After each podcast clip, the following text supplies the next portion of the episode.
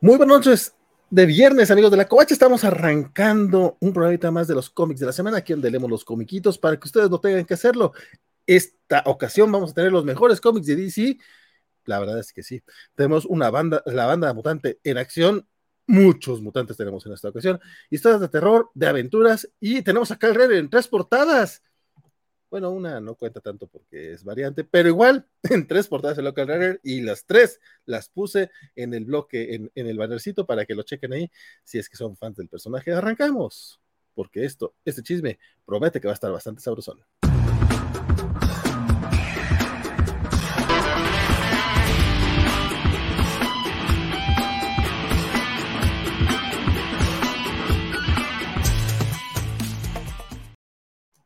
Hola, hola, ¿qué tal todos los que ya estén por acá conectados? Un abrazote a todos ustedes y un abrazote también a mi queridísimo amigo de que viene desde la Perla Tapatía. ¿Cómo están, amigos? Ay, con la cámara muy bajita. Ya la acomodé. ¿Cómo están? Buenas noches. Una alegría de nuevo estar acá hablando de comiquitos. Un gustazo verlo. Este, no sé cómo, cómo ha estado esta semana. ¿Qué tal? No te he visto desde hace mucho, compadre. Desde el miércoles. Sí, nos vimos el miércoles. Tuvimos especial de Harley Quinn, pueden checarlo ahí. Ya está sí, no, disponible no. En, la, en el canal Cobacho. Y pues bueno, para no hacerla muy, muy cansada, porque más cansada la haremos más al rato, este, vamos a arrancar el bloquecito de ñoño noticias como quieras.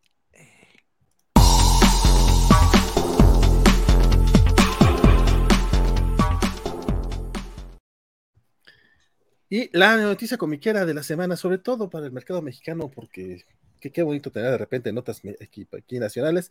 Resulta que uh -huh.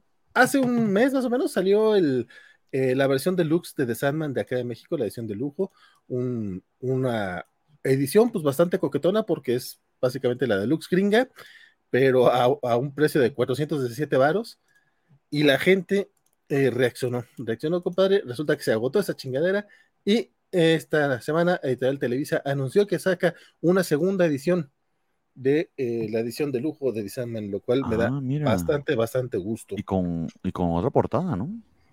Es tramposo el asunto, porque ya ves que no son portadas ah, realmente, este, sino es el es cu dos cubre polvo. Sí, cubre polvo. Es un cubre polvo distinto. O sea, la, la, la, la, eh, la ilustración que va por dentro y todos los interiores es igualito, nada más eh, imprimen otro cubre polvo, lo cual me parece una decisión bastante inteligente por parte de Televisa para decir, mira, portada variante. Que... Sí, y yo que tengo las versiones en inglés me siento tentado. Porque literal se van a ver diferentes en el librero. El precio está muy bueno. De y hecho, de, sí, lo que, sí. de lo que pude ver por fuera en un Walmart, no sé si tú sí lo checaste, la calidad de la impresión, al menos en cuanto al, al, al, al tipo de papel y, y, que es un este, pastadura, exactamente igual que el gringo. Eso me sorprendió. Ahora, la calidad de la traducción, sí no lo sé. Mira, la calidad de la traducción creo que es similar a la de los tomos que eh, se publicaron eh, antes, entonces eh, esa es cuestionable, o sea, es muy difícil hacer una traducción de una obra que aparte salió hace 40 años, entonces a mí de las cosas que más me causan conflicto es el ultra chido que le pusieron a muerte en lugar de un pichiquini, pero también el pichiquini es muy difícil de traducir, entonces ultra chido, entonces es algo complicado.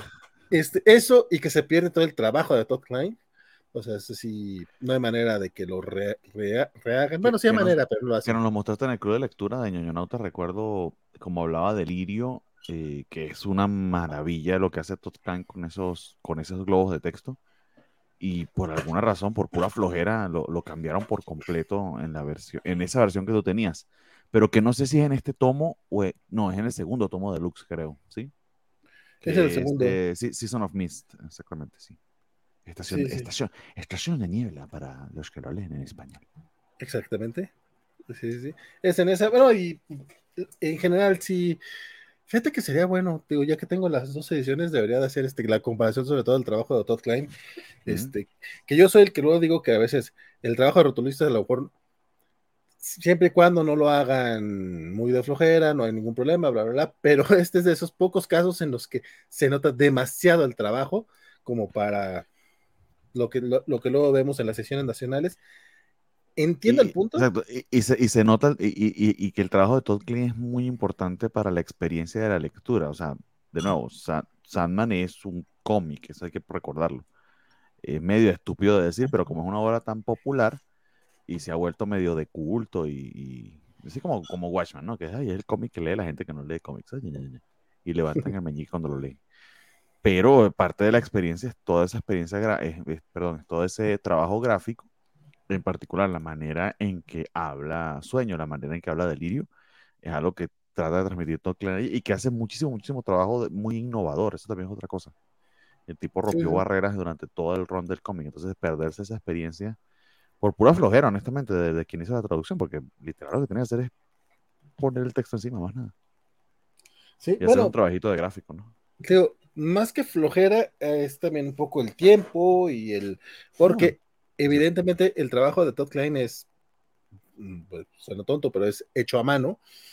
Este, y acá, pues todo lo hacen en computadora, entonces tienes que estar redibujando y haciendo. Entiendo, pues, por qué, pero si vas a hacer una edición de lujo, lamentablemente, pues no les van a pagar más a los diseñadores que si hacen esto que si hacen lo otro. Esa es parte de la bronca de tener este tipo de trabajos. Este, y también no es cuestión solo de Televisa, o sea, lo vemos en cualquier otra editorial que cuando ya retoman, vamos, creo que hasta en las ediciones españolas o en las argentinas o en cualquier otro país, cuando retoman este tipo de, obras, no logran hacer lo que hizo el rotulista original, porque pues básicamente lo único que quieren hacer es traducirlo y ese no es trabajo del traductor, es trabajo del, diseñador.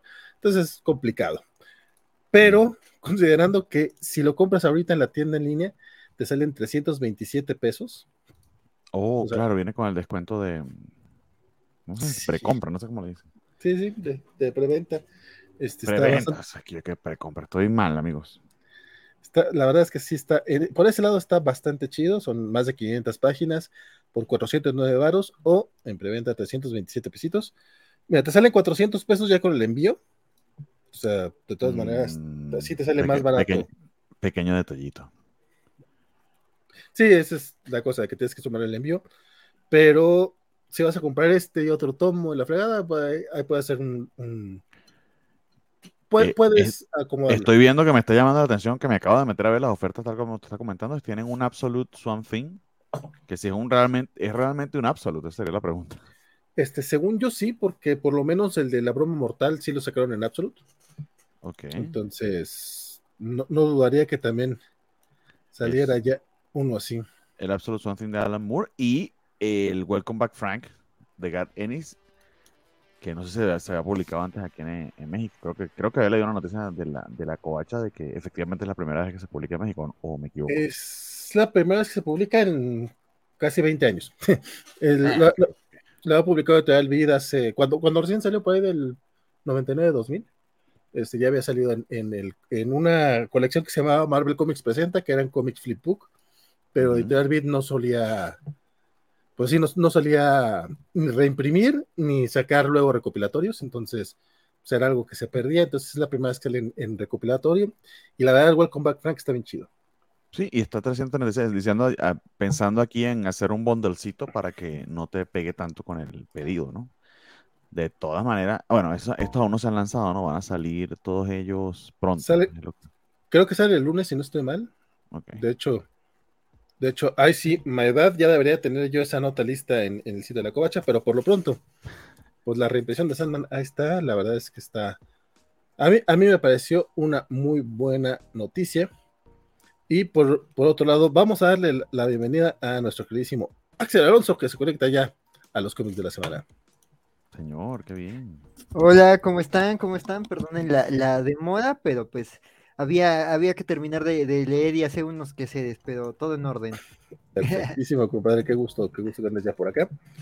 Este, del, eh, bueno, ya que estábamos con estos chismecitos, hacer la, la, nota por ahí de que esta semana eh, Panini volvió a hablar del el círculo completo de la, esta edición especial de los Cuatro Fantásticos que sale en octubre, va a salir un mes después de su, de su lanzamiento en Estados Unidos y parece ser que le subió el precio de, de, una manera muy, muy así, como que no queriendo la cosa.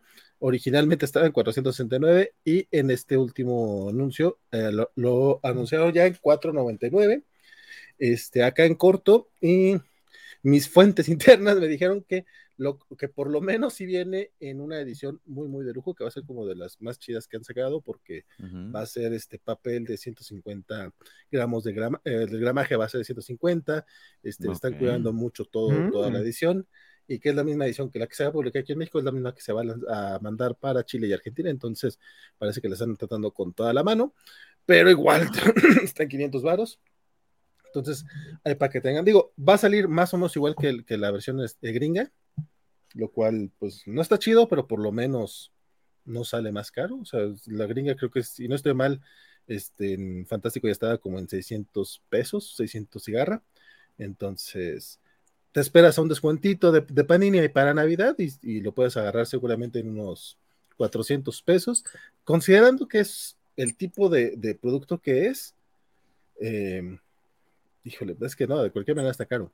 El cómic está bien chido, no, platicamos de él, salió hace dos semanas en Estados Unidos, que este, pues seguramente lo platicaremos cuando salga la, versión mexicana, que no tarda mucho, pero aunque sí, sí creo que es de los mejores trabajos de Alex Ross, híjole, está, pesado el asunto. Lo que sí es que la edición gringa este, vendió muy bien, se agotó, o sea, a pesar de que costó 25 dólares por 64 páginas, este, eh, andaba Creo que ya va a salir una segunda edición o algo así por el estilo. No sé si es de la normal o de la Slipcase, pero sí andaba viendo que, que le fue muy, muy bien. Lex Ross tiene sus fans eh, y a mí sí me da curiosidad porque entiendo que es una reversión de él de un número de, de Stan Lee y, Fíjate. Kirby, pero de verdad que no le, no le he caído y eso que estoy precisamente leyendo o ya leí esa parte de, los Fantastic Four. No, tanto no tanto así, no es tanto una la invención, sino que te cuenta este, historias que quedaron como el medio. Ah. Este, por ejemplo, todo el tema del, del doppelganger de, de, Ben Grimm, que en, los, que en el cómic original quedó por ahí volando, aquí le, aquí le dan un cierre. Entonces, ah. eh, y honestamente creo que sí, sí es de lo mejorcito que he leído este hombre eh, trabajando como escritor. Mm. E incluso como mm. artista, hace mucho que no lo veía tan, tan competente. También no sé, no sé cuánto que no hacía un cómic completo él. Entonces, es complicado. Eso sí es un cómic oversize, es pasta dura, está muy bonito, lo que tú quieras, pero hay 500 varos por 60 páginas. Todavía me. Digo, pago 300 varos por cómics de Paco Roca, pero estos son los cuatro fantásticos. O sea, no me importa que le esté publicando Abraham Books, no, no me importa que, que sea de librería, no deja de ser un producto de los cuatro fantásticos que en teoría debe ser para consumo más masivo, no es como autores este, españoles. Entonces, ahí tengo yo, yo tengo mis problemas. Estás, levantando el meñique. Es que entiendo que el otro vende menos, entonces por, por lo tanto sube el precio. Un cómic de los fantásticos no, no vende menos esa es la razón por la que los cómics de librería Diciendo que hay cómics de, cine, hay cómics de cineteca y cómics pal, eh, palomero, que como esto no, gastaría mi vino en este cómic, no gastaría mi cerveza artesanal en este, en este cómic, no, gracias. No, no, no, no, no. Eh, lo, lo, que es, lo que es. O sea, yo estoy hablando del producto y de, de los tirajes que se manejan, de cómo se venden. No, no estoy hablando de la calidad del mismo. O sea, cómics de superhéroes van a público masivos, tienen mayor impresión, tienen verdad. no, no, un cómic de, 60 baros, de 60 páginas no puede costar 25 dólares. Y más con un nombre como el de Alex Ross. Alex Ross debe tener un piso mínimo de gente que va a comprar lo que sea que saque. Porque es Alex Ross, sí. O sea, Alex, Alex Ross tiene booth en San Diego Comic Con. Paco Roca no. Entonces, o sea, y ah. tiene booths grandes, o sea, ah. sí, no, o sea, vamos, Sergio Aragonés tiene un puesto en, en San Diego Comic Con es un puestito. Alex Ross no, Alex Ross tiene un booth, o sea, no te digo que está del tamaño de, DC Comics, pero sí está del tamaño de, de, Archie o de Image, o sea, es otro nivel de artista. Él solito vende así, o sea, porque se sí. sí, sí, sí, Pero bueno, saludamos eh, rápidamente al buen Santo García, que, que, ya se conecta por acá. Isaías, Carlitos Parker dice, Isaías que esa portada de Sandman sí le gustó. También nos saluda Eliseo Dugalde, quien sí leyó, por cierto, el especial de Harley Quinn, debería de, sumarse nada más para platicarnos acerca, de ellos. Ultra chidas, dice, ultra chidas noches, cobachos, dice el buen eh, Carlitos Parker. Jake Lam nos dice que eh, esperaba esta edición, ahora que la veo, eh, ya no sé si la quiero. Resultó un poco decepcionante, pero claro, tampoco es la peor. Pero, ¿qué, edición, compadre? ¿La de, de Sandman te pareció decepcionante? Cuéntanos. Eh, Luchamex, saludos cobachos. Si esta semana Fantástico se volvió loco con la portada patriótica, a ver si le bajan el precio. Ah, sí, tienes razón. No mencionamos eso, pero lo mencionamos ahorita que hable de Titans Bloodbath, porque voy a hablar esa chingadera. A ver qué opinan de Exterminators. Uy, ahorita hablamos de ello también. El buen Federico dice: Yo escucho Absolute y se me alborota el hígado porque alcohólico. este, no es ese tipo de Absolute, compadre. Pero mira, un, un Absolute mandarina como yo. Javier Saurio, también saludos por acá. Fer Cano, también, queridísimo Fer. Este, Isaías dice que Televisa todavía eh, le debe el resto de Punisher Max y necesita su dosis edgy, pero se conformará con Welcome Back Frank. Es que está muy bueno, Welcome Back Frank. Eh, Luchamex. Cha, cha, cha, y, es un deluxe, por cierto. ¿eh? Tengan en cuenta. Sí, sí, sí. Dice Santa García, gracias por desanimarme. Ya mejor no compro de los cuatro fantásticos. Espérate que a los. Mira, para Navidad seguramente va a haber hasta un 30% de descuento, a menos de que Panini decida que este año que es mundial no va a poner ese tipo de descuentos, pero por lo menos, por lo menos llega al 20%. Eh, para, a partir del buen fin, este, las editoriales suelen tener. Un momento. ¡Ay, qué bruto! Ya, ya vi qué es lo que está pasando aquí. ¿Qué está pasando?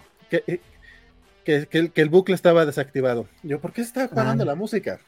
Este, pero a partir del buen fin tienes buen fin, tienes este, eh, tienes descuentos también. Ay, güey, en, no, no es Hot Sale, es la que sigue. Es Black Friday, este, es, son los descuentos de Navidad, son los descuentos de fin de año y son los descuentos de Reyes cinco descuentos entre noviembre y enero. Entonces, en una de esas, en una de esas, no, no vas a tener broncas para conseguirlo con un buen descuento. Nada más espérate al chido, porque también en Panini, por lo que he detectado, van del 15 al 30, entonces ahí tienes que irte diciendo, ay, mira, aquí sí me conviene, aquí no, o a veces un 3x2 y la chingada, pero sí, sí se arma, sí se arma. Ah, de, de, de, sí, sí, sí, sí. Eh, y también dice, yo lo que oí es que vale solo lee arte secuencial en noruego y no cuentitos. Claro que no, de hecho yo soy, yo, yo soy el que leo cuentos más este. Todos escuchamos. Más para el barrio. Él no, él no, quiere admitirlo, pero sí. De oscuros artistas este, suecos que trabajan sin camisa y solamente en equinoccio. Sí, y que escriben sobre la cosecha de papas y la vida en las minas. Ah, eh, eh, ese estuvo muy bueno y te, agradezco mucho por haberme, lo recomendado, Axel. Estuvo fresquísimo. La cosecha de papas, no. Ya sabes, vale. Oye, J. dice que el de Sandman esperaba mínimo reimpresión de portadas originales.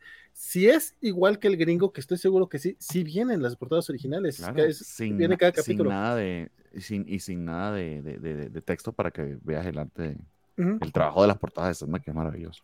Sí, sí, viene. Dave McCain. Dave McKean, ¿no? Ah, Dave McKean. Sí, sí. Ay, Santo dice, ya no lo va a comprar. Bueno, pues lamentablemente, compadre, ¿qué te puedo decir? Este, que se lo compras de regalo, no entendiste, eso es lo que quiere. Ahora también es el extra, entonces a lo mejor ni, ni, ni, te gusta tanto, yo lo sé. Pero bueno, vámonos arrancando ya los comiquitos DC de la, de la semana, porque estos no se van a opinar solos.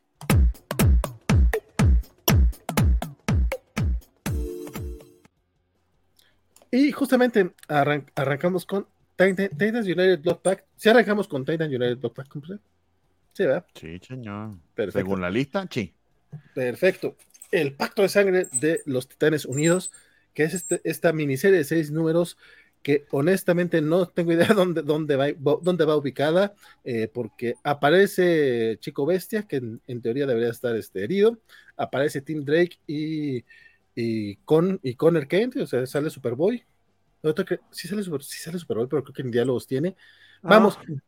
están todos estos personajes que están regados en otras series y que tienen momentos importantes, entonces no entiendo qué están haciendo aquí, pero vamos, una miniserie, me imagino que va a estar en continuidad en algún momento. Y es una alineación de titanes muy curiosa, porque además de incluir a los, a los titanes lógicos como Beast Boy, Nightwing, Starfire y Raven, menos Cyborg, porque pues, Cyborg ya no, ya no es ni de aquí ni de allá.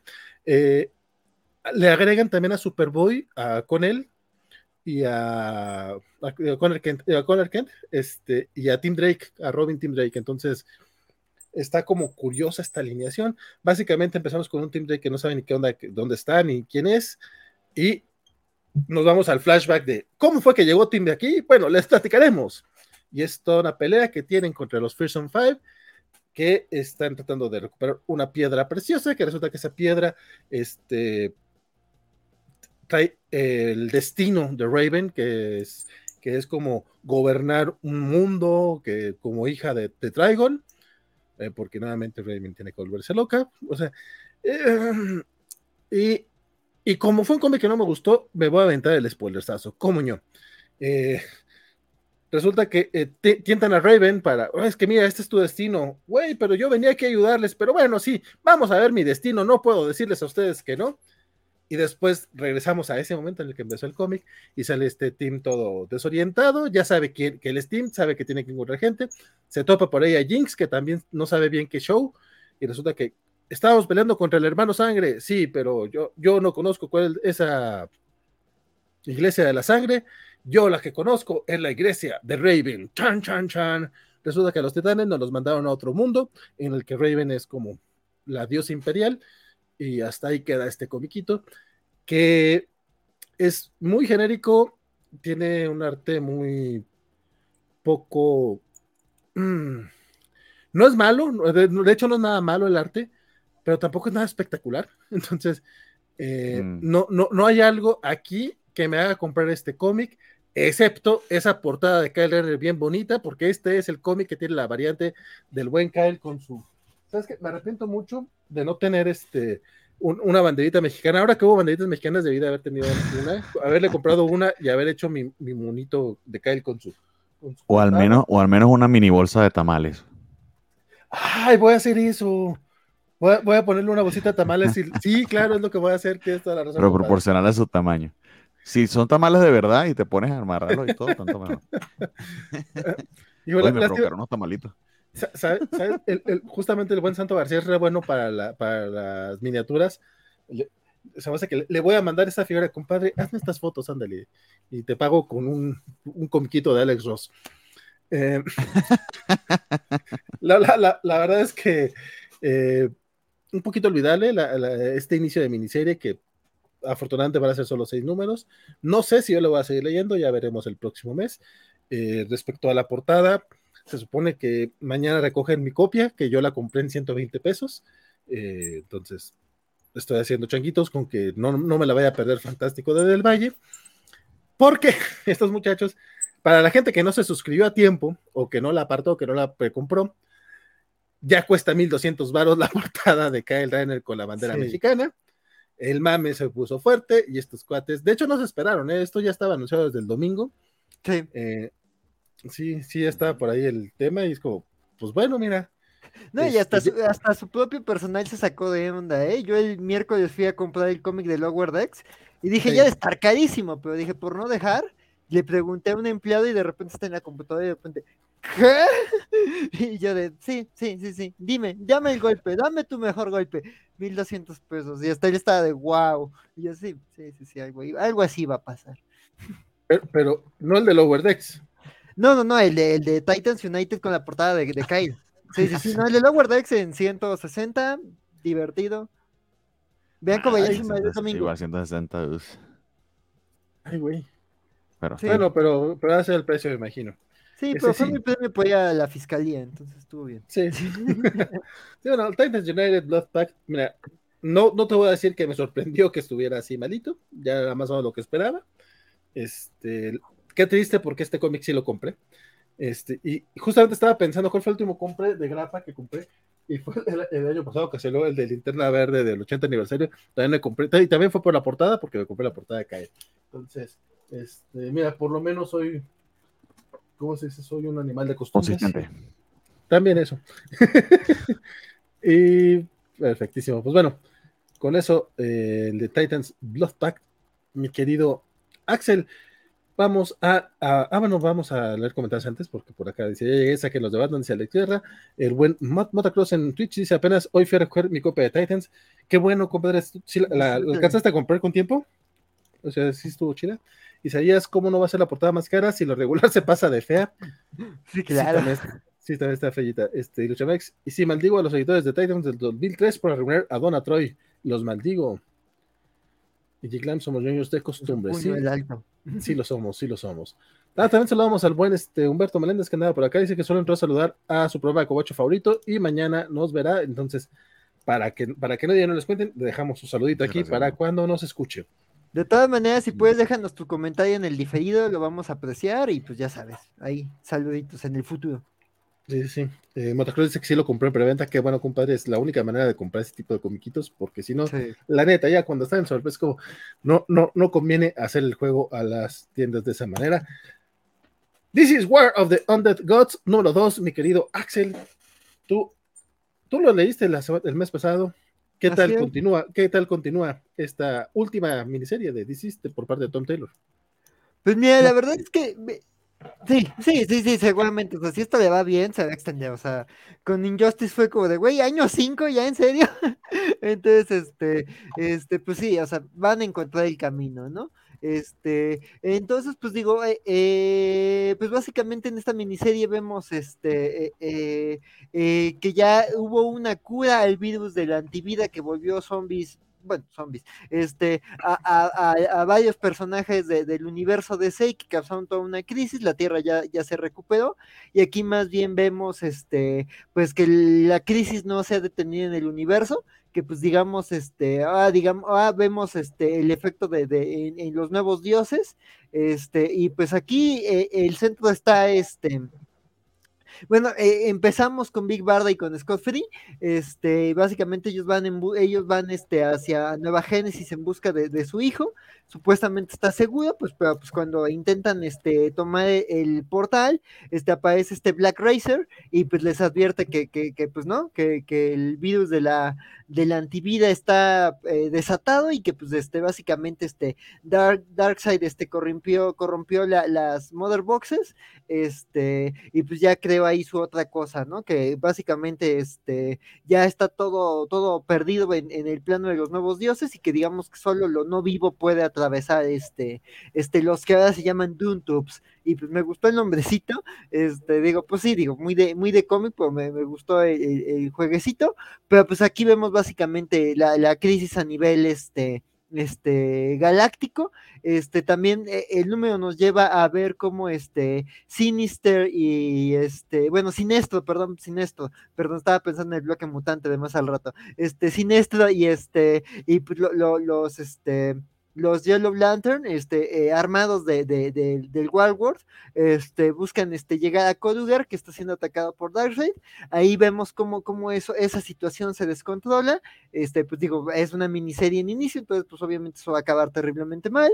Y pues también vemos cómo en el lado terrícola los héroes este, encabezados por Superman, que ya está mejorcito de salud, este, pues este, están eh, discutiendo sobre, sobre, sobre el hecho de que Brainiac les está advirtiendo este, de, de de, la amenaza de Darkseid, ¿no? Básicamente, Brainiac les explica lo, lo, que ocurre, este, por qué él está este, prácticamente destruido, y este. Y pues básicamente eso, es a grandes rasgos lo que ocurre en este número, ¿no? Pues mira, la verdad es que yo no es, digo, no, no, no, he leído muy irregularmente y no completas las series de DC, entonces, este, digo, no, no, no, es un concepto que me termine de encantar. Digo, me gustan mucho los Ellsworths, pero pues a mí me gustan más conceptos absurdos, ¿no? Como Spider-Man, una princesa Disney, este, o, o, o, este, o este, ¿cómo se llama? O, espadas y hechicería con el universo DC, ¿no?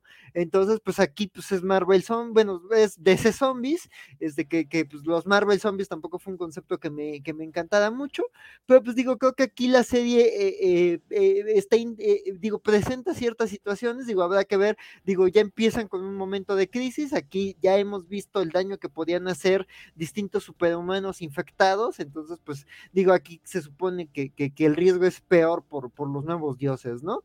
Digo, no, no me enloqueció el número, pero pues tampoco me pareció una, una mala lectura, si me entretuve, no se me hizo eh, eh, eh, tan pesada, aunque no, no me importan tanto estos personajes, o sea, digo, digo, la verdad es que lo que involucra a John y al Demian y a, y, bueno, y otras personas, y por ejemplo a esta canario negro que es Green Lantern de este universo, pues me interesa un poquito más que, que Orión, que, que, que que, que, la hija de Sinestro. Entonces, como de, ah, bueno, podría importarme más, pero espero, digo, la verdad es que sí quiero ver cómo, cómo avanza esta serie, pues sí le voy a dar un chance, pero pues tampoco me enloqueció, pero no estuvo mal, no estuvo mal.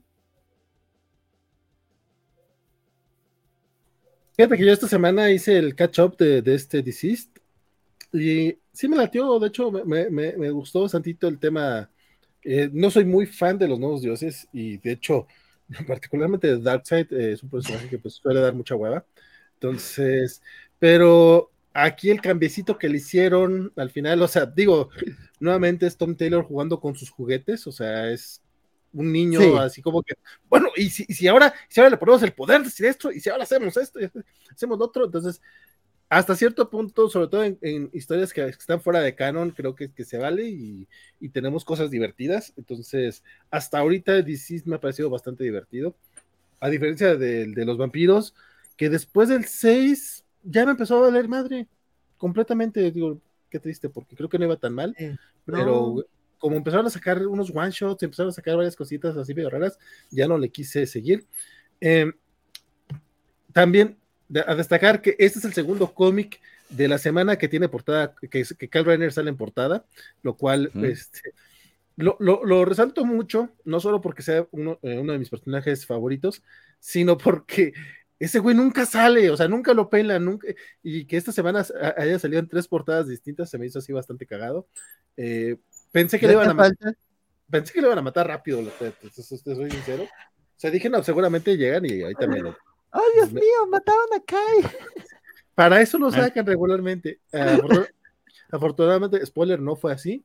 Este, pero sí, sí me latió toda la, toda la, interacción de, de, de, Sinestro, los linternas y este, los nuevos villanos. Este, yo sé que es muy del mes pasado, pero cómo me dolió lo de cara, lo de Super Chica, sí fue así como que, ¡ah! o sea, estuvo muy, muy, muy, muy, muy culero. Este, pero me, gusta, me gusta lo que está haciendo con, Superman, me gusta lo, lo de la, relación que existe entre Damian y Jonathan en este, en este universo donde tienen la misma edad está bien chido, es muy bonito verlos así. Entonces, pues ahí sigue, dices, es una lectura divertida si no te tomas este, las cosas muy en serio. Creo yo. Dice por acá eh, Alejandro Guerra, Tom Taylor básicamente dijo, es mi fanfic, y yo dijo, ¿quién es el que poder? Sí, básicamente así. Básicamente con el meme de Link, así de, es mi pinche fanfic, y yo dije... Percano nos les pide dejar su like de una vez, lo cual este, yo me sumo a esa petición. Muchas gracias, mi querido Fer. G. Glam dice que quiere un DC Zombies versus Marvel Zombies. Sí, pero recuerda, estos no son zombies. Parecerán zombies, eh, como eran zombies o lo que tú quieras, pero no son, pero hermano, no son zombies. Es como exterminio, técnicamente no son, pero todos sabemos que lo son. sí, sí, sí. Básicamente. Dark Crisis, John Justice número 4. Este, ya estamos por llegar al final de esta, de esta miniserie, que a mí me ha gustado, lo, eh, soy muy honesto, pero también soy muy honesto, no es la, no es la mejor de todas. Esta es, nueva, esta es la tercera portada en la que aparece Kyle Reiner en este mes y es la última, pero aquí es un poquito más tramposo porque es John Justice contra todos.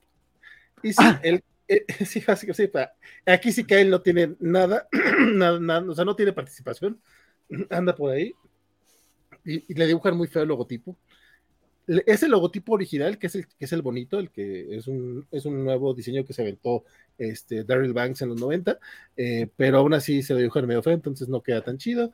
Es tal cual como dice el título, es el John Justice enfrentándose a todos los personajes en su era noventera. Entonces tenemos a la Liga de la Justicia de Morrison, tenemos a los titanes estos eh, raros pre-Geoff Jones, y se, empieza a descubrir qué es lo que está pasando. Obviamente, estos, eh, los personajes de John Justice, bueno, los, los hombres de John Justice, eh, Superboy, Robin, Tim Drake y este Impulso, eh, están en un mundo donde al parecer están en, sus mejores épocas y obviamente este Superboy es el que está más interesado en, en quedarse aquí porque él sufre mucho por haber muerto y ya no, ya no siente que tiene un lugar en el universo DC actual. Robin este, sufre toda la pérdida, sufrió la pérdida de Conner y, también está como que se da cuenta que está mal que estén en este universo raro, pero le gusta estar con sus amigos y Bart es el único que está consciente de que, güey, esto que está pasando, o sea, tenemos que encontrar la salida de aquí. Ese ha sido el plot desde el número uno. Hemos avanzado muy poco en la historia, es mucho fanservice, este, y y aunque me gusta la manera en la que Megan escribe a, Tim Drake y, a Bart Allen, de hecho hace un muy buen Bart Allen también, hay que reconocer. Eh, honestamente, muy poco se ha, mucho, muy poco han logrado aquí con estos personajes. En el caso, eh, también tenemos la, historia B, que es la de eh, Cassie y Sisi, quienes van junto con Tornado Rojo, logran hacerse del, jet invisible de la Mujer Maravilla. Entonces van con Tornado Rojo, que es el que les ayuda ahí a, a más o menos, este, están buscando a ver cómo, encontrar a los John Justice perdidos, que también yo no sé cómo chicos le van a hacer, considerando que pues tampoco hay, este, o sea, está en otro universo, no, no, no saben cómo, cómo llegar a él, pero bueno, ellos, lo que sí están teniendo es muchas pláticas entre ellas dos, o sea, muchas pláticas en el sentido de que, pues, como amigas, lo que se han perdido, lo que, lo, o sea, mientras que sí, sí ya no quiere formar parte del universo superheroico, pues casi sí le dice, güey, o sea, al alejarte de aquellos vatos, te alejaste de mí, eh, no somos amigas, esa, esa parte sí está como chidita, o sea, está bonita toda la, exploración de estos dos personajes y su relación, dos personajes que si Tim Drake y Connor Kent han estado olvidados, híjole, casi sí, sí, de plano nos la sepultaron, o sea, a Kyle a veces lo vemos ahí, Eh, a, la, chica maravilla y Arrow, ah, no, ni siquiera, ni siquiera es se me va el nombre, pero bueno, se me fue el nombre de, ah, no, Arrowhead, porque no es Artemisa, bueno, a la chica arquera. Arrowhead, sí, ¿no? Es Arrowhead, sí es Arrowhead, va, Ah, ah, yo, yo, soy el fan de los personajes. Bueno, yo olvido el nombre de las personas, ustedes no me lo tomen personal. Este, o sea, a ellas de plano las tienen tenido sepultadas en, el, en el limbo editorial. Es bonito ver que las rescatan, es bonito ver que no las rescatan y nada más regresan, sino que sí hay como que un, este, un avance en sus personalidades y es como que ver qué, qué ha pasado con ellas y por qué no, no, las hemos tenido en plano editorial. Pero el cómic es como, ya está muy alargado esto. Eh, creo que te faltan otros dos números Afortunadamente, al final de este número descubrimos quién es el que tiene atrapado a John Justice en este otro universo y por qué. Básicamente, eh, digo, no, no, no sé si aventarme el spoiler o no. Nadie la está leyendo ni nadie le está interesando. Sí, me lo va a aventar. A mí me está gustando, pero no es tan bueno. Resulta que es el hijo de Mr. Mixed Click, o sea, es un genio de la quinta dimensión que era muy fan de John Justice. Básicamente es un genio millennial. O sea, porque es como ah es un millennial que, quiere recuperar su infancia, entonces por eso está trayendo estos, estos monos. O sea, es un cobacho. Es un cobacho cualquiera, sí, sí, sí. O sea, entiendo el chiste, eh, vamos, tiene, tiene cierto cariño, pero cuatro números para llegar a esto se me hace un despropósito. Ni yo que extraño tanto a sus personajes, creo que vale la pena tanto número. Y aparte, el arte de Laura Braga, perdonen, no me quería extender tanto con este cómic porque creo que no lo vale tanto, pero qué triste. Laura Braga me gusta mucho en cómics de Slice of Life. Creo que hace muy buen trabajo. Este cómic es mucha acción, porque es básicamente, yo, estoy esperando contra todos, no lo logra. O sea, tiene paneles eh, muy mal ejecutados, de, esos de que tiran un golpe hacia la derecha y el al que le pegan se voltea hacia la izquierda, o sea, cosas así muy, muy raras que no, no conectan bien. El arte no, está chido, la neta. Eh, que, a mí me ha gustado su trabajo en los, en los, últimos números. En este en particular, sí fue ya como, Laurita, ¿qué te pasó? Laura, ¿dónde estás? No, como Laura no está, Laura se fue. pues Laura, sí, sí, sí. No, Laura se escapó de nuestras vidas. Espero que regrese el próximo número. Eh, este, eh, todavía no sé, a estas alturas, ya van cuatro números. A estas alturas no sé si me voy a comprar el TPB es un equipo que me gusta, es una escritora que me, que me ha agradado lo que ha hecho, eh, pero, pero aunque está bien, es como, voy a gastar en esto. Digo, lamentablemente el DC Infinity no ha llegado a Latinoamérica, entonces ni siquiera puedo decir, bueno, por lo menos estoy pagándole algo a DC por los cómics que me estoy leyendo.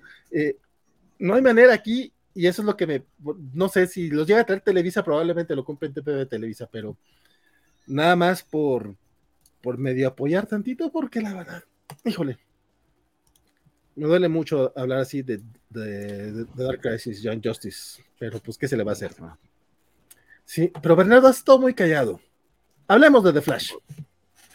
Porque no había leído nada de eso que ustedes leyeron, amigos. Pasa, a veces. Eh, muy bien, The Flash. adelante, adelante. Pero ¿qué tal The Flash 186? Eso nada más iba a darte la, la pauta, pero ya 186, cuéntame. Eh, sí, de Flash 186 eh, continúa, por supuesto, Jeremy Adams. O, sigue acompañado por el chileno eh, Nahuel Pan, cuyo nombre olvidé. Amancay, exactamente. Que además tiene el detalle de que sigue siendo un tie de Dark Crisis, o mejor dicho, creo que en los números anteriores, no recuerdo si, si seguían siendo tie o si tuvo un número. Ah, no, es que tuvimos el anual, eso fue lo que se. Ya, ya. Tuvimos el anual que se salió de todo este tema de Dark Crisis, pero la serie este, original pues continúa continúa este, aún con este, con este temita de, del evento, pero nuevamente creo que Jeremy Adams está navegándolo bastante, bastante bien, manteniendo el espíritu de la, de la serie que tanto nos ha gustado eh, y manteniendo la frescura de los personajes, eh, sobre todo porque esto es un libro, eh, esta es una serie que trata tanto de la familia nuclear de, de Wally West como de la familia extendida de Flash y que hace precisamente de ese, de ese enfoque en esos personajes su, su núcleo y, y, creo yo lo que la, lo que, la manera en que los, que los manejas es que lo hace tan, tan divertido y tan, y tan fresco. Eh, básicamente tenemos a, la familia Flash que va a estar ayudando a, apagar todos estos fuegos, todas estas crisis que este, eh, ha estado causando, no sé, este último evento de DC que se me olvidó siquiera quién es el villano, pero sea como sea, este, los tienes interactuando con este, la Sociedad de la Justicia eh, y, con, y, con, otros héroes y Wally aprovecha la oportunidad para, para de por sí este, eh, entrenar a sus, a, sus niños y que podamos tener este, un poquito más de interacciones con ellos que desde el momento que salieron a, la, a, estas, a estas realidades paralelas para rescatar a Barry eh, y la primera aventura que tuvieron por su cuenta, nada, o sea, los, los han hecho personajes muy redondos y muy, y muy divertidos en particular, una interacción este, espectacular entre, entre la hija de Wally y dos interacciones entre la hija de Wally y Damian Way que yo adoré, me sacaron este, una sonrisa, que es una cosa que este cómic con mucha frecuencia logra, porque precisamente está hecho con mucho cariño para los personajes y conociéndolos muy, muy bien. Eh, el arte de Nahuel Pan no está nada mal en el sentido de que retrata muy, muy bien la acción eh, hace muy bien penalizado, pero yo precisamente en Detective Comics, el, pequeño rol, los pequeños números que hizo con Mariko Tamaki para cerrar todo lo de Arkham Tower, lo vi un poquito más logrado. Me da la impresión de que quizá o aquí estuvo un poquito más apresurado, que puede ser el caso, o está intentando algo nuevo que creo que no le está quedando del todo, porque sentí algunos rostros, algunas partes, de, lo, de partes del cuerpo, cómo se mueven, etcétera, un poquito off. Eh, de nuevo, esta es mi observación de alguien que no sabe dibujar ni un garabato, tómalo por lo que es, sencillamente un lector de cómics este, fastidioso y, haciendo nitpicking. Pero a mí me funcionó, me sigue funcionando esta serie y en particular este número estuvo divertidísimo, que ya es bastante con el hecho de que al pobre Jeremy Adams lo ha metido en tantísimos, tantísimos eventos y aún así ha logrado salir airoso de todos y cada uno de ellos. No sé, estimados ustedes, ¿qué les pareció? Sí, es Don Axel, sí te chetaste todo el flash, ¿no? No, amigos, no, Flash todavía fue muy atrasado. Perdón, perdón, my bad, my bad, my bad, my bad, my bad, Este, chulada, chulada de comiquito. La verdad es que sí, este, cuando dije que tenemos los mejores cómics de DC del, del, del mes, no me refería evidentemente a Titans ni a Young Justice, pero sí a Flash. Este, en serio que eh, sin ser un cómic espectacular, y este, este número que, aparte está lleno a, Dark Crisis, o sea, entiendo que no, que no puedan avanzar tanto la historia que quiera contarnos Jamie Adams, pero a pesar de ello, la usa para, avanzar a sus personajes, o sea, es la primera vez que vemos a Linda usar sus, superpoderes, este, y a pesar de tener toda esta cantidad de personajes invitados, las, las, joyas que logran entregarnos con sus interacciones, este, la verdad es que sí, ya mencionabas tú, Bernardo, eh, fácil, te, te, arrancan sonrisas esos, esos momentos con, con Damien, porque, y, con Damien y, con las batichicas, porque también están así de, güey, eh, eh, somos fans de, de, la hija de Flash, y yo creo que todos somos fans de ella, porque ya pocas personas se pueden salir con, con la suya al al ningunear y a tontear a, a Damian y a, decirle bájale de huevos, no seas mamón. No se lo dice así porque es una niña más Pero amable. Como, si fuera niñita popular. Ay, se me llamo Stephanie, ella es Cas, podemos ser tus amigas, eres genial. está, hermoso y es que y es que sí, o sea, Damian a, cualquier otra persona pues se la va a hacer de todos, pero no se va a poner con una niña de seis años. ¿O sí? Entonces, eh, bueno, es Damian, no me sorprendería. Sí, es Damian, sí, sí, sí. sí. No, no, pero sí lo tiene como de cierta manera amarrado. Este, eh, me encantó, me encantó, porque si es como, si alguien va a poder decirle algo a este güey, va a ser una niña, porque, pues, a ver, dile algo, cabrón. Adorable, este, incluso eh, ver a la ciudad de la justicia, aunque sean papeles pequeños, también me, me, me, me, saca sonrisas también a mí. Entonces, adorable el Flash, este, como cada mes, creo yo. Sí, esto de los chicos diciéndole Flash, ya, eh, papá, Flash, papá funcionó, le dije a mi mamá lo de que, no me acuerdo qué fue lo que inventaron para convencer a... ah, bueno. pero hasta aquí no puede oír. Esa parte la, entiendo, pero es, un poco irresponsable por parte de Wally, el andar ah, bueno. los niños, pero él fue un niño superhéroe. Exactamente, y, es, y, es, para, y es para hacer cuestiones superheroicas y tienen poderes, o sea, sí lo es, puede ser cuestionable, pero, pero eh, desde su punto de vista se entiende.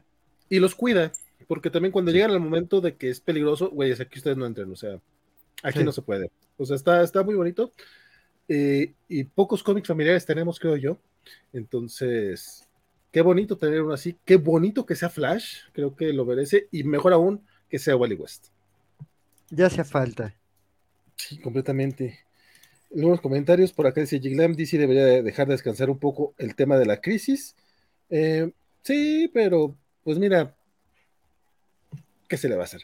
Luis Ramón dice, buenas noches, señores. Y sí es Detective Crisis. sí, básicamente. Se me toca pasar a solar en vivo a toda la banda. Qué bueno, mi querido Ramón Morán, que andas por acá. Un saludote y abrazote. Alberto Moto también se presenta y dice, me vine de Twitch a dejar mi like por acá. Qué bueno mi querido Alberto, que andas también en, donde, en cualquiera que nos escuches, un abrazote y mucho, mucho gusto que andes por acá. Este, que, que, eres Motocross en Twitch. Federico Lee dice: se debe llamar Disease and Desist. Harto estoy de los, harto estoy de los zombies. Muy bueno. Yo, yo coincido, pero Disease, creo que es el único que, que sí me ha logrado mantener con, con interés. Eh, por la manera en la que Tom Taylor este, agarra a sus personajes, que creo que es muy bueno jugando con sus monitos, pero el canon ha batallado un poco. Dice Alequerra, Tom Taylor básicamente, ah, sí, esto lo hemos leído. Y pues bueno, Damian no respeta nada de Giglan, pues mira, a, la, niña Flash sí la respetó. Sí, lo, dejó calladito. Y dos veces, de hecho. Sí, no, está bien chulo, está bien chulo. Pues bueno, arrancamos ya de una vez el batibloque por cierto, tenemos por ahí. Batman, perdón, me da pequeña mental. Teníamos por ahí un otra cortinilla que, que nomás quedó en Twitter, hay que, hay que recuperarla porque está bien bonita también. fírmala, vale, fírmala. Dura minuto, minuto y medio y es Alfred tuerqueando. Entonces, no, creo que quiera levantar la furia de nuestros amigos de los Snyder Bros. Se, se, recorta tres segunditos, no te preocupes, pero tener a Alfred tuerqueando pero está, preciosa. Eh, creo que lo puse, lo puse en mi Twitter, pueden allí ir a verla, pero es un link al video original para que le den amor al, lo hicieron por el Batman Day. Y salen, wow, creo yo que casi todos, bueno, no puede salir todos, pero una muy buena parte de los personajes de Batman hasta, hasta los más oscuros. Mambat sale por ahí bailando también, o sea, ya tiene una idea. joya, joya del internet. Yes. Bueno, quien no sale bailando todavía, pero tuvo su especial esta semana es Dos Caras Harvey Dent. Tenemos One Bad Day, mi querido Bernie. Tú sí te aventaste este comiquito de Mariko Tamaki, cuéntame un poquito. Eh, pues sí, y de nuevo, esta es esta bendita serie, eh, One Bad Day, eh, que es hacer este. ¿Cómo se llama este libro de.? Me volví a olvidar.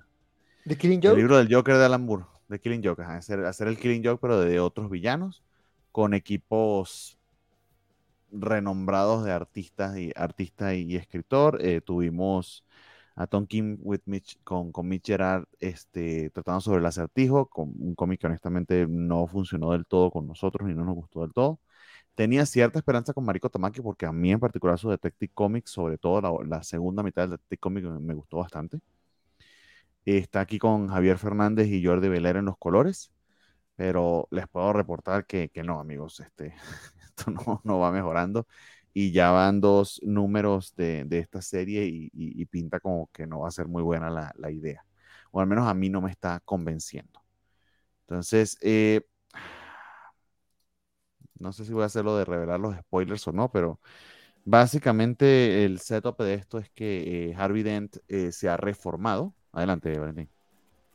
Te diría que no es spoiler porque el estúpido girito del eh, el, giro realmente lo ves venir a la no lo ves a ver el kilómetro de verdad el nivel de detective de este Batman es nivel de Batman de Matt Reeves. La rata alada. la, rata alada o sea una estupidez. Se lo pongo así entonces eh, pero para como traes la premisa Harvey Dent este se ha reformado está hablando con el alcalde este, Nakano, que, que es el alcalde en, la continuidad de, actual de, de, Batman y que, y que fue muy explorado en el Detective Comics de Mariko Tamaki. Eh, básicamente le, le, ha pedido que sea su, su, su fiscal, su, su, DA, su District Attorney, eh, porque aparentemente, no sé por qué, no tiene mucho sentido, porque es el, eh, su, la manera en que se ha reformado pudiera ser un buen mensaje político. Anyway, todos creen o están creyendo, dándole el voto de confianza a Harvey Dent de que pueda recuperarse, de que pueda este, salir de las sombras de, ser dos caras. Y en medio de eso, al padre de Harvey Dent le van a celebrar este, su, cumpleaños número 88, una fiesta bien fancy. Eh, y Harvey se acerca a Batman porque recibe una carta eh, con amenazas. Así, eh, así de cliché la carta, este, escrita así con, con letras pegadas y todo y empieza Batman, este, que va a hacer el favor por su amigo Harvey Dent para investigar a ver quién puede ser el que manda estas amenazas. Y empieza a sospechar de la Batifamilia. Y llega a un punto en un panel que dice, o sea, y ahí fue donde me hicieron a mí voltear los ojos y lo siento mucho, Marico Tamaki, pero, o sea, aquí de verdad se nota que fue por el cheque. Que inclusive él mismo podía ser uno de los sospechosos. Entonces está uno como gritando a la página, no seas estúpido, todo el mundo puede ver quién es el puto sospechoso. Y, no lo vi venir, no lo vi venir. no lo vi venir. Entonces, 50 páginas, lo 50 páginas después lo ves venir y, es decepcionante y estúpido. Yo te juro, te, juro, te juro, yo estaba así como, que no, que no sea, que no sea, que no sea, que no sea, o sea, que, que me sorprendan, por favor, que me... no, pues no, no, no había manera.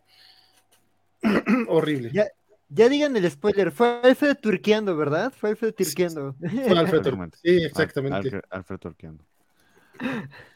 Está Javier Fernández, como digo, en el arte, está bastante, bastante bien, o sea, es muy, muy, muy, inclusive un poquito más que competente, o sea, es un artista de primera, pero de verdad que la premisa de la historia a mí me perdió por completo. O sea, si, tenía ciertos, ciertos visos de, cosas interesantes el, de, el, de, el del acertijo, este no lo tiene, pero para nada. Se supone que es una exploración del villano y, viendo el villano en su peor momento, su momento más tenebroso, más eh, villanesco. Si esto es lo más villanesco de Harvey Dent. Dios. Creo que lo más villanesco de Harvey Dent es lo estúpido que puede llegar a ser Batman. este, sí, ¿sabes qué es la parte que me, que me, que me agüita un poquito este cómic. Creo que tiene un arte, muy buen arte. Eh, sobre todo la parte de los colores de Jordi Belair, creo que hace un trabajazo. Este. Y, y no está. Ay, güey, ¿cómo decirlo? No está mal escrito. O sea, se lee bien, tiene buenos diálogos. Incluso mantiene el interés, aunque ya sabes cuál va a ser el giro. O sea, porque en, otro cómic lo hubiera tirado a, ya con, ay, güey, me hubiera adelantado y ver, ah, sí es lo que creía que iba a hacer, chinga su madre, ¿no? Este, pero creo que la manera en la que lo escribe es agradable.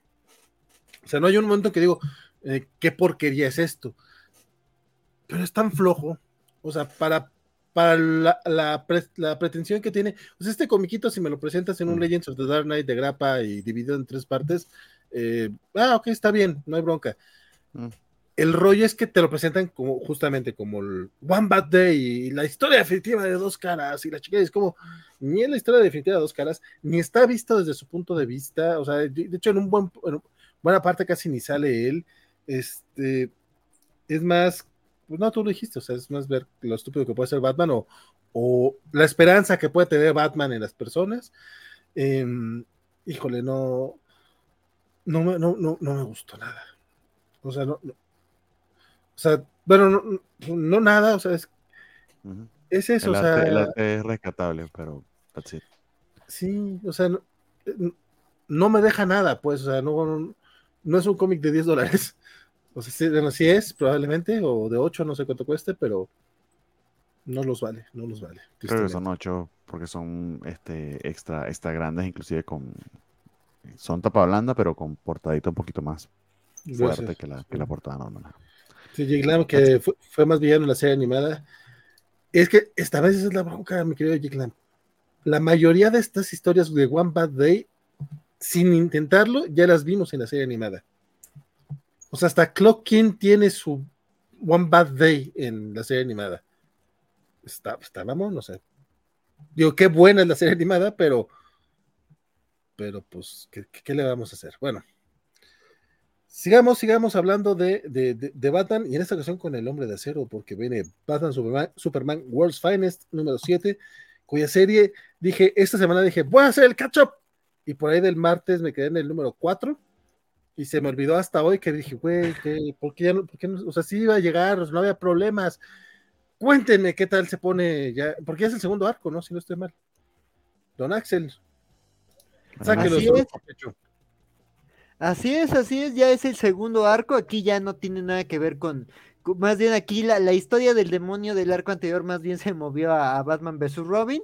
Entonces, este, este aquí e, es otra historia distinta. Aquí más bien e, es básicamente este una, una nave, este, bueno, básicamente vemos eh, una ciudad gótica que está al borde de la destrucción vemos unos científicos desesperados, un planeta condenado y una última esperanza, y, este, básicamente eh, eh, alguien, eh, bueno, alguien este, siendo expulsado de, de, esta ciudad gótica, y básicamente se abre un portal este, al universo DC, esta nave, este, reacciona de manera extraña y atraviesa el, el bueno, el Batillet, este, y bueno, eh, eh, eh, esto, esto este, llama la atención de, de, Batman y de, y de Superman, ¿no?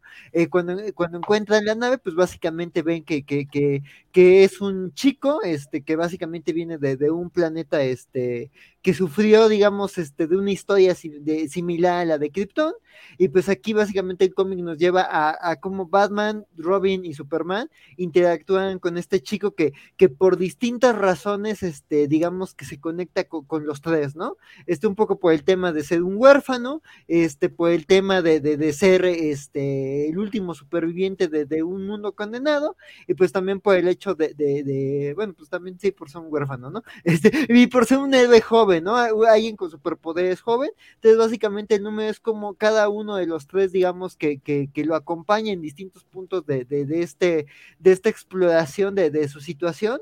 Este, Superman este, tratando, llevándole a la fortaleza de la soledad, este, bueno, hay, bueno, la verdad es que tiene, eh, hay momentos que, que, vale la pena este, este, leer, se me hicieron como interesantes, este, digo, este, este, este joven, este adolescente, este, cuando, cuando sabe que digamos que hay una versión de Ciudad Gótica en su, en su, en este mundo, pues también intenta contactar a sus padres y eso lleva a un momento, pues, digo, eh, que no, no era nada inesperado, pero pues sí es bastante ahí interesante como cómo lo, lo, manejan y el hecho de que pues este chico ya entiende de que pues es un, es un huérfano en este, en este nuevo mundo. Entonces, pues la verdad es que me pareció interesante el cómo a través de un personaje que, que, bueno, yo sospecho que, bueno, la verdad es que no, no, no si, si, si, si es nuevo, pues sí, lo sé, y si no, pues si no es nuevo, pues mira, no, no lo no tenía el gusto, este, pero como a través de este, de este personaje, este, este, exploramos a estos tres personajes, a, bueno, a Batman, a Superman y a Robin, ¿no? Este, se me hizo, eh, la verdad es que se me hizo una historia, este, este, eh, bien ejecutada, eh, me gustaron los momentitos este, con, con, con, lo, con, cada uno, sobre todo, eh, eh, digamos, la interacción de Robin y cómo Robin dice, no, espérense, ustedes dos, este, este, viejitos, este, están aquí, este, espantando al muchacho y también él como, este, digamos que intenta conectar y pues como que él entiende un poquito más, este, la situación y también lleva a algunos, este, personajes invitados, este, entonces la verdad es que pues me pareció un, un número muy, muy, con mucho corazón corazón, este, con muy buen trabajo de personajes, este, y pues también, ¿no? O sea, la verdad es que, pues, digo, del arte, pues, eh, no queda más que, más que dar cumplidos, este, y pues nada, digo, yo sigo, eh, la verdad es que esta serie, sí, sin que sea algo particularmente revolucionario, las tramas más experimentales y alocadas, creo que sí es una, una lectura muy bonita, muy, muy, muy cargada de cariño y tributos a distintos momentos de, de, de, pues de, los personajes más fuertes de la editorial. Entonces, pues, la verdad es que sí lo siento como con mucho aprecio por parte de, de, de Mark Wade. Este, aquí, eh, este, y pues sí, este, eh, eh, la verdad es que yo lo disfruté mucho. Y pues además, digo, lo leí como que en, uno de los momentos complicados de la semana y en un lugar no, no, muy amigable con, con, la gente. Entonces, este, pues sí se sintió ahí, este, apapachador y esperanzador, ¿no? Entonces, este, este, pues sí, la verdad es que a mí me sigue gustando mucho esta serie. Este, digo, quizás no sea lo más sólido eh, de, de, DC y pues uno esperaría quizás este, mucho de estos dos personajes, pero yo siento como un back to the basics, eh, como, un, como, como mucho cariñito. Entonces, pues sí, yo lo sigo disfrutando y la verdad es que este número me conmovió. Don Bernardo también, también lo apapachó el World's Finest. Um, no creo que tanto así, aunque me alegra mucho que, que, que lo haya conseguido este confortante Don Axel. Eh, primero que hay un error en los créditos, por alguna razón le, le volvieron a dar crédito a, a, a, Travis Moore como artista cuando solamente estuvo en el número anterior. Este número eh, vemos la vuelta de Dan Mora tanto en la portada sí. como como artista principal. De hecho, llegó un punto que estaba leyéndolo porque Javi, Travis Moore y dije, ah, ok, un segundo número de Travis Moore, ¿será que este segundo arco lo va a lo va a dibujar él y no Dan Mora, pero empiezo a ver el arte y digo, oye, pero se parece bastante al estilo de Dan Mora y es porque era Dan Mora. Entonces hubo un error allí con el, con el crédito. Dicho eso, está interesante esta primera, esta primera mitad, este, muy, muy bien ejecutada. Creo que el arte, el arte es lo que lo eleva un tantito más que otras, que otros eh, historias de superhéroes, inclusive historias de, de, de Batman y de, y de, Superman. Marway es increíble, increíblemente este, cumplidor en este aspecto, pero a mí me quedó de ver un poquito la primera mitad, con la excepción de este número tan bonito, que fue el que, el que dibujó otra vez Moore sobre el tiempo que pasó Dick perdido en un circo eh, y cómo van este, Batman y, y, Superman a rescatarlo. Con la excepción de ese número, a mí este, World Finance me, me, me ha quedado un poquito de ver aún. Este, vamos a ver qué tal va con este nuevo arco eh, y nada, eh, quizá un poco culero Batman que no le exige a, a, Dick que se ponga la máscara de oxígeno en el batillero. ya dicho todo eso, está la premisa de todo lo que comentó este Axel, sí, sí, este, está bastante, bastante bien. Entonces, vamos a ver qué, qué promete este nuevo personaje y, y, el desarrollo del mismo. Me parece interesante. That's. Perfectísimo, dice por acá el buen Isaías que como no salió de un patrol, este, se arruinó todo. Dice, no, no es cierto, este arco puede ser interesante, pero este primer número solo está ok a secas, así que básicamente queda un poquito con tu comentario, mi querido Bernardo, o sea que todavía le queda como que a deber. Nuevamente creo que es por lo mucho que se esperaba por el equipo creativo. Sí, este, pero como, yo nada más he leído cuatro números, les puedo decir, a mí también me, me quedo, no, no, no, me están dando tantas ganas de, de, seguirle, sobre todo porque no soy muy fan de la magia. Bueno, depende de cómo la manejen. Pero bueno, eh, Federico. Ah, este arco que... ya no va de magia, este arco ya no va de magia. Es, es, esa parte es bueno. Hasta, Hasta ahora. ahora.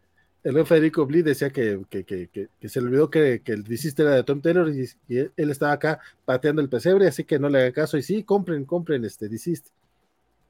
Este, mandaron hoy un modelo al payera. No, no, no, he visto, no he visto. Ah, sí, ya canjearon por el modelo al payera. Ahorita, antes de terminar los comiquitos de DC, compadre, me lo aviento. Porque antes seguimos mm. con el batibloque. Batman The Night número 9, que el único que sigue en ese tren es Bernardo. Cuéntame, compadre, cómo va Chipsarsky a, a, un ver, número, a, a un número que concluye esta maxi serie. No sé por qué ustedes la abandonaron, siendo que yo soy el que le sufre, sobre todo por el arte. Eh, regresamos, regresamos al rato. Deberían. Eh, está bueno porque es el encuentro ya de, de, de Bruce con, eh, con Ra's al Ghul y su hija. Eh, básicamente esta parte del entrenamiento de Batman con la Liga de Asesinos.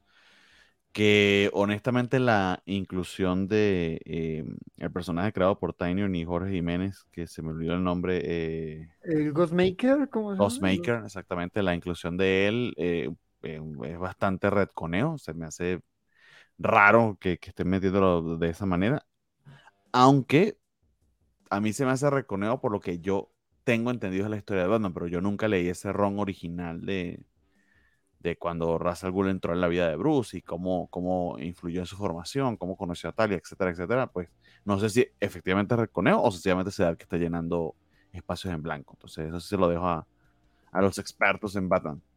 Dicho, sigue, sigue con la misma este, fuerza de la premisa inicial.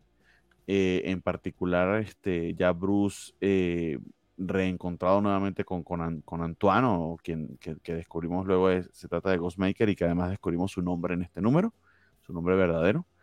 Este, e, ellos siendo este, instigados o atraídos por la, por la premisa o la promesa de lo que Ra's al Ghul quiere hacer para sanar al mundo y, convertirse, convertirse ellos en, parte de ese sueño. Eh, cumplidor el cómic, bastante, bastante interesante esta, esta última parte. De hecho, el cómic en general, o la, perdón, mejor, dicho, la, la, serie en general funciona bastante bien para darle color a estos años de formación de, de, Bruce, porque son, son números muy episódicos, va pasando de maestro en maestro. Y tenemos breves arcos, a veces de un número, a veces de dos números, eh, enseñando, enseñándolos exactamente qué fue lo que Bruce aprendió de ese maestro y, y que nos dan como que una visión de todas las habilidades que Batman eh, luego irá refinando en su carrera ya superheroica. Entonces, eh, pues, y, ah, y, como toda precuela, pues, tiene sus temas de continuidad que probablemente algunos inclusive a mí se me pasan desapercibidos, pero que sí, que sí hay que tener en cuenta si eso es, algo que te molesta demasiado. Pero nada, por, para mí bastante, bastante bien. Eh, de nuevo, el arte de, de, de, de eh, está bastante cumplidor, pero honestamente no es mi estilo, no es mi cup of esperando a ver cómo concluye, que creo que, va a ser bastante satisfactorio. Y que probablemente, por cierto, puede que se ate con la serie original de, o con la serie principal de Batman que está escribiendo Dark en este momento. Va, pues probablemente va a tener su, su payoff allá, ¿no? Yo creo. Siempre, siempre, siempre estando para el número 10 ser mi catch-up, creo que me faltan como cinco numeritos. Entonces, ya, ya, ya, ya, ya te alcanzaré. Entonces, compadre. Por lo pronto, cerremos, cerremos este batibloque y la sección de DC Comics hablando de Nightwing 96, otro de los buenos cómics de DC, que si bien, híjole, este es muy difícil no hacer como el, eh, la comparación con Superman Son of Kal-El, porque más o menos Tom Taylor comenzó este, con, con, con, las dos series al mismo tiempo, y las dos tuvieron más o menos la misma extensión de su arco principal, o sea, como fueron como 15 números de las dos, si no es un poquito más. Sí, sí, sí. Este, y en las dos se alargó más de lo necesario. Eh, me adelanto un poco, creo que lo cierra mejor que Son of Kalel, pero cuéntame, eh, mi querido Axel, ¿qué, ¿qué, te pareció este numerito? Que por cierto, la portada está bien chingona. Bruno, Bruno Redondo ahí en las portadas también ha hecho un trabajo increíble. Esta pues es una parodia del Brady Bunch. Entonces pues sí, es, una, una, chulada y pues sí creo que eso es también algo que, que, ha llamado mucho la atención de este arco, ¿no? Y lo que decíamos, ¿no? Que también es una solidez. Digo, aunque no en todo estuvo este Bruno Redondo, pues sí, este, sí es una, una, una de las bases de, de, de que esta serie, digamos, que haya aterrizado mejor que Son of Kalel. Eh, y pues básicamente este número, pues vemos este, las consecuencias ya de, de la confrontación entre, entre, entre Nightwing y sus aliados este, en contra de, de, de, de, ¿cómo se llama? De Blockbuster y digamos su organización criminal este, digamos aquí, pues una batalla por el corazón de Haven Sabemos que él desató ahí este, una serie de incendios y, mandó como a sus equipos, a, distintos grupos criminales a sembrar el caos por, por la ciudad, este, justo para desestabilizar pues a la alcaldesa ya, ya, ya, ya, bueno, al, al filántropo millonario altruista Dick Grayson y al superhéroe prometido Nightwing. Y pues aquí el número, pues digo, aquí eh, es bastante obvio cómo empieza el número, no podemos eh, evitar ese spoiler. Este, pues Blockbuster descubre la, identidad de, Dick Grayson y pues de ahí empieza eh, el número, ¿no? Básicamente el número es la, la confrontación entre, entre, estos dos personajes.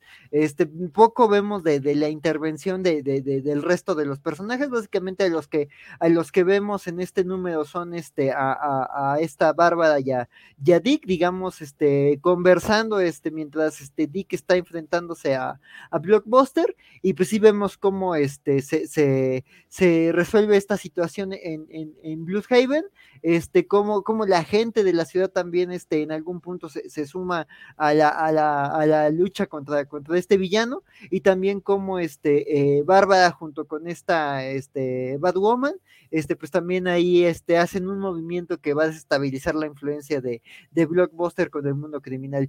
Este, yo creo que como cierre de arco y como dices de, de estos cerca de 15 números este, de, de, de, etapa, este, creo que, que cierran, creo que sí fue aquí un viaje más redondo, pero también que sí se, se extendió y que en algunas partes sea más bien este, eh, la, la, Redondo, sí, sí, sí. Ah, este, este, se extendió, este, y más bien servía como para ver, este, distintos pormenores de la vida de, de Dick, este, de Bárbara y de, y de, y en especial de Hailey, la, la, la, la, ¿cómo se llama? La, la perrita, este, entonces sí, este, pues nada, la verdad es que aquí también este eh, regresa un personaje que vimos al inicio de este arco y que ahí parecía que, que, estaba acabado, pero pues de alguna forma este regresó y promete este que vamos a seguir viendo de él.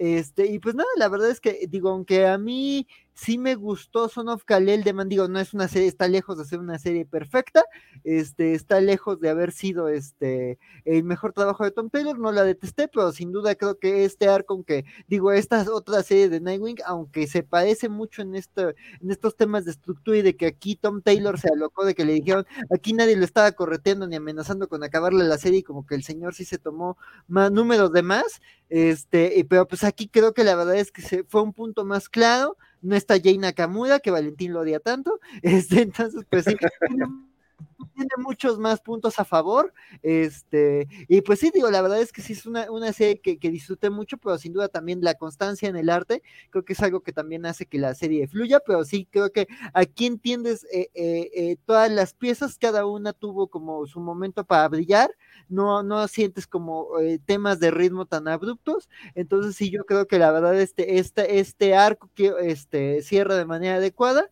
pero también aquí tengo mucha curiosidad de ver por dónde sigue la serie, ¿no? Entonces, pues digo, digo, habrá que ver este, cómo, qué decisiones se toman respecto a estas series, sobre todo después de Dark Crisis y a ver qué ocurre, y el universo y el multiverso, y a ver relanzamientos y estas cosas que les ocurren cuando hay una crisis este, en DC, pero pues, la verdad es que Nightwing me parece que, que, es una serie que, que, debería continuar y a ver qué, qué, qué, este, qué nos depara el futuro con las aventuras de, de, Dick Grayson este, y Bárbara. Y bueno, para los fans de, de, Dick Bárbara, pues este, bueno, todas las, todos estos 15 números han sido un, un regalo para ellos, entonces pues, que está padre, está padre esta serie.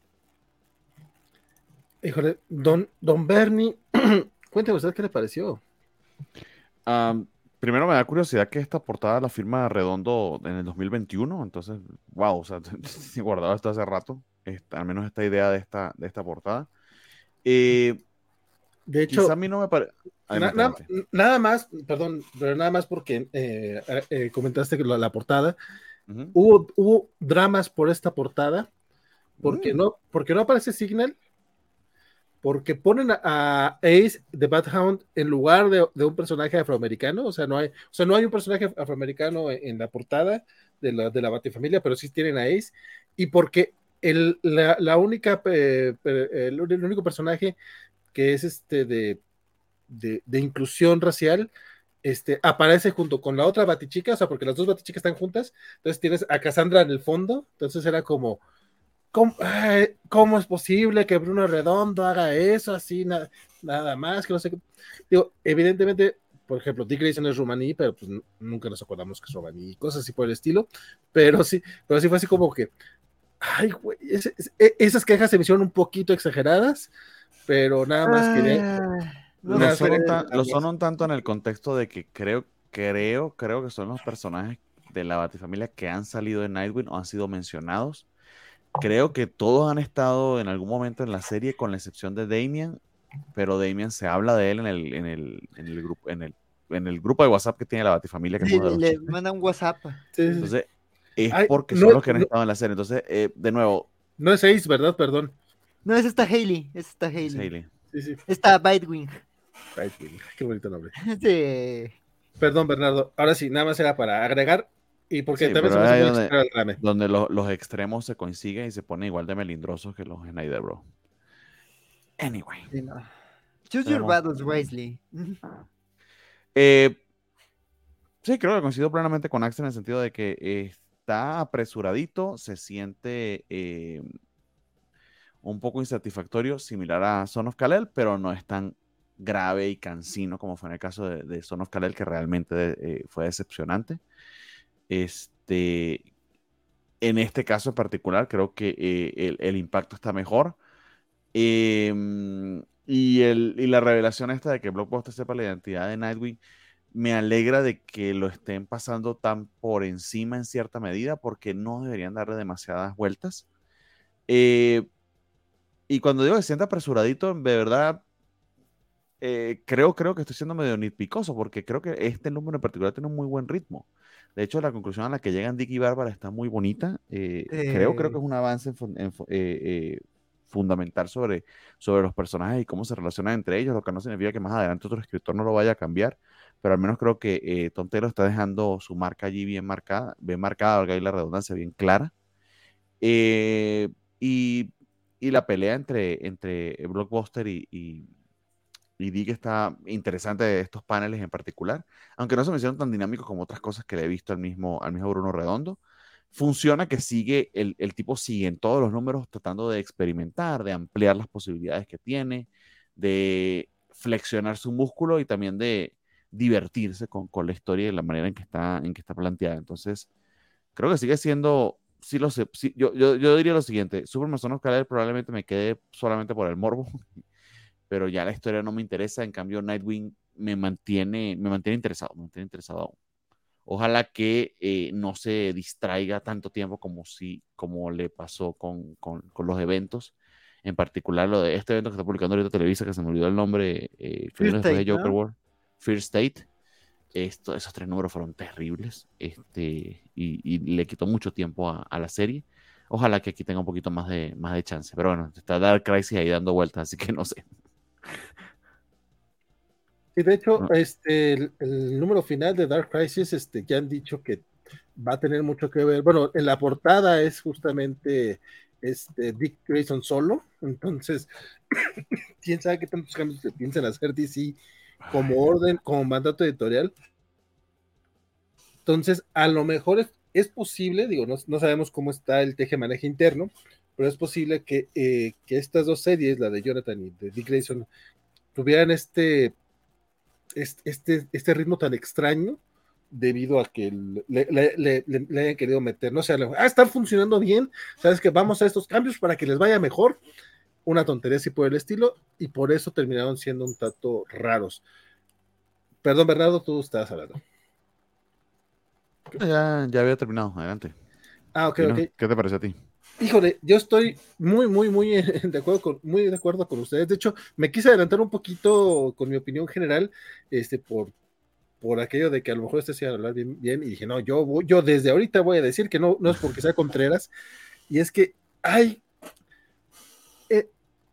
es, se para muy bien porque hace una semana leímos el de Superman Son of Kal-El, o sea, sí fue un eh, fue algo demasiado apresurado el otro final de repente y, se, resolvió de manera relativamente fácil, que es algo que Tom Taylor sí ha, hecho en, sus cómics en general. O sea, nos presenta un, dilema que parece que va a ser más grande y al último se resuelve muy fácil y lo bonito son las conversaciones y la exploración de personajes, que no es tan mal, pero de repente, pero, pero pues pinche 15 cómics para esto, compadre, o sea. Sí, sí, sí, sí. Es donde se, donde se, siente un poco cansino. Sin embargo, considero que sigue siendo una de las mejores series de DC, justamente por el cariño que tiene los personajes y por lo bien que lo lleva. Em, este cómic me gustó, me gustó la conclusión, me gustó la manera, incluso relativamente fácil si tú quieres, pero la manera en la que le quitan a los secuaces a, a, no es Brick, siempre se, olvida el nombre del villano, Blockbuster, siempre lo confundo con Brick. El Kingpin de DC. Imagina que lo venció Netflix. Es que Brick, es que Brick también es como un es también como un Kingpin de Bloodhaven, pero eh, bueno, no, no de Bloodhaven, de, Star City, porque es villano de Flecha Verde. Y también está así Animalón, es naranja, o sea, es, muy parecido. Pero sí, Blockbuster, este me agüitó también el arte de Bruno Redondo. Yo creo que ustedes, algo mencionaste tú, eh, Bernardo, pero creo que tú fuiste bastante eh, amable yo sí en este número no vi a Bruno Redondo, ve nada más esa pierna en ese, en, ese, en ese panel. Eh, ¿qué, pasó con Bruno Redondo? Sus portadas tan hermosas, siguen siendo lo mejor, este, pero el, arte interior, incluso este spread page en el que está peleando con, con contra Blockbuster, que son este, dos, 12 paneles, en otro momento venció paneles hermosísimos y aquí lo sentí hasta cierto punto genéricos para el cómic, porque ya hemos visto a Geraldo Borges haciendo este tipo de paneles. Incluso me atrevería a decir que el último número de Geraldo Borges está mejor que este último de, Bruno Redondo. Que qué bueno por Borges, que la verdad eh, empezó como un filler algo eh, raro porque extrañaba mucho a Redondo y yo, yo llegué a un momento de ya no extrañarlo. Y a estas alturas siendo que el primer arco, los primeros números eran como una parte muy importante de la serie, al nivel de Elena Casagrande Black Widow o de Riley Rosmo en Harley Quinn, ya estos últimos números con Bruno fue así como que, ay, pues ya no te voy a extrañar. o sea, si ya te quedas solo como portadista, qué bueno. Eh, pero lo último, eh, que, fue una chingonería también, hay que decirlo. a lo mejor estoy siendo muy, muy, muy agresivo con Redondo, porque nos dio este cómic hermoso de que fue el todo en una sola viñeta, bueno, más o menos en una viñeta, eh, pero creo que ese fue el último gran experimento que le vi y a partir de ahí, cuando ha regresado ha sido muy normal, cuando antes en todos los números veíamos algo especial. Yo sé que también te acaban de hacer algo especial en cada número, pero aquí le, aquí le vi un par de viñetas que dije, güey, es, esa pierna de, de, Nightwing me causó mucho conflicto y ya no me acuerdo. También hubo un, también hubo un golpe, un que también quisiera saber un poquito más de anatomía para poderles explicar correctamente por qué me está haciendo ruido esos, esos, esas peleas, este, esas viñetas, porque sí siento que las hizo, eh, no sé si no sé si apresuradón. Evidentemente, él, un mal un, un, mal cómic de él sigue siendo el mejor, eh, un cómic mejor que muchos otros. Pero esa es la bronca, o sea, Bruno ya estaba en un nivel bien chingón y aquí, lo, y aquí siento que está en un nivel muy normal. Eh, aún así, no, no, no, fue un cómic que odiara, definitivamente al contrario. En Nightwing creo que sí lo voy a terminar comprando en, eh, en, en, un formato bonito, o sea, y en inglés. Este sí es una serie que, que voy a quedar. Me gustó mucho, me gustó mucho eh, cómo terminan Bárbara y Dick. Creo que es una forma muy graciosa. Me recordó tanto, esas viñetas me recordaron tanto al hombre araña que es este, este vato azotado, o sea, así todo triste, en, en, el marco de la ventana, llorando porque ya no va a poder seguir con ella, este, porque su identidad secreta se, se, se, se fue para, se fue al carajo. Y es como, no mames, o sea, es básicamente lo que llega, llega Bárbara y le dice, no digas mamadas, Dick. O sea, y está bien, qué bueno que, que, no Le dice, no, te, diría no digas mamadas Mary Jane, pero no tenemos derecho para decirlo. No, digas mamadas, no, y la pelirroja es ella, no él. Entonces, este, estuvo muy bonito. y me gusta cómo termina el cómic. O sea, no, no, no lo vamos a decir, pero me gusta cómo termina. A mí me da mucha risa que Batman le da un besito, eh, pues, Batman, le da un besito a Dick, eso es lo que él quisiera. Este, que Bárbara le da un besito a Dick y, por supuesto va directo a las, a las nachas. ¿Cuál debe ser? ¿Cuál debe ser? Detallazo. O sea, es un, un, buen cierre. Nada más que sí, fue muy, fue muy cansado llegar a él. ¿Qué, qué pasó, Axel? Nada faltó Dick levantando el pie. Nada Dick levantando el piecito mientras le da su beso a Bárbara, ¿no? ah, sí, no, completamente. O sea, creo que, eh, creo que me pasó un poco de, agresivo. Sobre todo porque considero que sí es de los mejores cómics de DC y lo sostengo. Nada más Nada más que tardamos mucho para esto. O sea, para llegar a eso, eh, me gustó mucho lo que tú dijiste, Bernardo. O sea, eh, se siente apresurado porque todo lo demás se sintió muy lento. Sin embargo, este cómic eh, en solitario tiene muy, muy buen ritmo. Ya veremos qué es lo que tiene preparado Tom Taylor para el, para el número 100. O sea, también lo, cierra, faltan cuatro numeritos ya para el 100, entonces me imagino yo va a haber algo, algo especial. Y pues con eso cerramos lo de Netflix. Por acá dice eh, Federico Lee que Bárbara, eres Poison Ivy y, es, eres y estas suculentas es lo que le dice Bárbara a Dick a la hora de darle el agarrón de nalga. Alex Guerra contando, contando todo tipo de medios. Se me hace muy que bueno, Muy bueno, Federico, muy bueno. Federico anda un poco happy hoy. espero que esté comiendo un buen trago estos comentarios.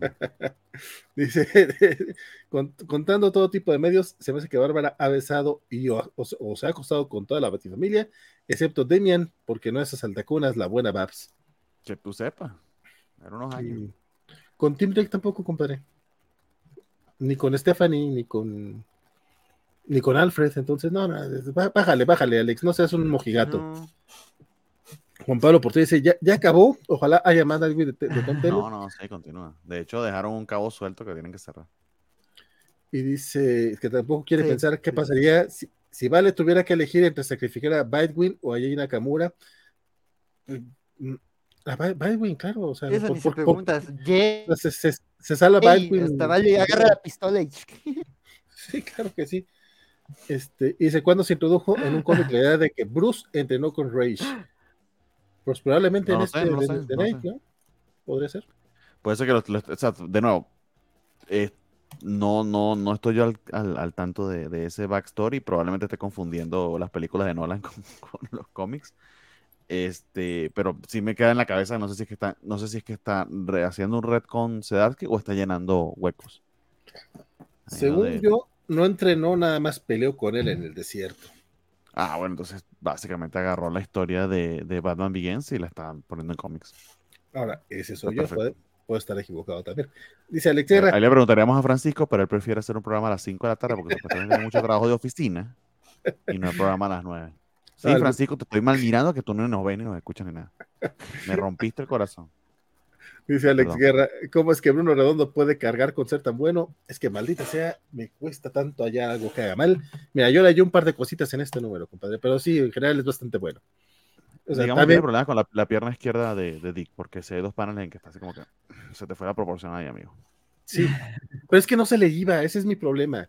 O sea, si fuera un, un, dibujante que, que, que, que, hace cosas feas, o sea, esta semana trashearon muchísimo a Rob Liefeld por una horrible portada variante que se aventó para el hombre araña, donde se hace. que se copió a él mismo y se copió con los mismos pedos que siempre ha tenido. Eso, ah.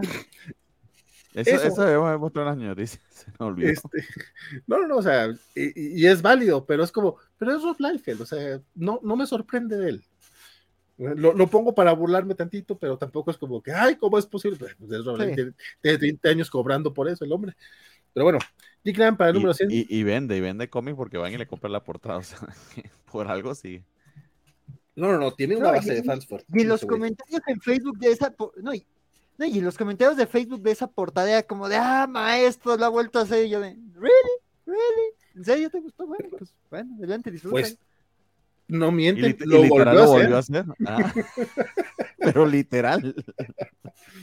y, en, Twitter, al menos las veces que yo la vi en Twitter era todo lo contrario. Eso te habla ahí de la demografía de, al menos de, la de quienes están hablando.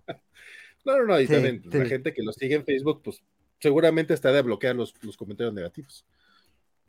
Hay gente que hace no, eso. No, no, no vayas a de un artista a, echarle mierda a su trabajo. O sea, eso tampoco. Ve al Facebook a decirle cosas bonitas. Si no tienes nada bonito que decir, no le digas nada. Pues por eso te digo. es, es, normal, es normal. Sí, sí, es verdad, verdad. Pensé que era un post normal, no, no el post de él. Perdón, Para el número 100, eh, de Nightwing si se espera mucho o solo una continuidad del siguiente arco de G Clamp. Este, pues yo espero un cómic emotivo, porque es lo que sabe hacer Tom Taylor, eh, lleno de exploración de personajes y muy bien dibujado, que con, con, el Bruno Redondo que estamos este, acostumbrados. Es lo que espero, no sé ustedes qué esperan. Sí, sí, sí. Tal cual. Lucha Mike dice: al menos terminen los TPB de Future State de Televisa y tenemos a Nightwing traducido. sí, no, ya no, no falta, no, no falta este, de llegar a eso. Y lo pudieran hacer antes, no sé por qué Televisa se ha quedado tan dormido con eso. Pero debe ser que Nightwing no es, Nightwing no vende tanto aquí en México, pregunto, no sé.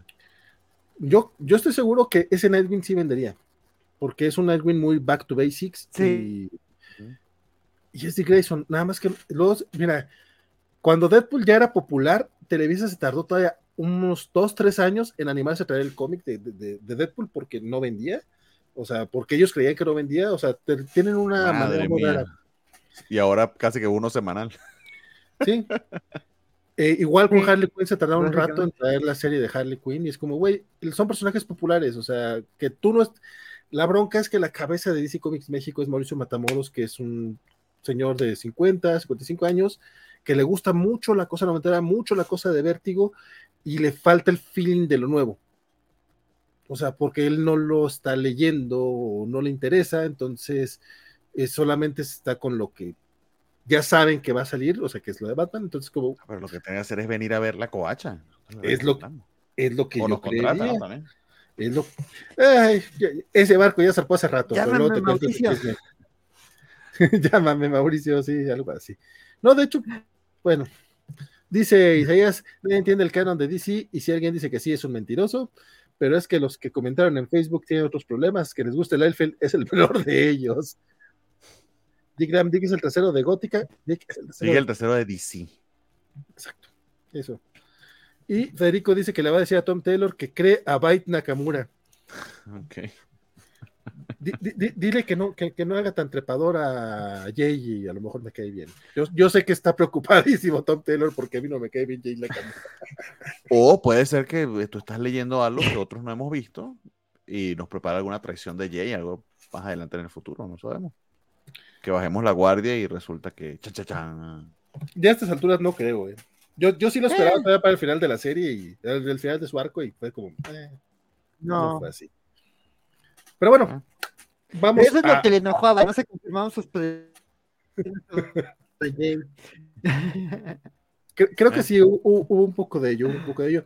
Pero bueno, vamos a en los cómics Marvel de la semana, o como les vamos a decir en esta ocasión, el bloque que Bernardo no, no, va a hablar. No, y me voy a ir a dormir, amigo, estoy durmiendo. Compadre, échate un cafecito, eh, ponte a caminar por ahí, este, camina para que no te, no te sientas este, muy cansadito. Arrancamos los cómics Marvel. Una manzanita. Una manzanita. Y no solo eso, o sea, aparte del eh, no solamente es el bloque Marvel, sino que arrancamos fuertísimo con el bloque mutante.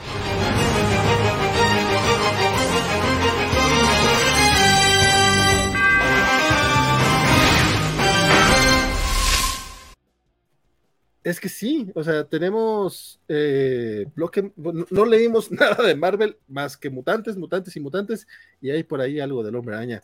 Arrancamos directo con Axe Judgment Day número 5, mi querido Axel.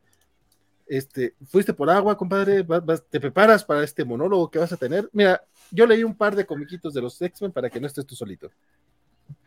Eh, y yo leí unas páginas de esto y tengo, que, es muy, tengo que, es muy amargas. espérate, espérate, ¿qué dijiste? Que leí un par de páginas de esto y tengo quejas muy amargas. oh, eso es fuerte, es fuerte. Pero a ver, ¿arrancamos con tus quejas o quieres que Axel arranque? Que se arranque Bernie, que se arranque Bernie, que se arranque Bernie, ah, que bueno, se arranque que Bernie con quejas amargas. Vamos directo aquí al grano y perdón si voy a spoilear esto, me vale pito. Eh, a ver, si me acuerdo. Aquí es donde resucitan al Cap, no me acuerdo. Leí uno que resucitan al Cap y lo resucitan con todo y con todo y escudo. O algo así leí. O, no es este. Ah, sí, aquí está. Perdón, es spoiler la última página. Sí, sí, sí. sí, sí. Perdón. ¿Por qué? Ya o sea, Zero Fox Given.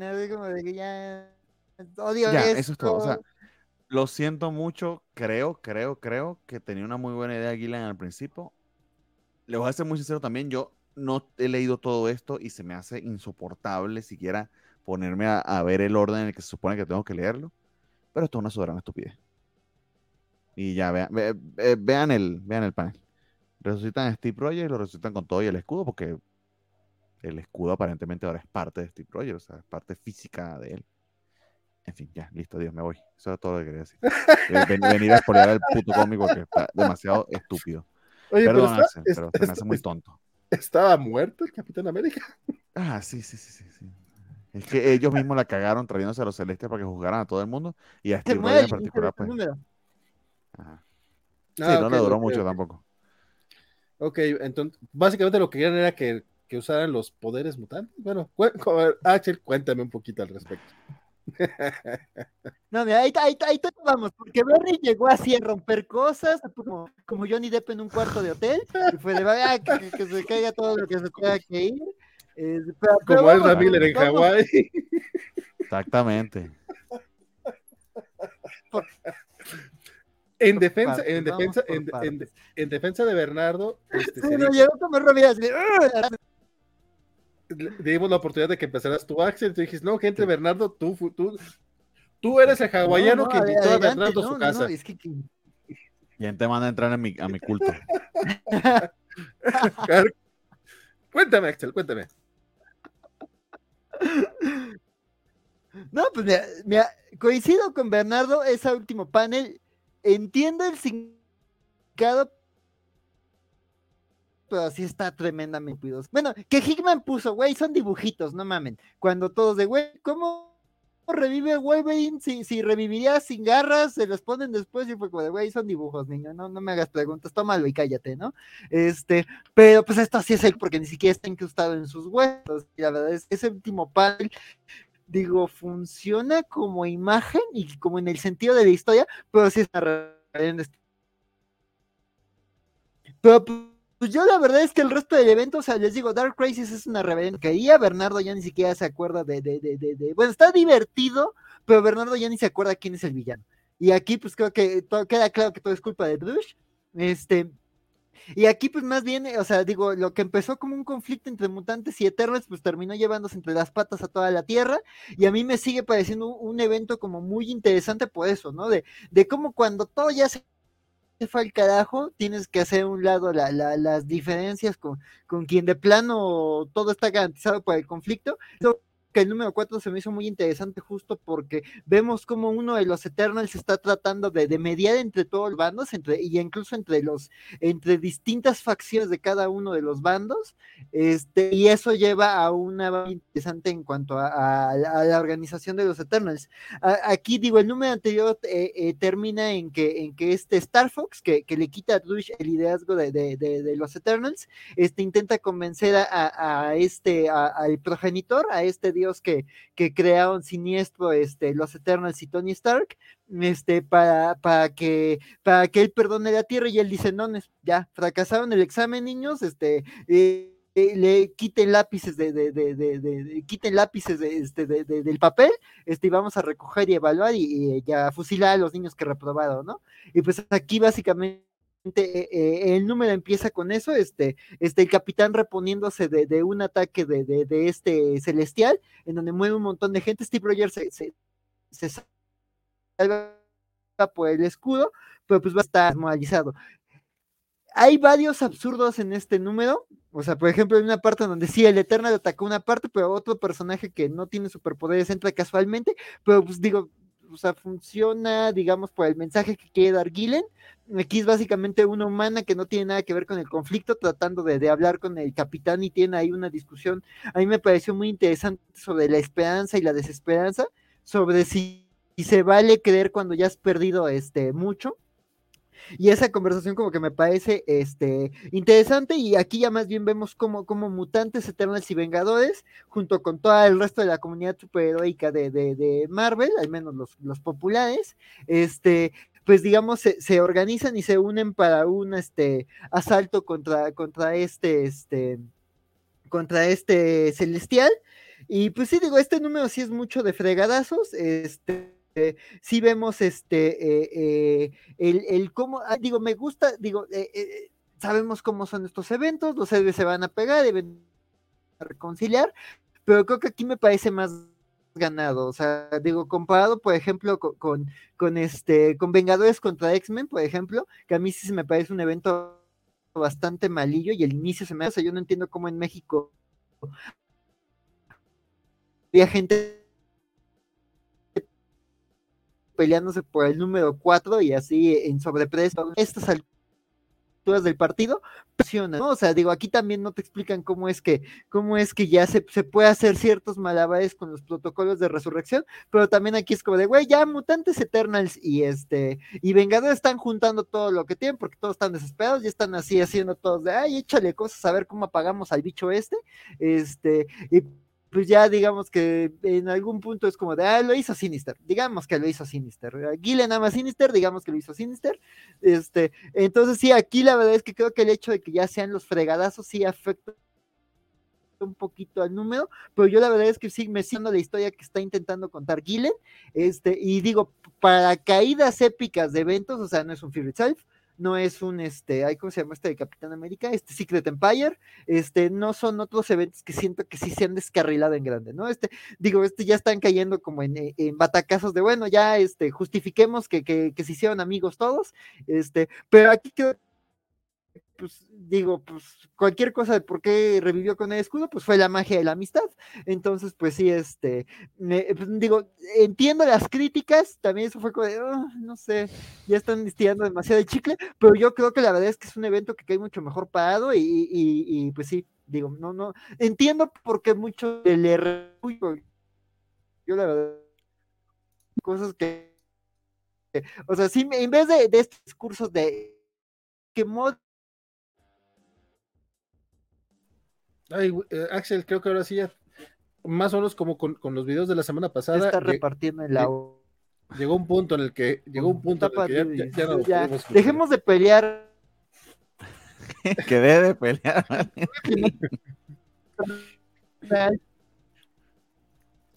el pobre Axel, alguien está este, prendiendo el microondas al lado de al lado del modem. Sí, yo creo que sí. Eh, se nos acaba de ir tantito el buen Axel. Decía Bernardo, eh, no, digo, decía Isaías que Bernardo no escogió violencia, se convirtió en la violencia misma. Este, Axel, no vamos a leer Judgment Day. Oh, ya estás ahí, mi querido Axel, ya regresaste. Nos quedamos en que no querías pelear, compadre. Pero creo que lo va 10 segundos atrás de nosotros, entonces nos responden un ratito. Yo me voy a hacer una capresita, amigos. Ya estás, ya estás, ya estás. Creo que ya estás estás? No, está como 10 segundos atrás. Sí, se, me hace, compadre, que. Eh, sal, reinicia la lab y vuelve a entrar. Sí, al cabo yo me encargo de Exterminators y vamos a leer algunos comentarios mientras este, regresas, mi querido Axel. Dice el Pacho, yo ya dijeron que Proteus va a ser, no lo sé. Luchamex dice, esto es una eh, cosa muy chafa, eh, esto es una porquería, básicamente. Dice también que qué bueno, y lo digo, no juzgaron a América Chávez y la próxima semana habrá bloque de América Chávez. No, compadre, créeme que no. Y los Eternal este, dice que pues, se fueron muy para allá, muy lejos. Eh, y que eh, eh, se pusieron a levantar un Celestial para molestar mutantes, pero se automataron, dice Luchavex. Dice Alejandro Guerra, la magia de la amistad, nada, fue el poder de la democracia por su parte, dice Axel, que ya sacaron a Axel por andar recomendando Judgment Day. Axel, te esperamos, te esperamos. Me gustó, me gustó mucho lo de o sea, automataron. lo, agarró, lo agarraron los municipales y Federico dice que todo se hubiera resuelto con un panel antes en donde alguien avienta el escudo y el brazo del capitán lo cacha. Pero no te mandaron llamar para este compadre, te lo has dado esa idea. La verdad es que yo ni leí el, cómic, nada más me enteré ahorita por lo que, por lo que se quejó el buen Bernardo, pero, sí está gracioso. Eh, seguía dice gente peleándose por el número 4 de, de Avengers vs. X-Men, no me ataquen. Tenía 15 años, era joven y tonto, y ya no soy joven, nomás tonto. Eh, pero, ¿qué pasó en el número 4 de Avengers vs. X-Men? No me acuerdo. Pues nada, no pasa nada, es Kickman aquí eh, haciendo peleas genéricas y, la gente se peleó fue y yo no entendía nada. Pero bueno, este, compadre, cierras tu opinión sobre, sobre el Judgment Day, porque al parecer acá te, eh, me di cuenta que Bernardo te estaba cancelando, que te estaba censurando. Sí, no, dijo, no, Axel, estás mal, ¡pum! no, pues Sí, sí, sí, no, no, este, no, Carlos Slim ahí me, me, cortó el internet porque tampoco le gustaban mis puntos de vista, este, no, pues mira, yo la verdad es que no, no es perfecto y entiendo que hay gente a la que no esté gustando y sobre todo esos momentos tan raros, este, como ese final, pero pues me gusta a rasgos generales lo que está intentando decir sobre, sobre cómo intentar este actuar en momentos de crisis, ¿no? Entonces, pues ahí es como de ya, rusos gringos ya no se peleen, hay cambio climático. Entonces, sí, este... sí. Pues bueno, por acá sí, Free Axel, hashtag Free Axel, ya, ya se liberó Axel, este, y cerramos el Judgment Day, pero toca hablar de Exterminators número uno, que es un comiquito eh, nuevo. Yo dije, yo, yo, dije que yo me iba a encargar de Exterminators y eh, Axel fue y vino rapidote. Yo sé que también quieres hablar de este comiquito. No sé si fue la misma experiencia tuya, compadre, pero me pareció bastante divertido. Eso, de hecho, lo, lo definiría como una masacre divertida. Este es un cómic que no voy, a, no voy a negarlo tampoco, está un poco raro. Es básicamente, es un Girl Power por ahí con Dazzler, eh, Jubilee y Boom Boom y se me hace un poco raro ver a Dazzler haciendo equipo con aquellas dos, porque aquellas, como que por la edad, sí me imagino a Jubilee con Boom Boom, aunque porque todas explotan, ¿no? Este, pues básicamente es porque. Aunque no se case Laura ahí, pero explotará, no sé qué cómo explota, pero la otra tres me sentido. Es un poco spoiler porque Laura no, no debería salir en la portada del número uno, porque no sale en este número al menos ah. de inicio. hasta cierto punto. Amigos, yo llegué a spoilear todo Marvel. Eso vine yo. No, no, pero el spoiler es realmente de la portada, compadre. ¿Qué culpa tiene eso? Este, muy, una portada muy chida, por cierto. El arte interior es de Carlos Gómez, el cómic es de Lea Williams, y empieza con que un vato este, engaña a Dazzler. Dazzler encuentra al, novio o al ahora exnovio este, con, con otra chava, y ella básicamente, como buena tóxica que es, lo saca de su, lo saca de su vida, lo cual eso no es tóxico, lo tóxico es aventarle los viniles por, por, desde el segundo piso y lárgate y no te quiero volver a ver. Entonces le habla a sus amigas Jubilee y, y Boom Boom, pues para irse de peda pues, y a llorar por el vato que la dejó, ¿no? Básicamente. Eso es el inicio. Pero resulta que hay, hay por ahí un girillo que cuando están en, un bar, este, nos las drogan, lo cual no es algo que debe ser muy normal. No, pero, no. Pero resulta que se las llevan un grupo de vampiros a un mundo que parece que todavía no han dicho, creo que no dicen todavía, pero para mí me parece que es como el Boyo World o algo por el estilo. Básicamente las tienen contra vampiros en laberintos gigantes y cosas muy alocadas. El cómic eh, trae muchas groserías censuradas algunas creo que no tan necesarias, pero bueno, como que es parte de darle ese toque eh, edgy, ¿no? Miren, es un cómic para la chaviza, y... pero sí está bastante divertido, o sea, me, pareció un cómic que, que no necesitas conocer a los personajes, de hecho, Dazzler creo que está muy fuera de personaje aquí, pero tampoco es como que la conozca demasiado. Eh, a Jubilee sí la imagino, en, seguramente Jubilee creo que si bien nunca las habíamos visto en este nivel de, de, chavas normales, este, creo, que, creo que no están tampoco fuera de, su elemento. Eh, tal cual, no, tengo mucho más que decir, un gran, dibujo, cómic divertido, queda en un cliffhanger bastante, eh, pues, un cómic que quiero seguir leyendo. No sé cuánto vaya a durar, realmente espero que no mucho. O sea, creo que como miniserie queda, queda muy bien. El equipo se me hace curiosón. Eh, nuevamente, Dazzler no la veo aquí, bueno, sí la estoy viendo porque tengo ojos, pero se me hace muy curioso, pero ya veremos a ver cómo, cómo va funcionando este, nuevo equipo mutante. Mi querido Axel, ¿a ti qué te pareció? Pero pregunta, ¿eso está en continuidad? Eh, sí, sí está. Ah, ok. No, porque como decía lo de las groserías y demás, de inmediato me sonó como si fuera un Black Label, pero obviamente no es Black Label porque es Marvel, pero capaz que es el intento de Marvel de hacer un Black Label.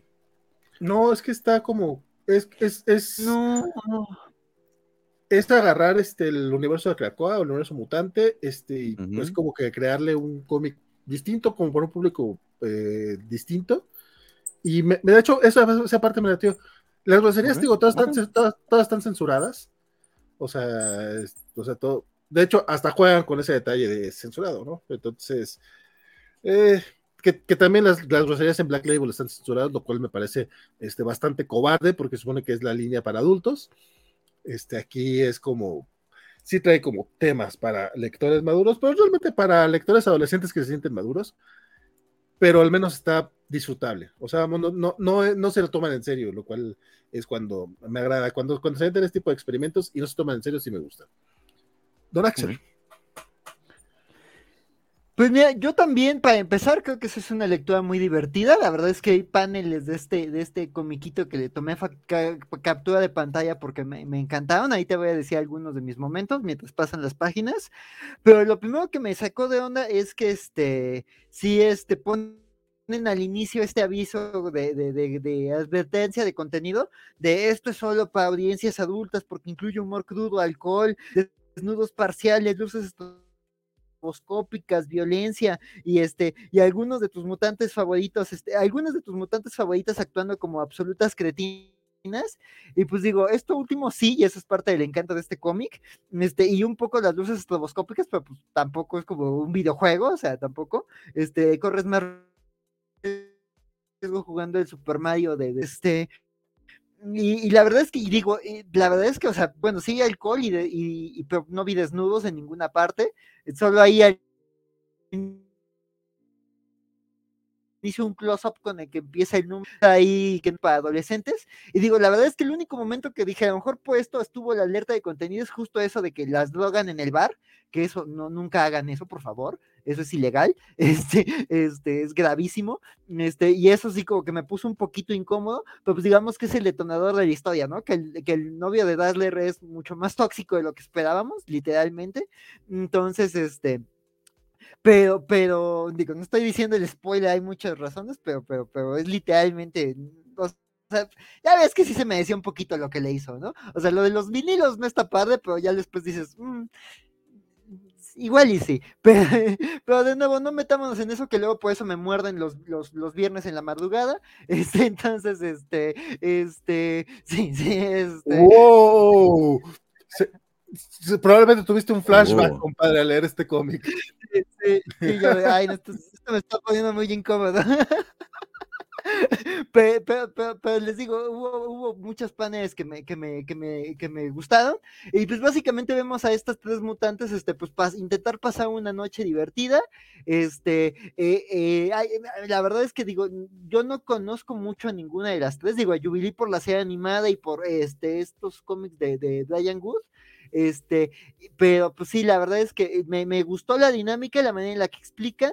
Este, digo, también Boom Boom, lo poquito que le he leído en New Mutants y este, y lo, lo poquito que leí de, de, Next Wave, este, pues sí, la verdad es que aquí también, pues vemos a, Boom Boom pues siendo eso, ¿no? Impulsiva, este, eh, autodestructiva, caótica, pero pues eso, eso me encanta. Y como dices, creo que la que está más fuera de lugar es Dazzler, incluso el tema del novio, ya de que no este Doctor Nemesis, o sea, Doctor Nemesis también tiene sus cosas horribles, pero pues estaba bonito como lo que intentó hacer este Simon Spurrier con ellos eh, eh, en, en, Way of X, y aquí es como de, no, pues me fui con un, con un vato horrible, ¿no? Entonces, pues sí, es como de, además amo al Doctor Nemesis, pero bueno, independientemente de eso, mis nitpicks, este Depende de qué vinilos, tal vez hizo. Sí, sí, sí, aquí Give the Shaun of the Dead. Este, pero sí, la verdad es que está muy divertido el cómic. La verdad es que sin quemar mucho de la trama, el hecho de ver a estas tres mutantes reaccionando, metiéndose en situaciones divertidas, este, en situaciones extremas, y como que eso de que es cómic edgy, por así decirlo, con muchos insultos y muchas situaciones locochonas y mucha, y mucha sangre, pues sí está, está interesante, está divertido, hay mucho frenesí. Sí, es como el cómic, este, papitas fritas de, de, de las semana, pero yo me divertí muchísimo. Me encantó un panel en donde básicamente es como de, así como meme, o sea, hay un panel que es básicamente un meme de Regina George, de súbete estúpida, vamos a terapia, y yo de, ah, me, encantó, me encantó, sí, sí, sí, sí. Entonces sí, la verdad es que está divertido, la verdad es que yo también tenía mis dudas de qué, qué iba a ser esta serie, pero la verdad es que sí está como un, un, ah, pues sí, eso es un shot de, de, tequilita ahí divertido, cotorrón, este, entonces pues ahí a ver, a ver qué tal progresa la serie, y pues sí digo, eh, eh, habrá que ver a dónde llevan como ese girito, ¿no? Y, y en qué mundo están, porque pues sí, me, me creo que lo que un poquito más me desconcertó del cómic eh, fue eso, ¿no? De justificar cómo pasan del bar a, a la otra situación, pero pues la otra situación creo que es muy rápida, este, no te, no te da chance como de hacerte muchas preguntas, y yo creo que eso va a ser como el meollo del resto de la serie. Entonces, igual que vale, yo no veo esto que vaya a ser una serie muy extensa, pero yo creo que, que lo que tenga, si, si siguen con este ritmo, creo que puede ser algo muy interesante y divertido, y pues justo una oportunidad para ver brillar a, estas mutantes que luego no las vemos, no nos las imaginamos juntas, este, y pues eso también, y, ay, aparte pues me gustó a Jubil, que la última vez que la vimos como que estaba como muy dependiente de su bebé, pero pues el niño anda roleando en Otherworld, entonces pues también volver a ver a Jubilee sola está, está padre. Sí, justamente, justamente lo que preguntaba Federico, que, si Julie no anda con, su bebé, pero ¿cómo se llama este chismo, guismo? Ya no, ¿cómo se llama? El, tiene un nombre bien feo. Shogo, Shogo. Shogo. un nombre pero, así raro. Pero las mamás pueden salir a tomar también, o sea, para eso están las niñeras y los papás para que los cuiden, o sea. Sí. Y le está cuidando. Federico, yo pensaba que era más, progresista, era más progresista que eso.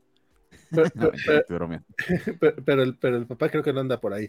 Sin embargo, sí, o sea, eh, sí se ve un poquito, más libre, lo cual está bien. también ya no, a mí lo que me sorprendió es que ya no es vampira. Y mira, aquí enfrentan algunos vampiros, lo cual está es gracioso. Es como. Hay dialoguitos como de ay, Jubilee sabe sabe de estos temas. Eh, divertido, divertido el comiquito, dice Alejandro Guerra. Bernardo dijo: Es mi cómic de la semana, yo decido quién recomienda Judgment Day. Y sacó a Axel. Isaías, Exterminators 10-10. No me había divertido tanto en un cómic desde hace rato. Estoy parcialmente de acuerdo. Yo sí me he divertido con otros cómics recientemente, pero también para mí fue una sorpresa totalmente agradable. Yo no esperaba mucho. Me convenció ver a, ver a Laura en la portada. Y pues mira, no sale Laura realmente en el cómic, pero aún así siempre es divertido ver a Dazzler, aunque sea una Dazzler, y a Jubilee y a Boom. De hecho, sí, las tres me gustan mucho. Este, a Boom Boom, este, a, Tabitha la, le tengo mucho cariño por, por este, a Jubilee, pues porque leía los cómics en los 90, a Dazzler porque leía los cómics en los 80, o sea, realmente le tengo mucho cariño a estos personajes, y aunque están un poco rara la interacción, este, yo lo disfruté. Dice, y está viendo, está viendo el arte y eh, está muy, el arte y está, está muy bonito, sentido que están muy sexy las chicas, pero, pero no es pornográfico, o sea, no es eh, que no es que necesariamente de cómics pornográficos, no, no, me malentiendan, pero como, como que no están sobre erotizadas, sino que están agradables, atractivas. No sé cómo, no sé cómo explicarlo exactamente, pero sí. está bonito, está wholesome. Yo siento que no están objetificadas, sino que lo que te muestran de sus cuerpos es como de chavas jóvenes divirtiéndose. Y pues sí, te vas a poner un short, te vas a poner un vestido cuando estás ahí en Noche de Chicas, ¿no? Que incluso hay, un, hay unos diálogos muy divertidos con Boom Boom de, de por qué estás vestida así, Boom Boom, ahí está divertida esa interacción con Jubilee, creo. No, pero que inclusive Jubilee le dice, lo leí, pareces una Barbie adicta al sexo. y no se lo toma. y, tiene, y tiene algunos elementos eróticos. O sea. No, y se llevan bien pesado, porque es como llega la. Aparte de la Barry adicta al sexo, le dice también. Ay, güey, ¿cuál, es el Es que se avienta varios insultos así bien bitch la Jubilee. Y entonces, güey. Pero también es como, pues, pues sí, o sea, no me extraña pues ese tipo de. O sea, son cargadas, son carrillas entre ellas. Creo que, Amigas que, se llevan pesadas, sí. Sí, está bien que las mujeres puedan hacer eso, porque algunas veces los hombres lo, los hombres lo hacemos con nuestros amigos y, y, existe el cliché de que las mujeres no lo hacen con sus amigas, pero aparentemente sí. Al menos Jubilee lo hace con, con Boom Sin bronca. y esto lo escribe una mujer, así que supongo que sí, ahora que lo pienso. ¿Eh? Sí, es, sí, eso. Sí, Alex Raspacho dice: personajes como Sinister, Exodus, Destiny, la hermandad de Araco siguen siendo piezas fundamentales para Krakoa. los demás eh, serán para que cada una tenga su juicio, pero fuera de eso, el arco principal sigue siendo bastante interesante. Y los demás, eh, ah, sí, justamente es eso, se refiere a Judgment Day. Y sobre eh, Exterminators, dice Alejandro Guerra: un grupo de mutantes, de puras chicas, edgy y divertido, vendido. Muy bien, Alex. Ahí cuando lo leas nos das tu opinión. Luis Javier dice, Dazzler, Jubilee, Boom Boom, siempre me han gustado mucho. Qué bueno que les den un título. de hecho, sí, básicamente fue un poco de mi reacción. La verdad es que sí. Fíjate que de, monitas, yo sí tengo a Tabitha y tengo a, Allison. Me falta un, una Marvel Legends de Jubilation League. Así que si saben de alguna barata, porque aparte luego se venden muy caras las Jubilee, este, si saben de una, ahí pasen dato porque sí me falta mi Jubilee. Dice, ahorita revisando algunas grapas que tengo, eh, porque según me acordaba tenía el Avengers vs. X-Men 4, dice Jig Lamb. Eh, vi un Sam Wilson Capitán América donde enfrenta a Cap Wolf, no recordaba esa versión.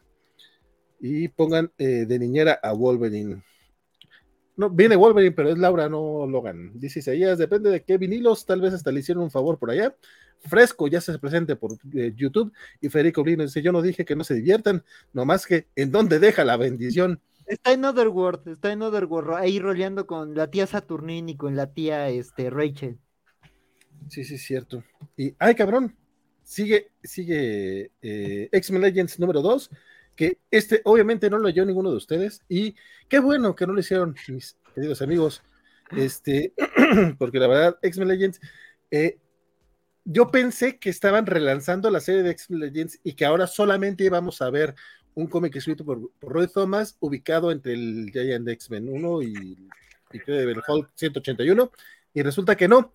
O sea, sí relanzaron X-Men Legends, pero es básicamente lo que veníamos viendo, o sea, van a ser arcos de dos, tres numeritos, eh, con historias ubicadas en cierto contexto histórico, ¿no? En cierta parte de la continuidad. Esta es la conclusión de la, de la historia de Wolverine, lo cual, sí, me, a mí la verdad me pareció, este, dije, ¿really? Aquí se acabó este pedo, o sea, de por sí el cómic no estuvo tan bueno, este, yo pensé que apenas, como que, ah, bueno, ya terminaron de setearlo y ahora sí viene lo chingón, no, es básicamente un número muy, muy, muy de rellenar partes de historia que, nadie, nadie necesitaba saber, como de dónde sacó Wolverine su máscara del Giant X-Men 1, este, ver un poquito de, de, Beast por ahí. Los hombres X no aparecen, o sea, el cliffhanger del número anterior era que Wolverine y este Jack of Diamonds se iban a enfrentar a los hombres X y era como que, ah, mira, ahora se van a enfrentar. Y no, era una ilusión de Mesmero Mesmero es una versión de misterio que a nadie le interesa, nadie recuerda a Mesmero. Roy Thomas, Don, te, admiro por muchas otras cosas, pero qué comiquito tan malo te aventaste, compadre. Eh, totalmente olvidable. Y sigue, ya no me acuerdo qué es que sigue el próximo número, es otra historia con otros personajes, en otro contexto, con otro equipo creativo. X-Men Legends. Eh, pues es igual, igualito que el X-Men Legends de hace un par de años. Nada más no sé por qué relanzar una numeración, neta, no, no entiendo, eh, bueno, más allá de engaño, de engañar a la gente, es como que, ah, mira, ahora sí va a ser distinto, no, es igualito que lo anterior, esto es básicamente el X-Men Legend 14, después de cosas feas que vimos de Walter Simonson, de Chris Claremont y de todos ellos que, de, todos los que, de, toda la primera, del primer volumen de X-Men Legends que salió, los únicos rescatables fueron los de Peter David con X Factor noventero al menos de lo que yo alcancé a leer. Y parece que esta nueva serie de X-Men va por el mismo camino. Eh, personalmente no la recomiendo, a menos que seas extremadamente eh, completista. Y fan de, muy fan de Roy Thomas, imagino, Muy fan de Roy Thomas y de Wolverine, probablemente, porque quiere saber de dónde sacó la. ¿Por qué cambió su máscara de, de, de, de bigotitos a la otra? que está bien pendejo, básicamente es, se los voy a spoilear porque no importa. Eh, este, le lavó un poquito, bueno, ahí este, medio le lavó el cerebro al buen al bestia y le, puso un traje de Halloween, o sea, literal fueron a una tienda de Halloween, le pusieron un disfraz y tú te vas a llamar Wildlife porque necesito que no seas bestia. Se pelean contra Wolverine y, al último le dice Wolverine, ay, mira, este, se me rompió mi máscara, me gusta la tuya, y agarra la máscara de una tienda de Halloween que, le, o sea, eso sí está muy, está muy, muy, muy Silver Age, o sea, la, respuesta está muy Silver Age, está bien pendeja, está bien pendeja. Pero qué espera de Roy Thomas, ¿cuántos años tiene Roy Thomas que sigue escribiendo? Ah, tener como 75, 80 años, una cosa así. Sí, no, no, la verdad es que. Sigue escribiendo y sigue escribiendo con su estilo. O sea, se lo invitas es porque es el estilo de Roy Thomas y que tú te lo vas a, lo vas a disfrutar. O sea, no hay de otra. Sí, no, no, el, pendejo soy yo, estoy de acuerdo, compadre. no, o sea, no todos son Peter David, básicamente. Porque Peter David, de verdad que es milagroso como el, tipo se adapta a, las épocas e inclusive toma sus historias y las hace frescas aún para, para, para las sensibilidades modernas. Pero no todos tienen esa capacidad. Sí, no, la verdad es que no, y qué triste. El, Alberto, me imagino que es Alberto Palomo, Alberto PM, llega a través de YouTube, compadre, saludotes. Y Alejandro Guerra dice X-Men Legends, legendariamente feos. Y el buen Félix Farsar obviamente viene a saludar a Axel, a su amigo Texel, dice saludos a Axel, a Bernardo y a Valentín. Apenas llegué al bloque Marvelita. Roy Tomás tiene 80 años, nos dice allá sí, sí, sí, ya está. Ya está grande. No, y también que a los 80 años siga escribiendo. Mira que mm, creo, creo que se adaptó mucho mejor que lo que se ha adaptado Chris Claremont. Eso también es muy cierto. Ah, exacto. Eso es lo peor. Sí, pero bueno, Legend of X número 5, que el buen Axel este, sí le entró. De hecho, sigue el bloquecito de Axel porque es un Legend of X y la parte de New Mutants. Así es, así es. Este, pues aquí. no, quiere que me duerma, no quiere que me duerma aquí en pantalla ya sabe. Me, voy rapidito. Eh, básicamente aquí ya se cierra el arco, este, este arco tan, tan extraño con el que empezó la serie, ¿Cómo eres gacho, Bernardo? Pobrecito Axel. Tú, tú, tú, tú tranquilo, compadre. Yo soy súper gacho, pero de allá que Axel me haga caso, otra cosa. Me dice, sí, sí, sí, lo que sea. Hazlo, es el sonido de la estrellita de Super Mario y sí me voy rápido. Este, pues básicamente, eh, este, pues digo, no hay mucho que decir de Legion of X. No me parece terrible, pero sí me parece una serie confusa. Entonces, si, si, ya sienten complicados los Eternals de Gillian, pues esta serie definitivamente no es para ustedes. Sí está muy mitológica, sí está muy extraña, pero, la, pero como diría Pati Chapoy, está extraña, pero interesante. Y, este, y pues aquí básicamente vemos la, conclusión de, del tema de los dioses de Krakoa. Vemos que pues todo básicamente se reducía a una intriga, igual que digamos un poco en X-Men Red, a una intriga política entre el gobierno de, de Araco este, eh, justo uno de las ocupantes del consejo de, de Araco, del Gran Círculo. Entonces, pues básicamente ese fue como el, meollo del asunto, ¿no? Kurt, básicamente el tema de, las leyes de, de Krakoa le ayudan como para asistir a un, este, a un dios, este, ahí que, que, que digamos que, que, de alguna forma extraña complementa las nuevas leyes de Krakoa, que básicamente, bueno, que también eso se ve en Judgment Day, este, las nuevas reglas de Krakoa, que es como de prueba cosas nuevas, o sea, ¿cómo, cómo puedes seguir a rajatable una ley sin ser, sin ser dogmático? Prueba cosas nuevas. Entonces, digo, eso, ese, ese mensaje me gustó mucho, este, creo que es lo que yo más rescato de este número, además de que eso, se insinuó una nueva relación entre, entre Kurt y una mutante de, de Araku, este, pero pues básicamente eso es un poco, es todo lo que ocurre este número, y pues básicamente termina, digamos, este, un poquito antes de lo que vimos en X-Men Red, este, con, Urano llegando a Marte, y pues al parecer en el próximo número vamos a ver qué fue lo, bueno, ya, tie de, de Judgment Day, este, eh, este, y pues básicamente ojalá aquí veamos el enfrentamiento entre David Heller y Uranus, que pues, se supa muy poca cosa en X-Men Red. Este, pero pues por ahí no, no hay mucho que decir, digo, si les gustan las cosas metafísicas, experimentales, o son muy fans de Kurt Wagner, pues sí, este, creo que este cómic es para ustedes, y si no, pues la verdad no, no, no lo recomiendo, este, sí acompáñenlo con algo más fuerte que una cerveza, entonces sí, sí, eso, eso es básicamente Legion of X. Pues bueno, este, es, es bueno saberlo, yo sí, la verdad, me bajé de este barco hace buen rato, compadre. Pero, ok, acompáñalo con una cerveza si quiere leerlo, me gustó. Y. Eh, algo más fuerte. o algo más fuerte. despiertan al buen, este, al buen Bernardo porque, porque, porque hay que cambiar a New Mutants. New Mutants número 30, este, mi estimado, este también fue Tallino o qué onda? Este también, este también es de Axel. Es el, es, el muchacho que se entra a las balas mutantes. Sí, no, pues este es básico. Estás No, señor Simpson, no. Su silencio lo incrimina, señor Simpson. y se quedó, sí. señor Simpson. Hay que Ay, ya me... de pantalla, Axel. ¿Escucho? No, amigo, si tienes un delay cañón. ¿Ya me escucho? Y Valentín en mute. Amigo, estamos mal. Estamos mal, estamos mal, mal, mal. Yo acá diciendo que si el buen Axel sigue friseado y todo, este, de repente va a empezar a sonar. la ah, mira, sí, Esa es buena para ponerlo. Pero, este... pues, a ver, me, voy, me voy a ir de corridito, a ver si es Por favor, con la música. Este, este, es el especial chaborruco de los nuevos mutantes. Este, cumplen este, 40 años, este número más este, marca el hito de que aquí este, este ya es oficialmente el último número de, de Vita Ayala en, Los Nuevos Mutantes.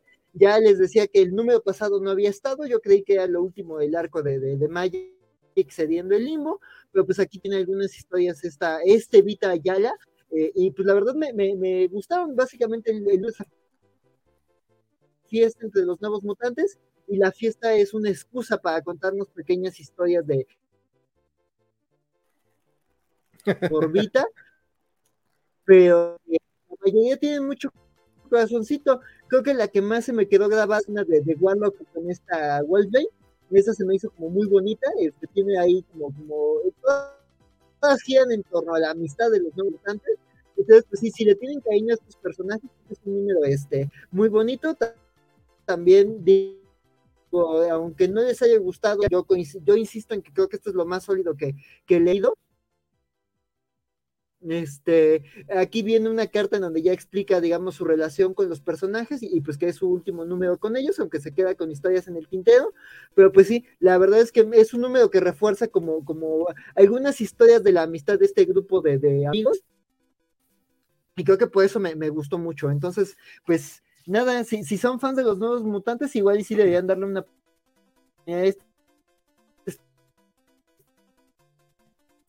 Ok. Este, no, señor no. De, hecho, este, yo creo que si el buen Axel puede aplicar otra vez la del reinicio, porque sí se nos estaba yendo, pero básicamente, este, casi casi me dieron ganas de leer el New Mutants 30 porque dice que, que bastante sólido y que lo, lo mejorcito que le ha leído a Vita Ayala, que tampoco es como que una barra muy alta, hay que reconocer. Ay, pero, pues no, no lo es. ah, por cierto, aquí reconoce que dice, y me ofrecieron Children of the Mutant, pero estoy más orgullosa de New Mutants. Y dice, sí, sí, deberías, Vitayala, totalmente, totalmente. Sí, no, definitivamente, que digo, porque sí se nota que no lo hizo tan... tan, Hay un ligero reconocimiento allá. Oh, no, parece que efectivamente llegó Carlos Slim y le quitó el internet a, Axel por definitivo. Este, Alberto PM es un amigo de acá de Guadalajara, Alberto Perfecto. Saludos, que nos está viendo. Ah, ok, ok, ok por tu audiencia. Te confundimos con Alberto Palomo. Perdón, perdón, mi querido Alberto, sí, este, confundido. Dice el buen Alberto, dice, se adapta, excepto cuando Kitty Pride le fusiona su mano con su cerebro y muere. Dice que fue un, buen guarif. Saludos a Bernie, ex compañero de la tortura electrónica. pues sí, efectivamente. G-Clamp este, aprovecha el momento para decir que eh, va a tener un sorteo especial para una buena causa, por si quieren entrarle. Entonces, sigan a, a G-Clamp en Twitter para ver qué, qué, qué, qué, lamparita es la que va a sortear, compadre. Sí, claro.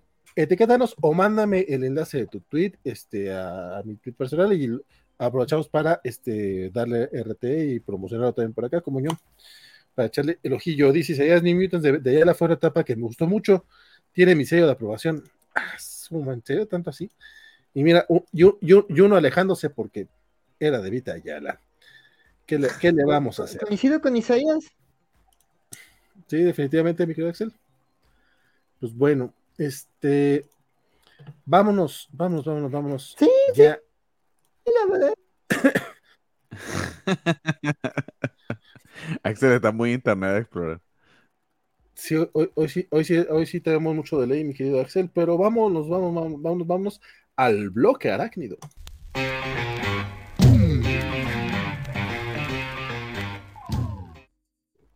Que también llamarle bloque a un comiquito es nomás por utilizar la, eh, por utilizar la cortinilla, porque eso, eso es más que suficiente. Hubo cómic de Carnage, pero nadie lo va a leer, obviamente. Pero sí hubo un cuarto número de Edge of Spider-Verse. Ya vamos a llegar al final de esta miniserie, que ha sido más bien antológica para presentarnos este, distintos personajes. Algunos ya conocidos, otros han sido su primera presentación. El tercer número, les decía, a mí me gustó muchísimo y este cuarto estuvo también de joya. La verdad es que eh, han sido eh, unos comiquitos bastante buenos, bastante divertidos. Tenemos en este Hecho of Spider-Verse tres historias. La primera es de Spider-Ham y un. ok, uh, estaba empezando a hablar bien y luego mm, no tanto, yo sé, porque es, esta primera historia es un poco difícil de, de, recomendar porque son como seis páginas las primeras dos son buenísimas porque es básicamente Spider-Ham en un modo grim and gritty, pero de humor. O sea, diciendo, ah, como he visto a todos mis hombres, eh, amigos hombres araña este, morir, ya soy más serio ya no puedo hacer estas cosas de, ser divertido, pero sigue siendo el puerco araña a fin de cuentas. Y se topa con este, con Spider-Man, Spider-Man sin guion, por cierto, que es este un personaje, es un personaje, eh, ah, ah, ah, mm, es como el hombre araña de los suburbios, básicamente, y esta pura página de, su página de, introducción es de lo más aburrido que he leído en el año, neta. Eh, son puros chistes malos, chistes aburridos, chistes. El, cómic lo escribe Jordan Blum, este, que, es que junto con el buen, este, eh, ay, se olvidó el nombre, de, Patton Oswald, este, está escribiendo Minor Threats, que, que es un mm. cómic que sí nos había estado gustando. Entonces, eh, y es alguien que viene de televisión. Entonces, de repente, es, este puro, esta, esta pura pajita fue como que el, el, el duende verde, eh, eh, green, green Lawn, o sea, es como el césped verde, una cosa así por el estilo, y anda sobre un sobre una podadora, este, en lugar de sobre un glider. O sea, está, está, rarito, o sea, está. el chiste no, no, no aterriza, honestamente. Y el arte está feito, feito. Ah, el arte es son en general de, esta historia. Pero afortunadamente es nada más una o dos páginas. Este, Spider-Ham conoce a este nuevo Spider-Man, que es, el primer Spider-Man sin guion. No sé cómo le van a hacer en España, me imagino que a este le van a poner guion, porque allá en España es Spider-Man así, todo pegadito. Pero de todas maneras, como que le ayuda, le ayuda a, Spider-Ham a, descubrir que pues, que los hombres araña no tienen por qué ser todos este, oscuros. Entonces está bonita la historia. A fin de cuentas, termina aterrizando bien. El problema es que es toda una página de, descripción de personaje que es muy, muy mala. O sea, así de repente dije, ¿por qué estoy leyendo esto? Y ya me acordé que pues sí estaba siendo divertida. O sea, realmente son cuatro páginas, de hecho, pero esas, no, cinco o seis páginas, pero esa, esa pura página es horrible, pero todo lo demás es muy bueno.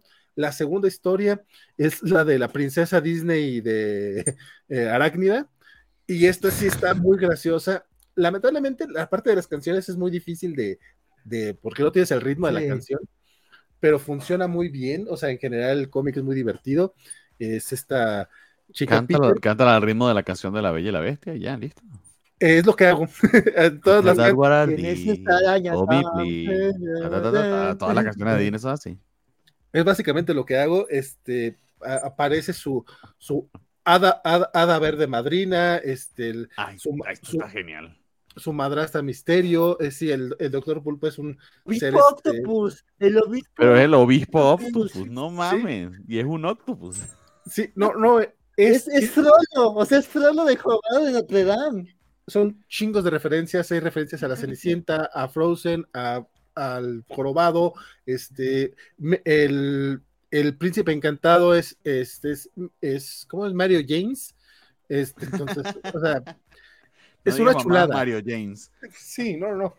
E, esta segunda historia es una chulada, la verdad. Bueno, también yo sí soy muy fan de las princesas Disney, hicimos un especial de princesas Disney el sábado pasado en Cobacheado, por cierto.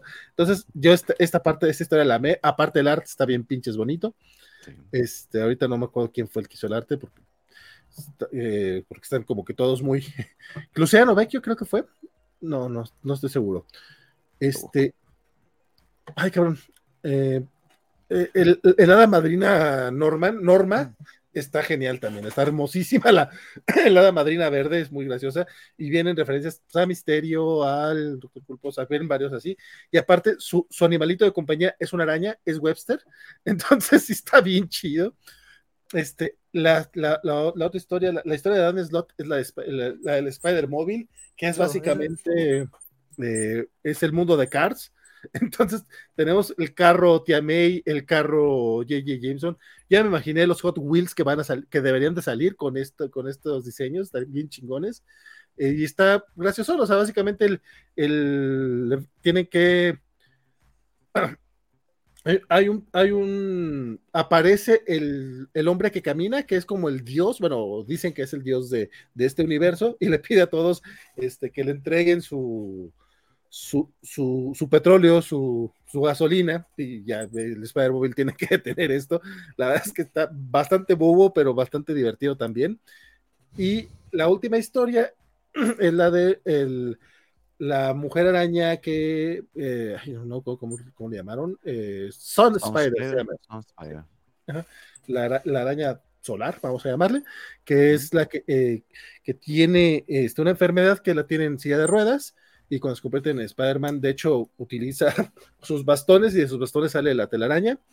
Eh, como aparte de que está en silla de ruedas, este es, es, gay, obviamente hubo mucho hate desde hace un par de semanas, nada más porque, ay, ¿por qué van a sacar a un hombre, a una mujer araña en silla de ruedas en el mismo número donde tenemos al Spider-Móvil? O sea, mamen, o sea, una cosa es más real que la otra.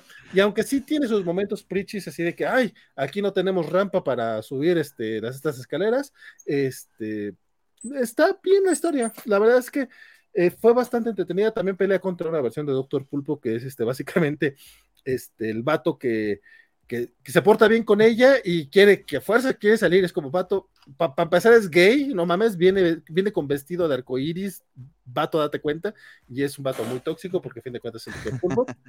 este, pero resultó bastante entretenido, la verdad es que eh, los últimos dos números de, de Edge of Spider-Verse han sido cómics bastante eh, divertidos, que se han este, animado a hacer algunas cosas distintas y que yo creo que sí, como que eh, ayudan a expandir la idea del arañaverso de manera muy, muy, muy genial.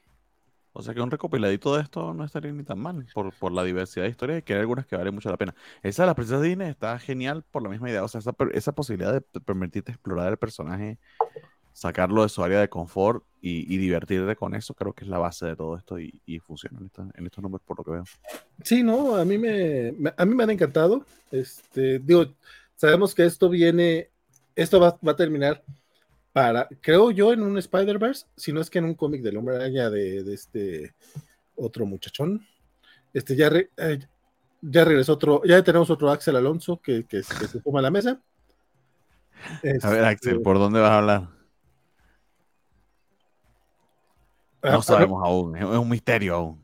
Está, estás en mute, compadre. Pero, este, pero sí, la verdad es que bastante, sí, definitivamente recopilatorio porque no pagaría más de 100 baros. Yo sé que ya los cómics ya cuestan 100 pesos, o sea, ya sé que, que ese es el precio regular de las grapas, pero yo soy un viejito que está acostumbrado a que sus grapas costaban 40 baros, entonces para, para mí cualquier cómic de 100 me parece un, eh, me parece un, una ofensa. O, mínimo, o un TP, debería ser mínimo.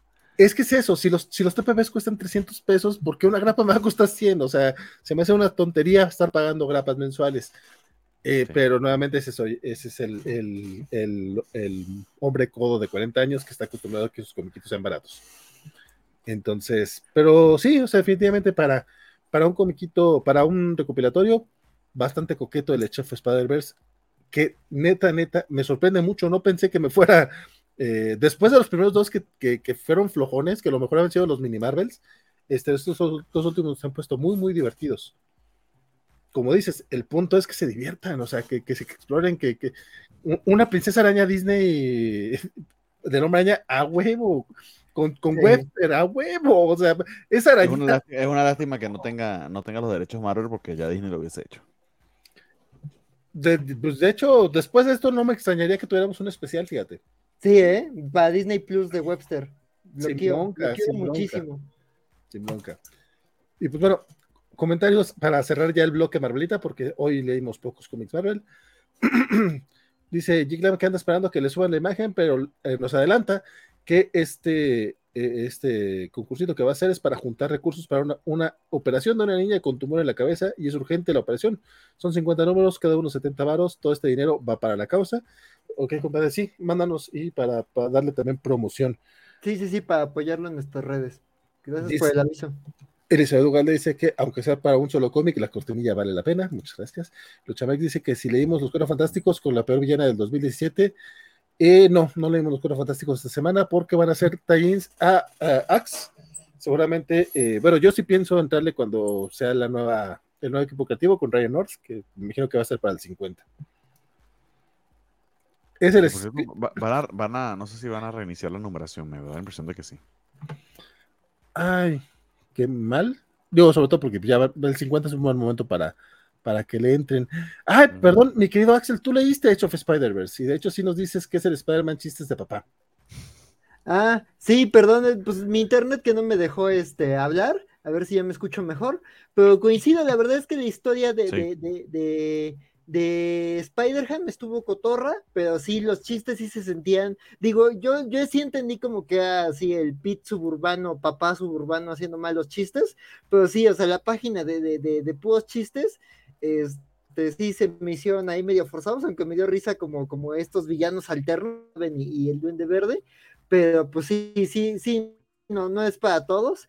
Este, pero pues digamos el mensaje de historia de Spider-Man estuvo cotorro, pero pues sí, sin duda lo mejor fue la, la eh, bueno, la, la, Spider Princesa Disney. Este, además me encanta que el hada madrina sea, el, bueno, el equivalente del duende verde y que se llame Norma, el hada Norma. Me encantó ese girito. Este, y también el tema como de quién es la, la villana y, que el, Doctor Octopus está haciendo una mezcla con este frollo de, del jorobado de Notre Dame.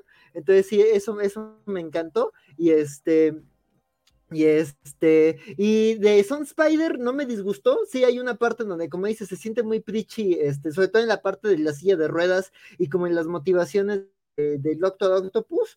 Pero la verdad es que no se me hizo una mala historia. Digo, quizás me faltó ver como un poquito más de acción más allá como de, de la vida de, de, de esta Son Spider, de esta Charlie creo que se llama, pero la verdad es que eh, está interesante y además como que sí te dicen, vamos a, ver más de, de ella este, en, futuros números, bueno, en el evento, entonces pues habrá que ver a dónde llevan este, este a Sun Spider, y pues el diseño está bien padre, la verdad es que sí, ese sí me gustó mucho. Sí, está curioso como eh, el lugar rojo es naranja, o sea, está como, está padre el, los cambicitos ahí. Dice Alex es el Spider-Man que dice eh, los títulos de las canciones del rock en español. Luchamex, ese diseño es malo. ¿Y qué opinan de la araña con discapacidad y queer? Alguien que le ponga música. Eh, pues ya, ya dijimos que opinamos. Era Luciano Vecchio, el artista que yo decía, que acá el buen Federico, no, Federico nos, nos, dice. Don Fernando R. dice Hermetes Cobachos, hoy nos vemos juntos. Un abrazo, compadre. Qué bueno que andas por acá. Un abrazote. Gustazo verte. Dice Fer, eh, espera, Valentín dijo Spider Móvil.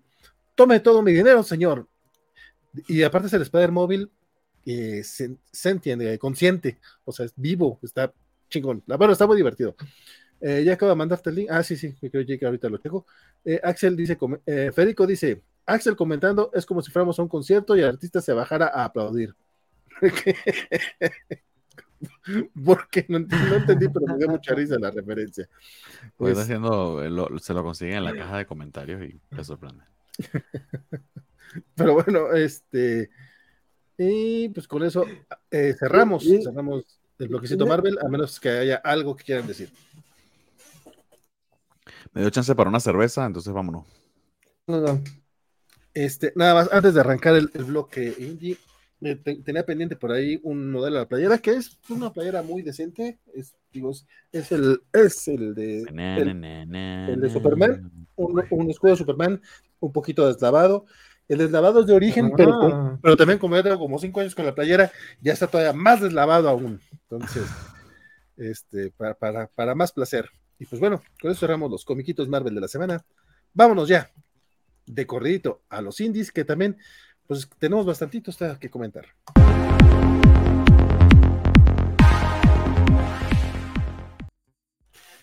Y arrancamos con la nueva serie de eh, Donny Cates y Ryan Stegman que se llama Vanish, la están publicando en Image Comics. Y mi querido Bernie, ya que no, ya que no estuviste algo calladón durante Marvel, arráncate tú. algo bastante, nada más le lancé el spoiler ahí de, de Axi ya. Eh, eso se llama Vanish y me recuerda mucho a lo que le echo la ropa para que se le quite las manchas. el nombre no ayuda. Em, a ver, si eres muy fan de, de, esta pareja, Donny Cates y Ryan Stedman, y lo que hicieron, por ejemplo, en Venom, eh, creo que esto te va a gustar bastante. Se nota que disfrutaron mucho trabajando juntos y se ve el cariño que le tienen a este material, el cariño que le pone tanto a la manera en que está narrado como, como eh, el buen arte de Stegman, que a mí honestamente su estilo me gusta, lo que pasa es que el, el tipo de historias que decide narrar no son lo mío, entonces ahí es donde me pierde. Y esto, eh, lo que tiene de, twist o de diferente, em, Lo que pasa es que sería revelar algunos spoilers y me los voy a ahorrar porque creo que sí vale la pena descubrirlo y, dejarse sorprender por ellos. Pero es básicamente como un, un twist a las historias eh, mágicas. Tiene detalles así como de Books of Magic y por ende como de Harry Potter. Y también al mito de los superhéroes y los villanos. Vamos a dejarlo hasta ahí. ¿Cómo logra esa mezcla este, Donny Cates? ¿Cómo te la explica? Es lo que es interesante de este primer número y es el seteo de este mundo. Eh, y, creo, creo yo que al menos a mí en este, en este, primer, en este primer número me lo, me lo vendió, se lo compré. Eh, pero no, no, más, no, no creo que vaya más allá de eso. A diferencia de, por ejemplo, Crossover, que creo que su premisa es bien original, como que quizá no sea, no sea este caso, ¿no? Pero es original e interesante y luego como que va apostando más, más, más, más aún sobre eso Donny Cates y lo lleva a, a, lugares bastante, bastante interesantes y, y, interesantes, divertidos y prometedores. Aquí creo que el gimmick no da para mucho, me da la, la impresión de este primer número, y no sé cuánto más lo puedan expandir más allá de hacerlo divertido. Lo bueno es que te lo explican bastante bien sin tener que ponerlo en your face, eso es eso te habla de un muy buen oficio de parte de ambos. Eh, y por otro lado, terminan con ello rápido. O sea, ya para el final del primer número tienes claro exactamente cuál es, que la premisa de la que, de la que va esto. Entonces, chequenlo, léenlo, a ver qué les parece. Es probable que tengan muchísimos fans. Vuelvo y repito, creo que si fuiste muy fans y, eh, eres fan de Venom y en particular del Ron de Donny Cates con Ryan Stegman, esto puede ser que te interese y te guste eh, por todos los twists que tiene. Es como que una premisa similar a, lo que era en su, en, su momento, que a mí honestamente no me llamó mucho la atención, pero que entendí que quisieron hacer al menos algo fresco con los personajes. Entonces, bien, bien, uh, bien a secas diría yo por ahora. Pero es un primer número y funcionó como para que me interesara leer al menos un segundo o tercero a ver a dónde lo lleva. No sé si alguien más eh, logró cacharla o leerla. Mm, sí, de hecho, yo, yo, yo, lo entré compadre, este, voy a interrumpirte un poquito la. Ya, ya, pasaste todas las páginas, entonces quiero pasar yo una en particular, porque la acabo de descubrir. Es una portada variante que sacó, este, es de Ryan Stegman, de hecho. Es una variante homenaje a Spawn número uno. Mm. No me sorprende tanto, porque fíjate, mi, comentario iba, iba, en este sentido, y te lo juro, no había visto esta portada hasta ahorita. A mí, toda la primera parte del cómic me recordó tantísimo a los cómics de Spawn de los 90, o sea, y, en, y, en, el mal sentido, o sea, estos dibujos tan cargados de, de, de, negros, pero mal aplicados, eh, en callejones oscuros, de, eh, mm. hablando de drogas y de, y de, y de alcohol y de la vida toda triste, y es como, eh, a mí sí me decepcionó mucho este cómic, eh, porque lo de Donny Cates me, en general me gusta, me gusta el trabajo de Donny Cates. Eh, y Ryan Stegman, eh, lo que le he visto es un trabajo muy, muy bueno. Y en este cómic, ok, no es, no es Todd McFarlane, definitivamente es mucho mejor, y lo cual creo que no es tan difícil realmente. Este, pero ahora sí, sí lo sentí, sí, sí, lo sentí muy, muy image de los 90. Y digo, ahorita que vi que, que, sacaron una portada variante homenaje a, a Spawn, Dije, mm. sí, completamente, sin broncas, eh, tiene, tiene todo el sentido.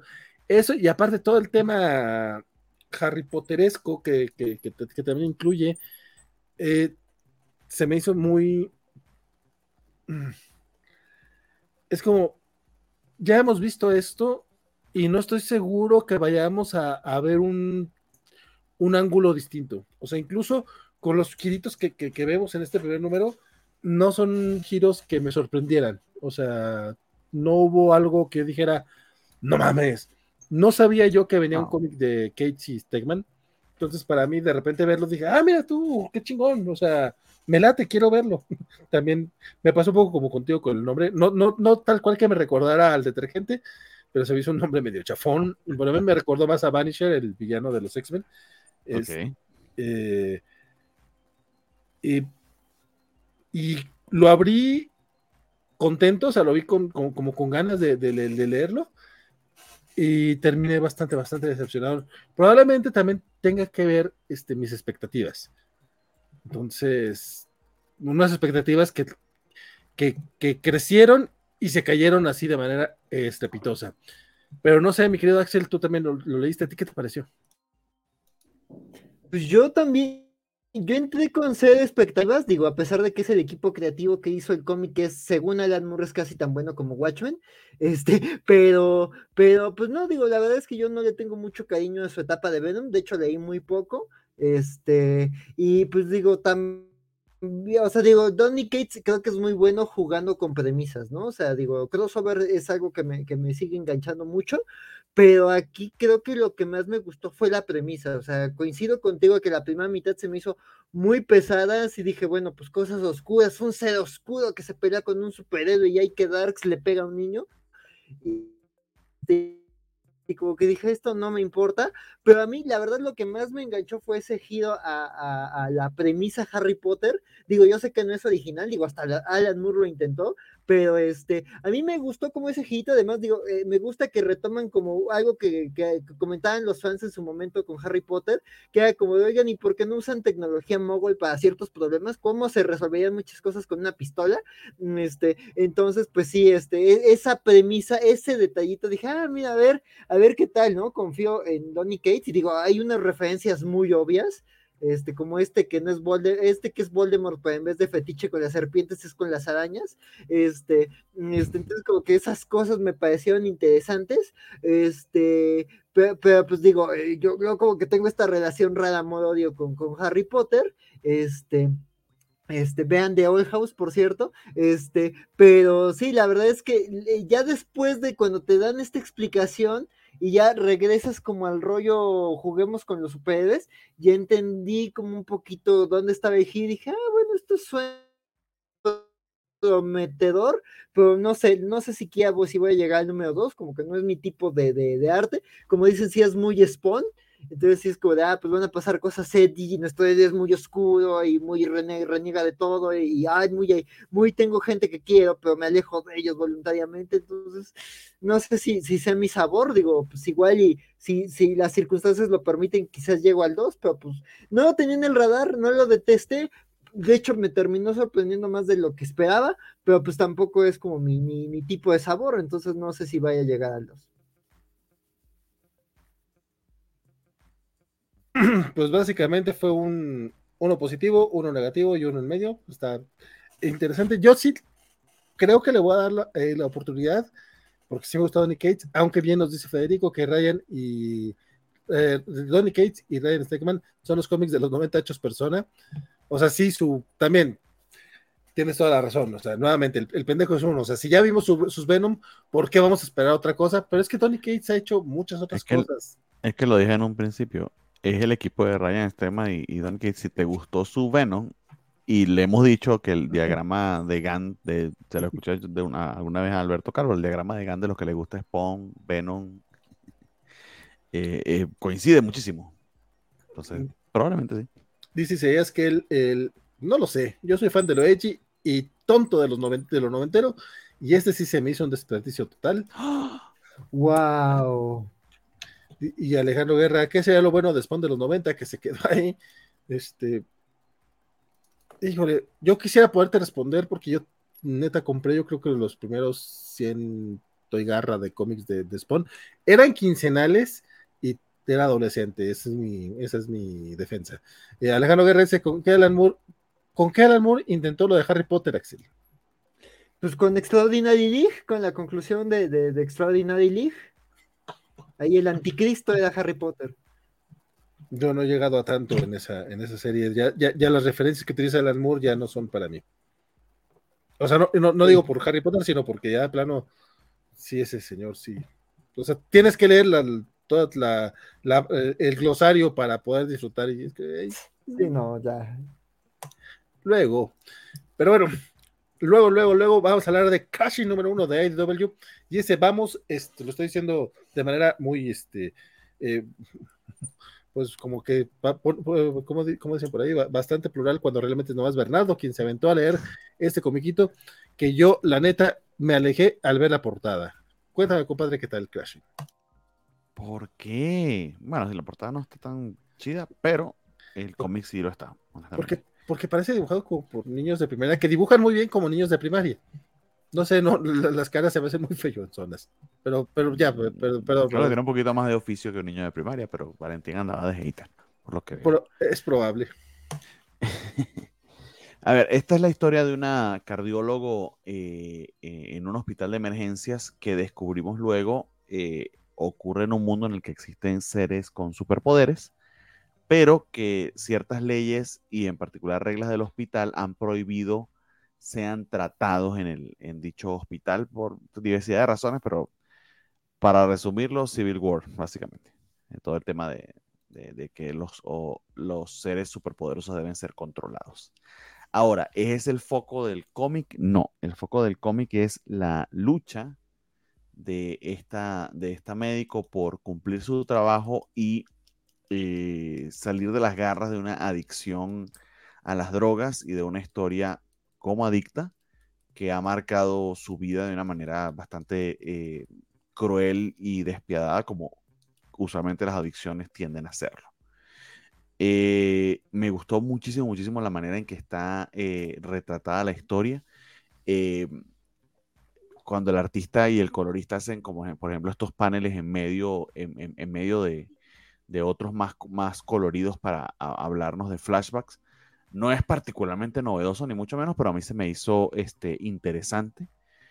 Eh, estos dibujos de fondo, por ejemplo, con, estas máquinas para resucitar que, se utilizan para atar algunos de los paneles, también me gustó. La manera en que utiliza los splash paste también. Eh, es un estilo de dibujo, sí, eh, peculiar, ¿no? Entre cartoony y, y digamos, estilizado de una manera no particularmente naturista, sino, sino de, otro, de otro estilo, vamos a dejarlo hasta allí. Este, pero a mí me latió, me gustó, y me gustó el ritmo del cómic, se mueve muy, muy bien. Este, y tiene una premisa y un cliffhanger al final que lo hace además aún más interesante o que plantea eh, un segundo número que, al menos a mí me, llamó bastante, bastante la atención. Esto está escrito por el señor, eh, ya les doy el nombre, Matthew Klein. Eh, traté de buscar a ver qué otros cómics había escrito porque me sonaba el nombre, honestamente, pero no, no los conseguí. la artista que me parece es una chica es Morgan Bean, y si me equivoco, pues me, me corrijo. Y el letrerista es de quien hemos hablado, que es el letrerista de Poison Ivy, de Poison Ivy, Hassan Osman El Ahu, y creo que hace un trabajazo también. Precisamente porque él tiene también un estilo muy peculiar al, momento de colocar globos de texto. Eh, se decanta más por, por ejemplo, no, no colocar este, eh, una, una seguidilla de globo de texto, sino una línea. Y sobre todo el trabajo que hace eh, para que entendamos la diferencia entre los flashbacks del, del diario de la chica y los diálogos actuales a mí me gustó bastante, me, latió. O sea, el cómic en general, la manera en que está hecho, que no es nada particularmente innovador, pero en líneas generales es eh, muy, muy eficiente, muy profesional. Conmigo funcionó bastante. Entonces, nada, eh, se los recomiendo. Honestamente, creo que IDW ha estado lanzando algunos originales que vale la pena, vale la pena seguir.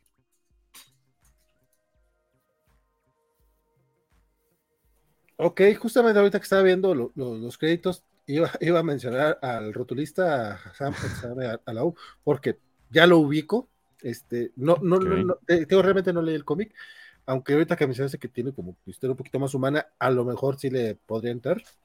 Yo creo que te gustaría, voy a dar una oportunidad.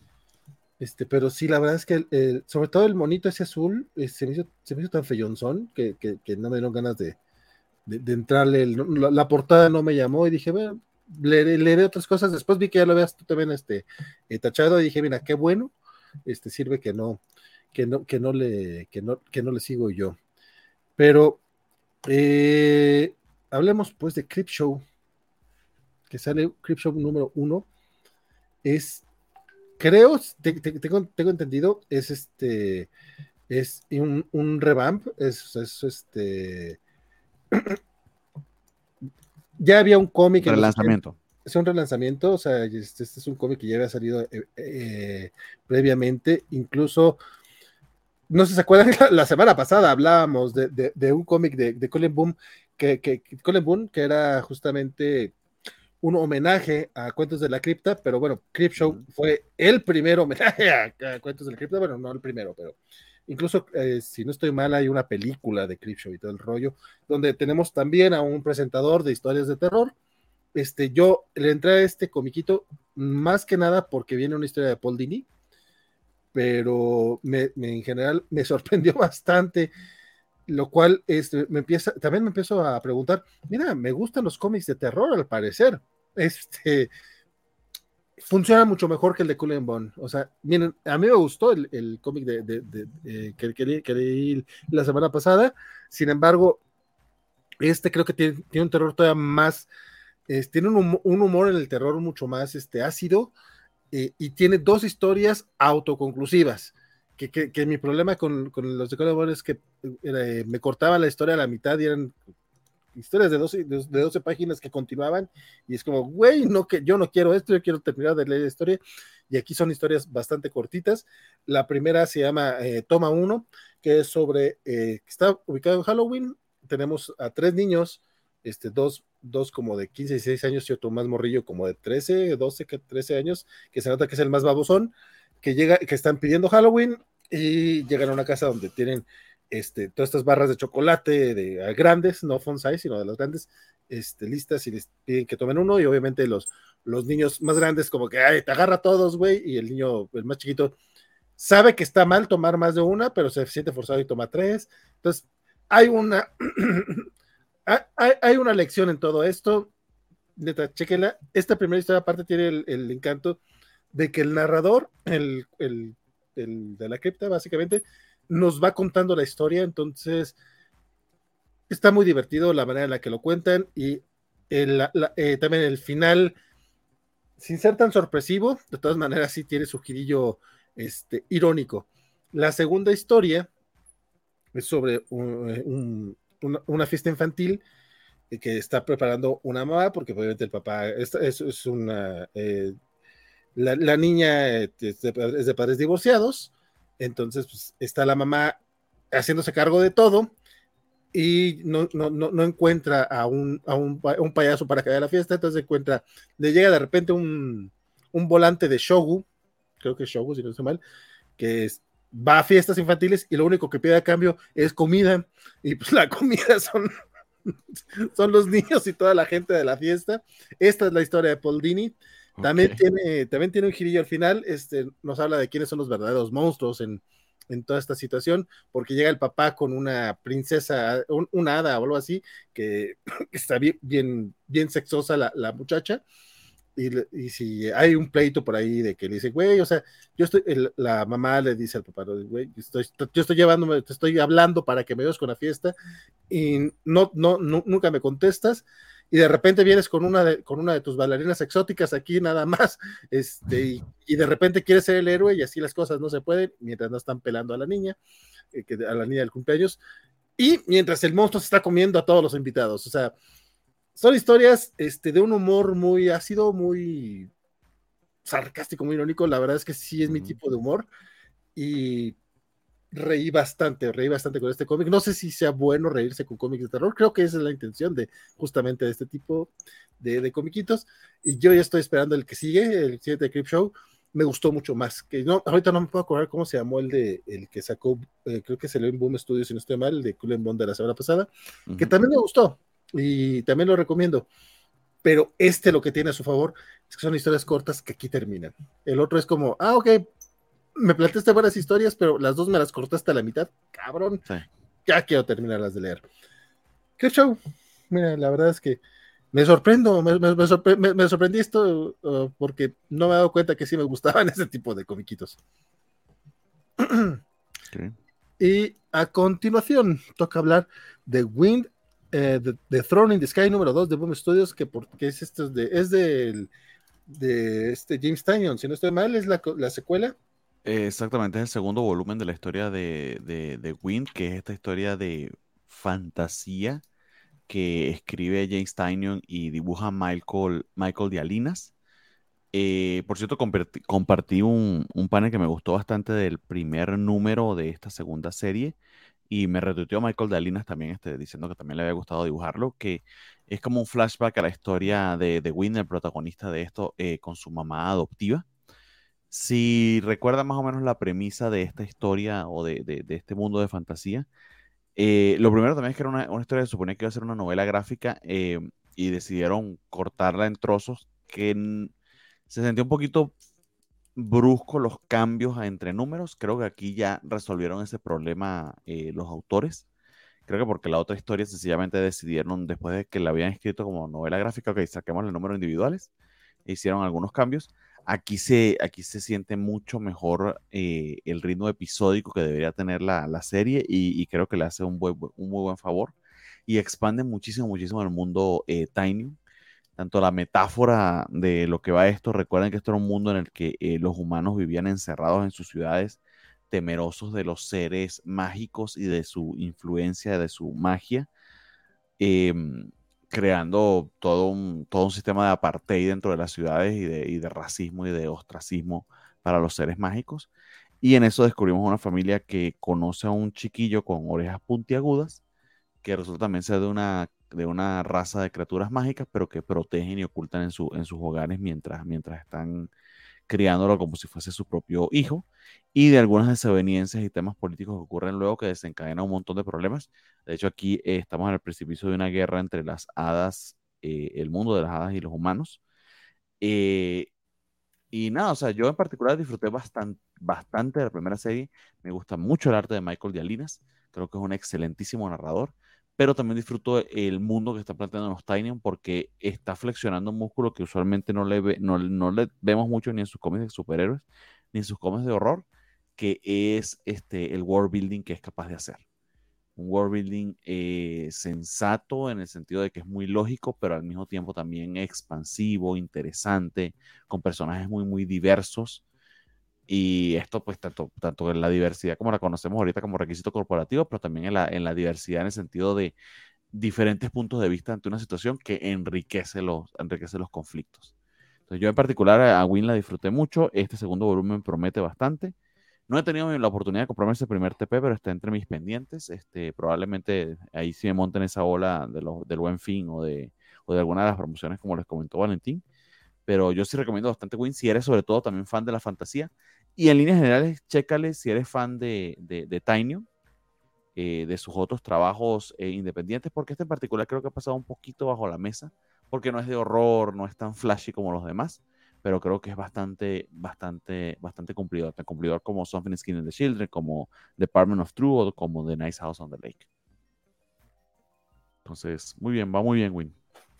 Fíjate que ese, justamente yo lo dejé leer por, por ese rollo de que se nota que nada más lo habían partido y no estaban pensando en los cómics capitulares y ya no, no he regresado. Definitivamente tengo que regresar al mundo de Wind. Este ya está más planeado como cómic este, sí. Sí, se siente más eh, el cliffhanger al final de cada número y cómo vuelve el nuevo episodio. Okay, okay. Eh, se ve que eh, el primero lo habían escrito como una novela gráfica. Bueno, vamos a picarlo porque Boom lo va a vender y lo quiere vender así. Pero ya el segundo, como que vamos a planificarlo más de manera episódica, que bueno, también se, se, se sabe que Tynion es capaz de escribir algo así y lo está demostrando. Perfectísimo. Pues ya, será cosa de, de entrarle después nuevamente a Wind. Por acá nos decía, nos decía Albany Salías que Clipshow eh, le encantó porque dejaron de hacer, eh, dejaron hacer a Chris Burnham lo que hiciera, es, eso es siempre una buena idea. No mencioné que el, la, la, primera historia de Chris Burnham tiene esta razón, aparte escribe y dibuja, si no estoy mal, y yo la verdad me fui primero por Paul Dini, pero tienes toda la razón, compadre. Y dice que Show fue primero una película con guion de Stephen King, que fue tributo a los cómics de S, y después salió la adaptación por nada menos que por Bernie Wrightson, ambos súper recomendadas. Muchas gracias, mi querido Isaías, por esos apuntes. Toca hablar de Rogues Gallery número 3 y el buen Axel le, le entró a mi recomendación. Yo eh, había leído los, los dos primeros numeritos que para mí fueron una sorpresa bastante agradable. Este, qué bueno, qué bueno que le quiso entrar mi querido Axel. Compadre, ¿a ti qué te parecieron ahora que le diste los tres de corridito? Pues mira, la verdad es que sí me dejó muy enganchada la, la, reseñita que hiciste de los dos primeros este, el mes pasado. Este, y pues sí, me, me, pareció como una premisa, o sea, justo, ¿no? Este, eh, hablar también, hacer un cómic también sobre, sobre el mundo alrededor de, de, de los cómics, que también es algo, otro cómic del que vamos a hablar más adelante, pero la verdad es que creo que la historia me pareció interesante, me gustó cómo está contada, o sea, eh, el primer número de esta perspectiva de los fans y cómo, digamos, se van radicalizando, este, me pareció como muy bien construida, me pareció un buen planteamiento. El segundo número también me pareció muy doloroso, o sea, esto que, comentabas de, de, esta protagonista de un, de un contenido de superhéroes, que ella por más que haga, esto que dice, de, no importa que haga, los fans me van a odiar y va a haber gente ahí tirándome hate, y sí está como muy, muy, muy doloroso eso. Y este número, pues sí, la verdad es que eso, ¿no? Vemos, aquí vemos como, como se nos revelan más cosas de esta premisa, que es que estos fans tóxicos van a entrar a la casa de esta celebridad. Y aquí pues vemos esto, ¿no? De que esta pobre mujer, aunque ya digamos que intentó cerrar el capítulo de, de, de, de, esta serie de super pues todavía no puede ir a comer un lugar a gusto sin que la acosen los palazzis, y pues también vemos qué ocurre dentro de la casa, ¿no? La verdad es que no quiero quemar más cosas de lo que sucede, pero creo que ahí hay, un giro que se está anunciando de, de, de, de quiénes son las personas que integran este grupo de fans. Quiero ver como por dónde, se, revelan los tiros, eh, eh, eh, literalmente. Pero sí, la verdad es que sí me tuvo en suspenso. O sea, el tercer número no, no, este, Sí, sí, yo me, me, estaba, me, estaba, me tenía en estado de, tensión como justo cuando ves una película de no vayas, no vayas para allá, no te metas para allá, no hagas esto. Entonces digo, de alguna forma desde el número uno ya no están insinuando cierta cosa que va a pasar con, con la actriz y estos fans, pero sí creo que saben construir y dar indicio, ¿no? Digo, creo que leerlo de corrido me, me sirvió muchísimo. Este, hay detalles del número 3 que dije, ah, de esta forma se relacionan, relacionan con el número 1, pero la verdad es que la premisa me parece muy buena, la ejecución también me parece, creo que muy bien narrada. Este, creo que sí trata un tema eh, muy eh, fuerte, pero, pero creo que lo, lo, narra de una manera como muy interesante. Eh, no pesa tanto el mensaje, sino la historia. Y pues sí, eso que ¿no? Creo que hay muchos paralelismos con el ecosistema actual de las series y las películas de superhéroes. O sea, yo varias o sea, digo, tú decías, Vale mencionaba como de las series de CW, o yo hablaba también de, de Larson, pero digo, independientemente de los paralelismos que podamos hacer, creo que es una historia de, de eso, ¿no? De cómo personas se pueden eh, desencaminar y cómo pueden también ser orientadas por otras a hacer cosas muy peligrosas. Entonces, pues habrá que ver cómo, cómo, por dónde sigue este, esta, este, este conflicto entre esta actriz y estos fans del Señor de los Anillos, digo, de, de, de estos fans de este cómic. Este, entonces, este, este... sí, sí, sí. Oye, no, la verdad es que este número eh, me volvió a sorprender. O sea, Rogue Gallery me volvió a sorprender. Yo cuando lo, lo agarré la, la, vez pasada, te digo, eh, todavía no creo que sea una mezcla entre la purga y no creo que otros decían que, era eh, parecido. no lo sentí tan así, pero híjole, la verdad para mí fueron estos, pues, hablando de, de, cosas que están muy por debajo del radar eh, mira, Wind por lo menos tiene James Taño, ¿no? Ah, e, esta historia es esta historia de Declan Shelby y de Hannah Rose May, que yo honestamente no los conozco, sigo sin conocerlos, más que por esta serie, y el arte de Justin Mason. Y sí, o sea, no, no, yo no sabía qué esperar en este número porque el primero quedó muy claro que era el punto de vista de los fans tóxicos, el segundo del, del, del, artista, y ahora que se juntaban estos dos mundos, yo no sabía qué, qué, qué íbamos a ver. Y honestamente lo que pasa tampoco pues sí, también, a mí sí me, quedó así, güey, ¿qué pedo? No mames, ¿qué está pasando aquí? Eh, y me, me, alegra muchísimo saber que el siguiente número ya es el último. Entonces vamos a tener una historia corta, este, fuertísima, o sea, está muy, muy bien contada, muy bien narrada, la, la, y con, personajes que me interesan. O sea, bueno, en, este número no vimos mucho del, del fan que no es tan tóxico, que más bien está, está siendo, está siendo eh, se siente forzado más por, por, por, los otros compas que, que, que, que bueno, sino eh, que, realmente por, por, por ir a, robarse ese cómic, que básicamente entran a la casa de esta persona por robarse el cómic que compró.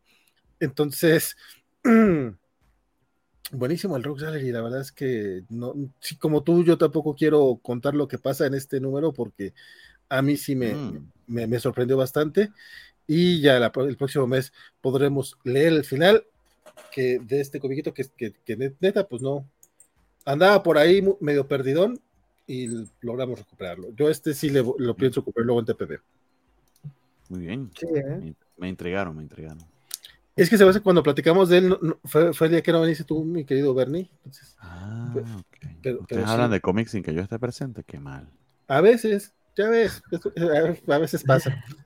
este, pero bueno, para que veas que, que, que, podemos seguir hablando contigo. Cuéntame, Public Domain número 4, ya eh, Chips Darsky sigue con su, con su historia, historia esta que, por cierto, yo no llegué esta, esta semana, pero yo sé que tú sí. Eh, sí, hay un temilla ahí de, de, spoilers en este número, difícil de, no contar del todo, creo yo. Eh, y si ah, están siguiendo la serie y no quieren spoilearse, pues ya tienen, tengan allí la, advertencia. Deja, sirve que voy a, conectar la computadora que ya se me está acabando la batería. Vaya a ver.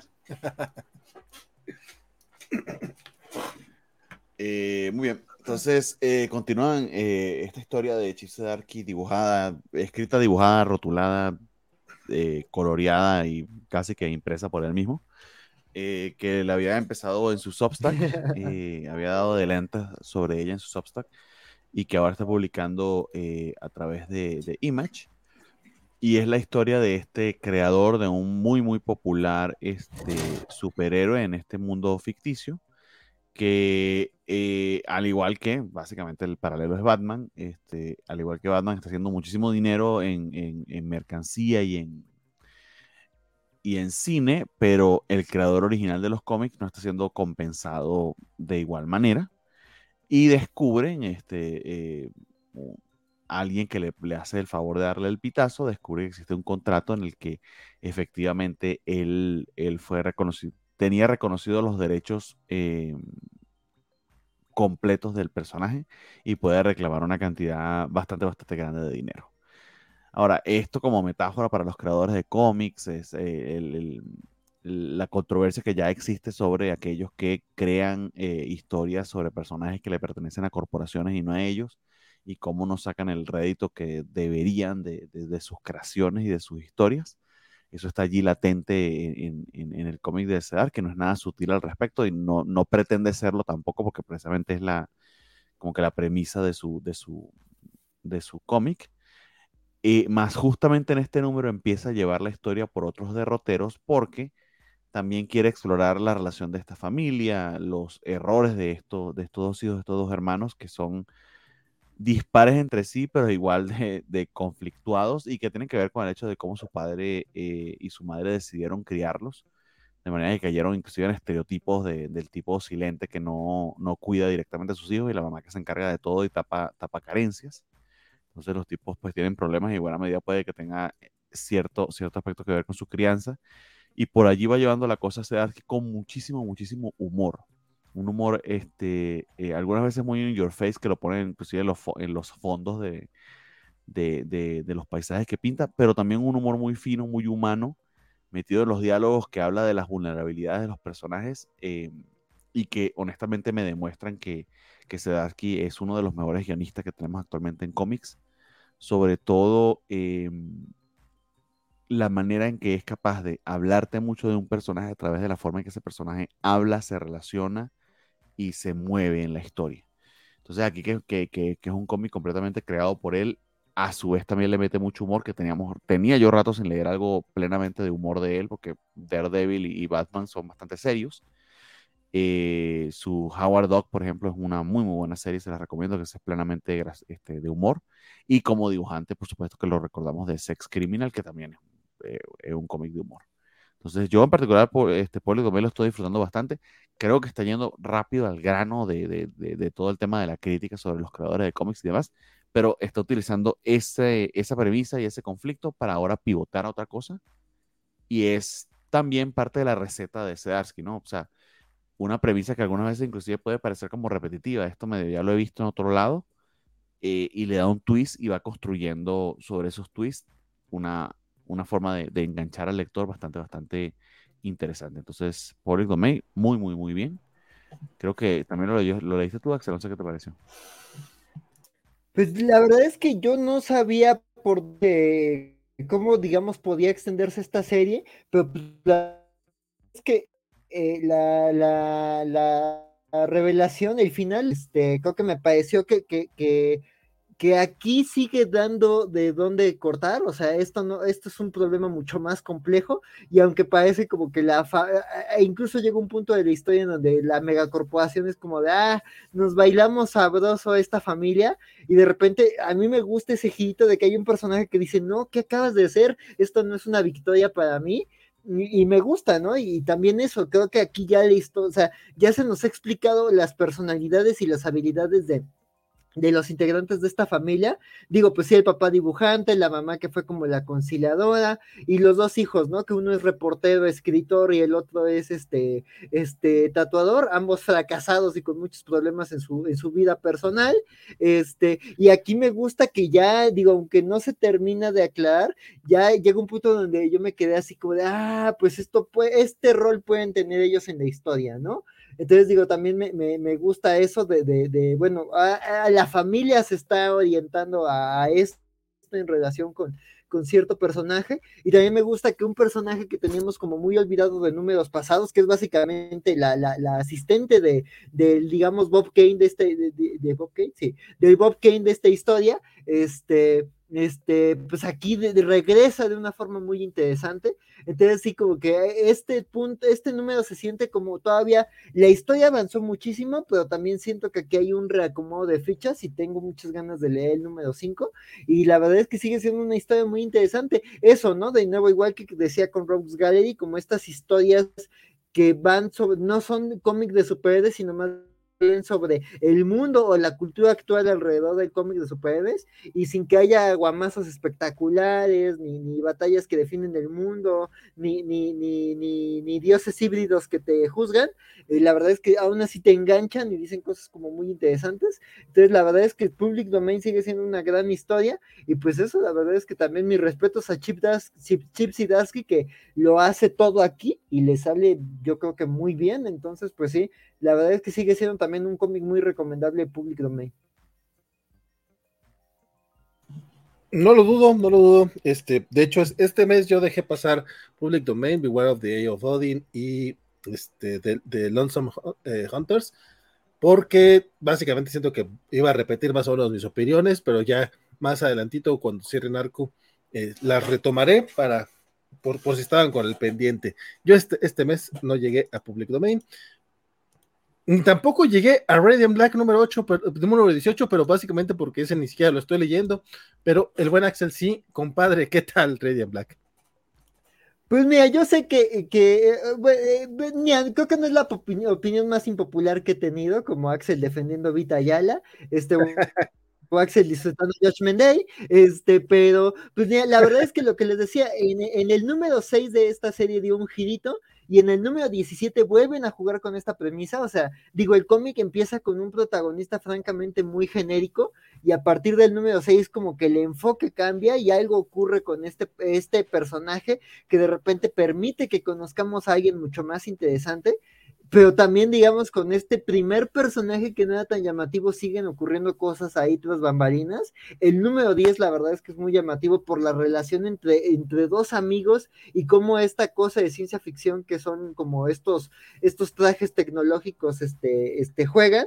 Y pues digo, eh, eh, eh, la verdad es que creo que la historia ha ido progresando. El número 17 nos presentaba a este personaje, a Radiant Yellow, por así decirlo, este, que, se nos insinúa que tiene la habilidad, digo, más allá de volar y superfuerza y todas estas cosas que, que, tienen como los poseedores de estos extraños trajes que, hemos conocido a cuatro, este, pues aquí también se nos insinuaba que tenía el poder del futuro, de alguna forma tenía una percepción distinta del tiempo, porque así le ayuda a, a los dos personajes principales en el número pasado este, este, que, que, lo leí para el catch up y la verdad se me hizo un número muy, bien ejecutado, pero es que también digo, sin ser la cosa más original del mundo en cómic, es un número que creo que nos presenta, digo, también esta serie ya nos ha presentado números a cada uno de los portadores del traje. Ya hemos tenido un número sobre Radiant Pink, ya hemos tenido una miniserie sobre Radiant Red, y aquí pues ya faltaba conocer a Radiant Yellow, y aquí pues eso, conocemos a un hombre que se ha equivocado en distintos momentos de su vida, que, que, se casó, que tuvo una esposa, una hija, lo perdió y digamos que pasó de ser una joven promesa de la industria, pues alguien que vive al día y de repente pues se encuentra con este traje de ciencia ficción también se nos insinuó un poquito el futuro de, este mundo a raíz de, la existencia de estos trajes de ciencia ficción, pero yo creo que la verdad el arte se me hizo muy bonito, muy adecuado como para ese toque melancólico y como para la idea general del número, pero también la historia se me hizo como muy llamativa, la verdad es que no, no, era, eh, no era un personaje del que se supiera mucho y aquí creo que te lo explican de manera muy adecuada y además pues te, plantean que él, él, ya tiene una revelación de ciertas cosas que van a ocurrir en el futuro de la serie, ¿no? Además de que con un girito ahí como en la dinámica de uno de los personajes que se planteó el número, bueno, de dos de los personajes que se planteó en el número pasado, entonces yo la verdad es que creo que, que la serie, eh, sin ser lo más este, original o lo más espectacular,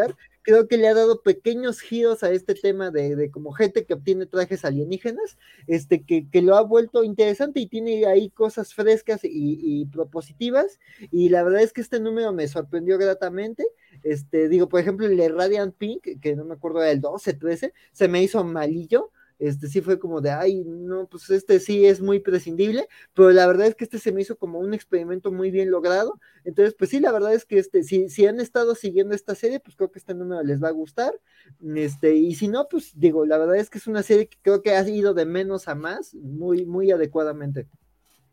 Otra de tus opiniones este, controversiales de la noche, mi querido Axel. Así es, hoy, vine polémico, me compensé, no había estado la semana pasada.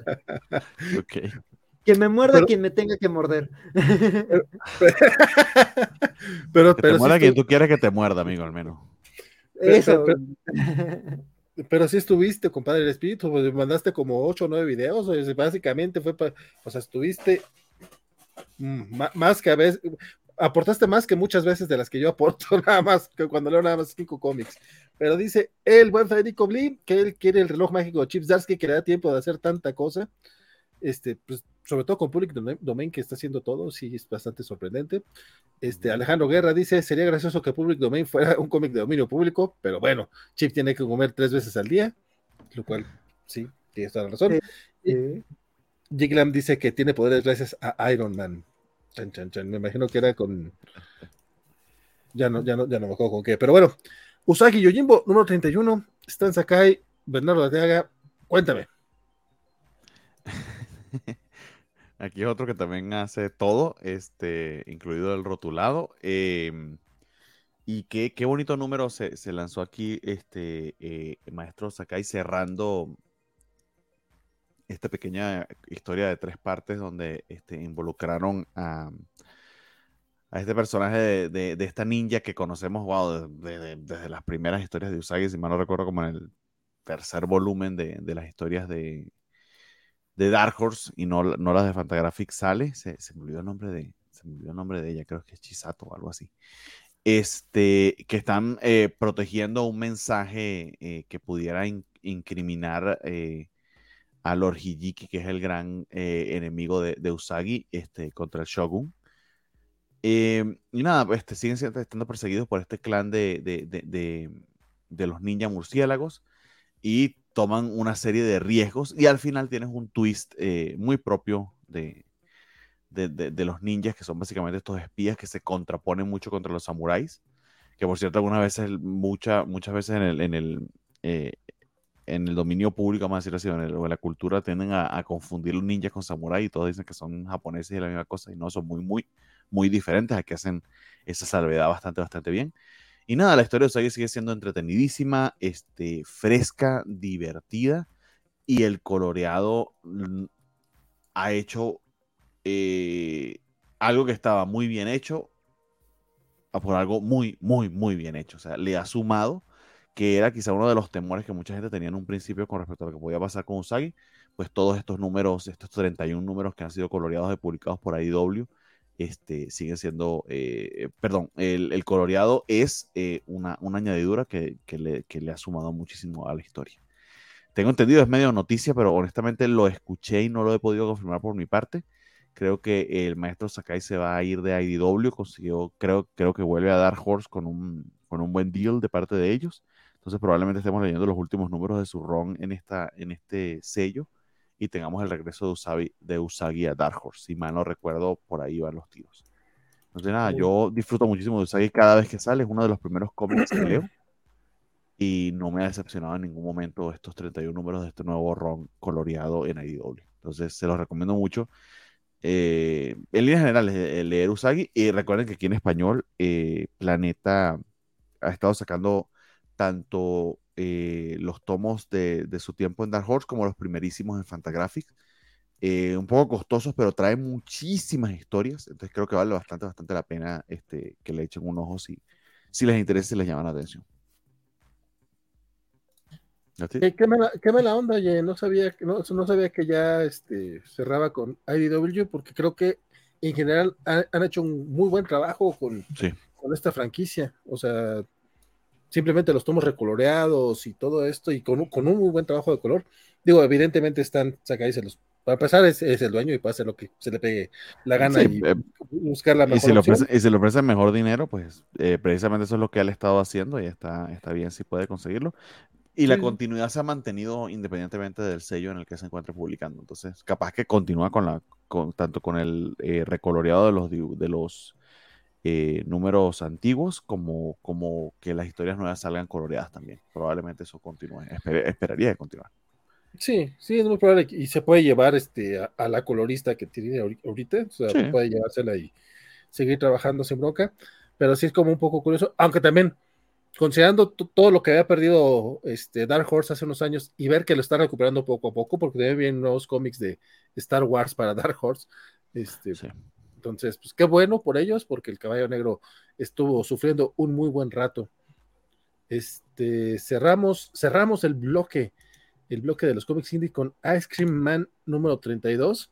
Este, que este, que aparte de que tiene esta portada bastante coquetona, siempre se me olvida el, el artista que hace estas escaleras infinitas, este, pero pues básicamente es una referencia que sale eh, continuamente en todas partes, eh, que también el cómic sí trata un poquito temáticamente de este rollo de, de, ciclos infinitos y ciclos eh, difíciles de, quebrar, porque es una historia completamente acerca de los 28 días de rehabilitación que llevan este, personas en, algunos centros este, de, este tipo. Y es un cómic muy pesado. todo se cuenta con, este, ah, esta rejilla de, nueve paneles por página.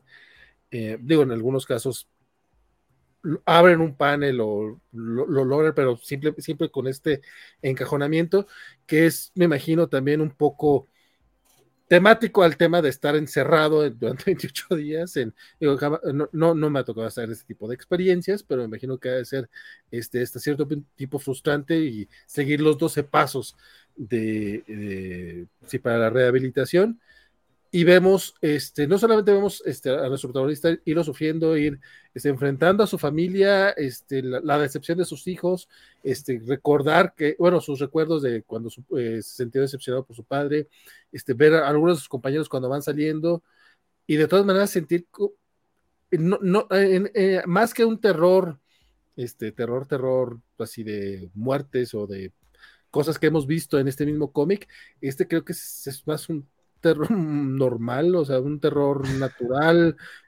eh, es el miedo a perderte en este tipo de, situaciones y de no hallar la salida es como complicado. Yo, este creo que ha sido de los cómics más incómodos que he leído en Ice Cream Man y hemos leído cómics muy incómodos en esta serie.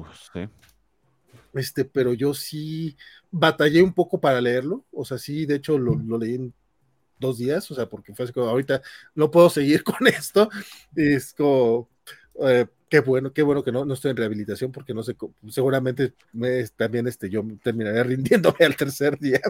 Eh, híjole, no, no, no, no, no, sé qué más comentar al respecto. No, no, no digo que sea un mal cómic, de hecho, al contrario, creo que es un muy, muy buen cómic, pero sí son de estos cómics difíciles de leer y que a lo mejor no todo mundo va a querer leerlos. O sea, de, no, no juzgaría a la gente que no lo quiera leer, vamos. O sea, es como. Este, no, no, no, todo, no todo el mundo le, gusta sufrir. Por ejemplo, Isaac de la Rocha, eh, mi compañero Ñuñonautas, está seguro que le encantaría este cómic, no sé si lo está leyendo o no, pero a él le encanta ver sufrir a la gente, entonces... wow. Este, sí, sí, sí, el muchacho, o sea, él ha, leído más de una vez Sheriff of Babylon, o sea, yo esa chingadera no la vuelvo a leer en mi puta vida, te lo juro. En, mi puta vida. Y probablemente este cómic tampoco lo vuelva a leer. Eh, este en particular, el 32 de Ice Man, hay otros que sí están muy buenos, que sí los podría volver a leer. Este me dolió un poquito. No sé a ti, Bernardo, que también me echaste el ojo. ¿Estoy exagerando? Tú dime. Eh, o sea, no, es que tiene que ver con tus sensibilidades. O sea, sí, eh, lo que diría es que es muy efectivo en, lo que quiere transmitir, que es el absoluto horror existencial eh, y, el vacío enorme, la, el, sentido, la pérdida de sentido que tiene la enfermedad de la adicción.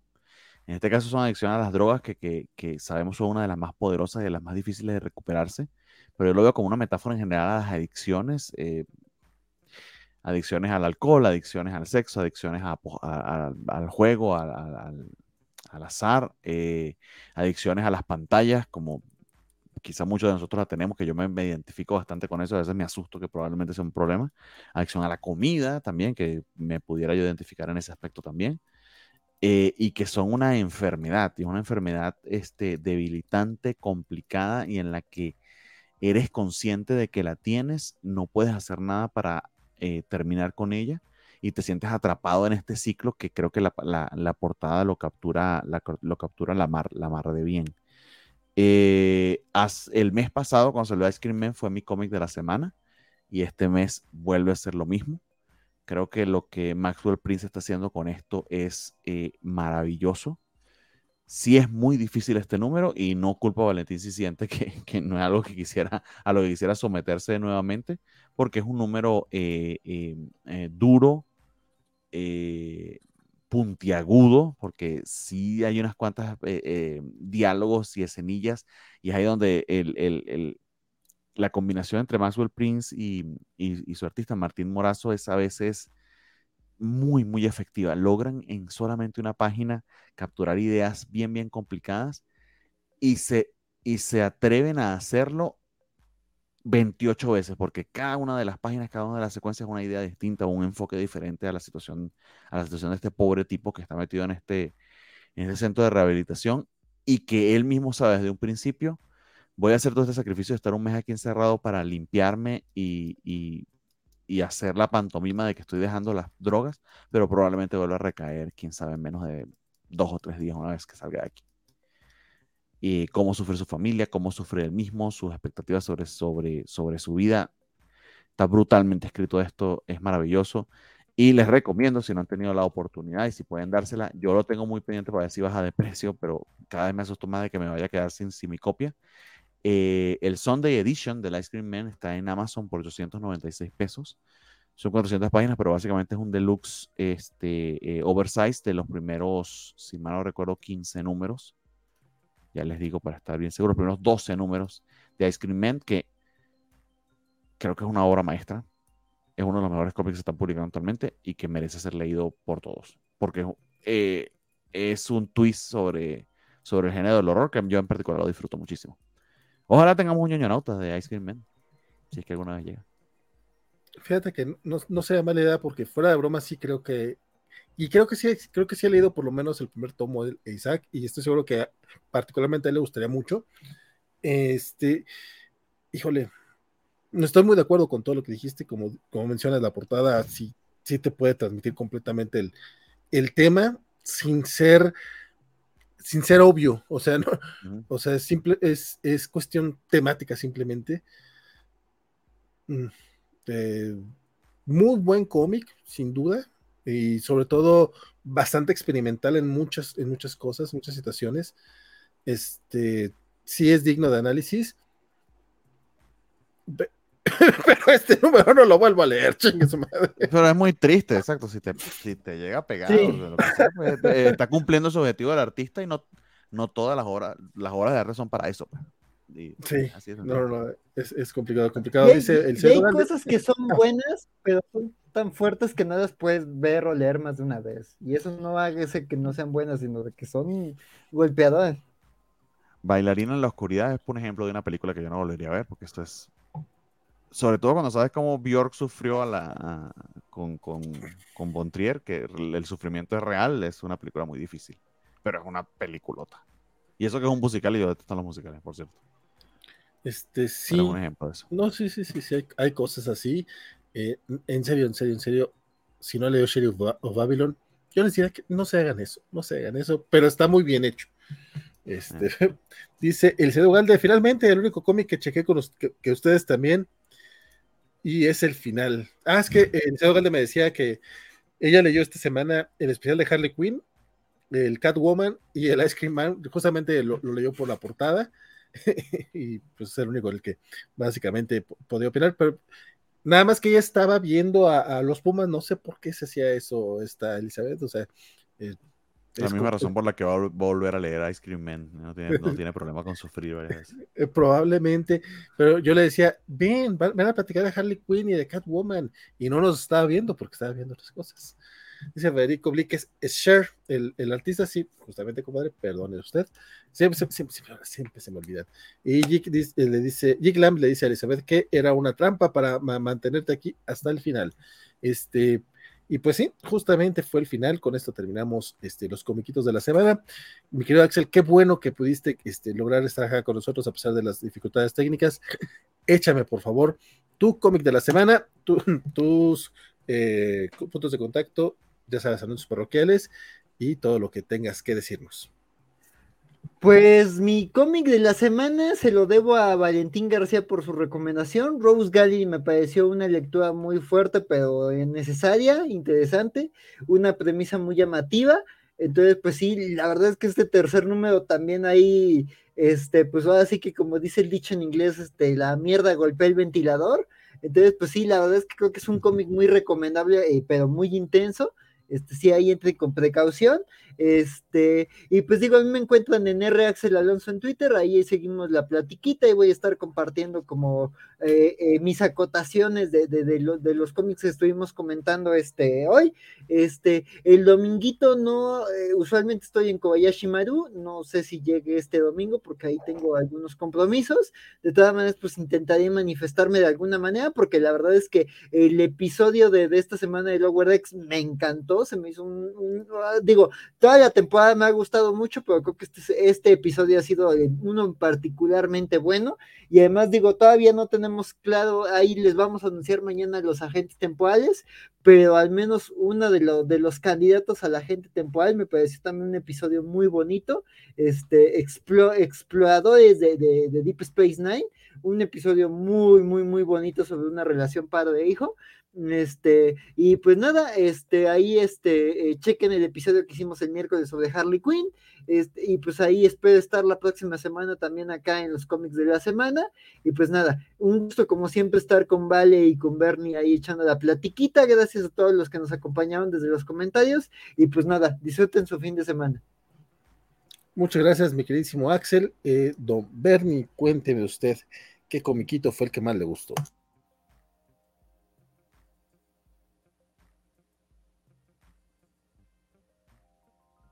Los dos estamos en mute, compadre. Los dos estamos en mute. Ah, ando mal, ando mal.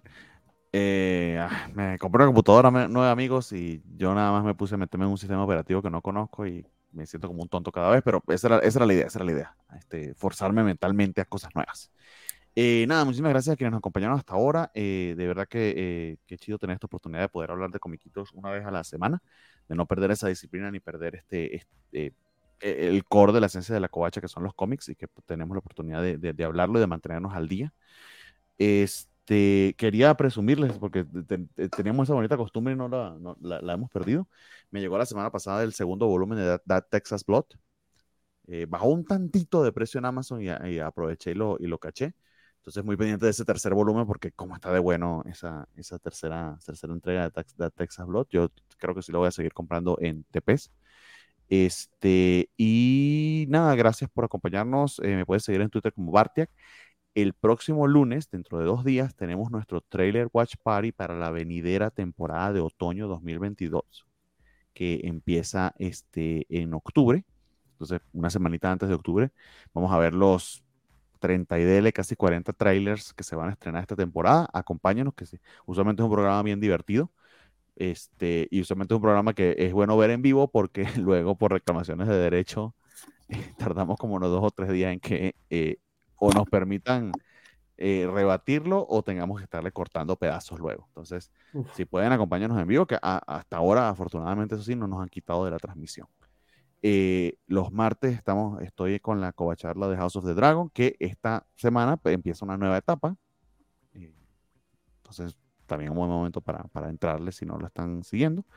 Y, y nada, eso es todo. Muchísimas gracias. Ah, eh, estrenó stand-up el señor Patton Oswald en Netflix el día de ayer, si mal no recuerdo, hoy. Entonces vayan y véanlo. Y Andor está muy buena, por cierto.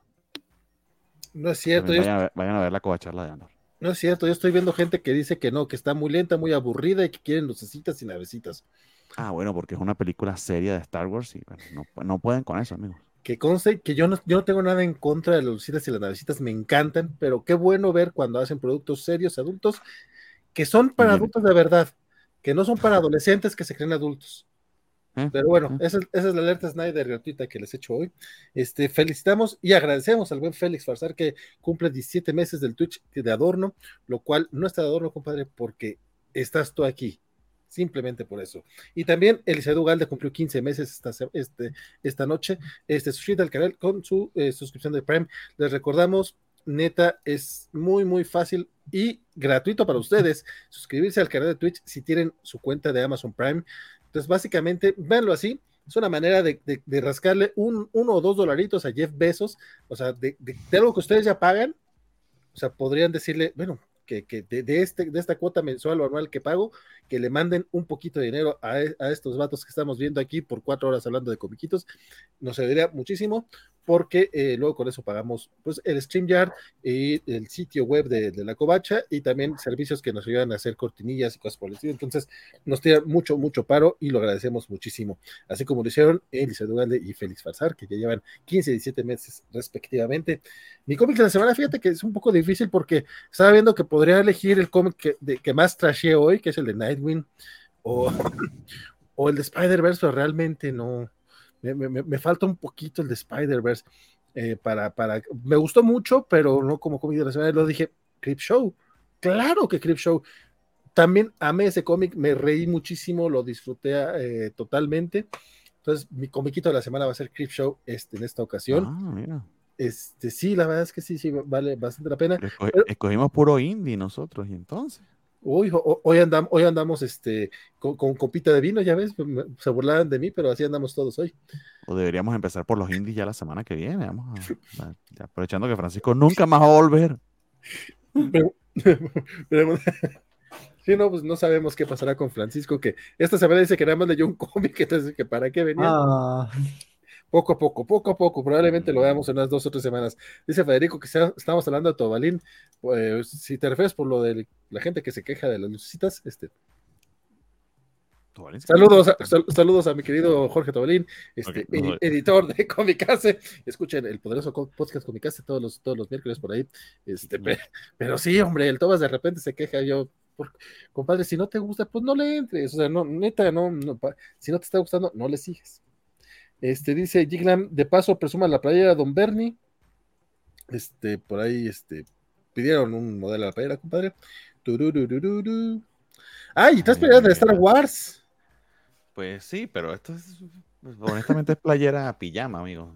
Eh, ok, entonces no, e, eso no, se ve, no se ve del todo bien, pero son tres este, Stormtroopers allí con los tres colores de la, de la bandera, parece. Amarillo y rojo, la bandera de Venezuela. Ah, te perdí. Qué nice. Me acabo de dar cuenta de eso, de hecho. Playera de Walmart, amigos, no, no, no, es para. No nada las, las playeras de Walmart están bien chidas, la neta. No, es la única razón por la que quiero bajar de peso para poderlo, eh, para poder comprar de esas. Dice Alejandro Guerra, conforme de, un, de Unsound, me daba miedo al final, eh, que el final fuera feo, fuera feo, y sin decir mucho puedo decir que estoy satisfecho. Desgraciado Colin Bond, haz la secuela. Este, Eliseo igual dice que un gustazo verlos de nuevo. No había leído cómics y por eso no andaba por acá. Espero que la semana entrante eh, coincidamos más y nos dice que descansemos. Muchas gracias, mi querido Eliseo. Ojalá que sí. Y dice Alejandro Guerra que él no lee cómics para sufrir. Si voy a sufrir de menos, espero que haya una recompensa emocional para mí. Un pequeño abrazo a todo. Eh, eh, es todo lo que pido. Y pues sí, básicamente así, este, cerramos este, este, este viernes de Comiquito de la Semana, viernes ya sábado.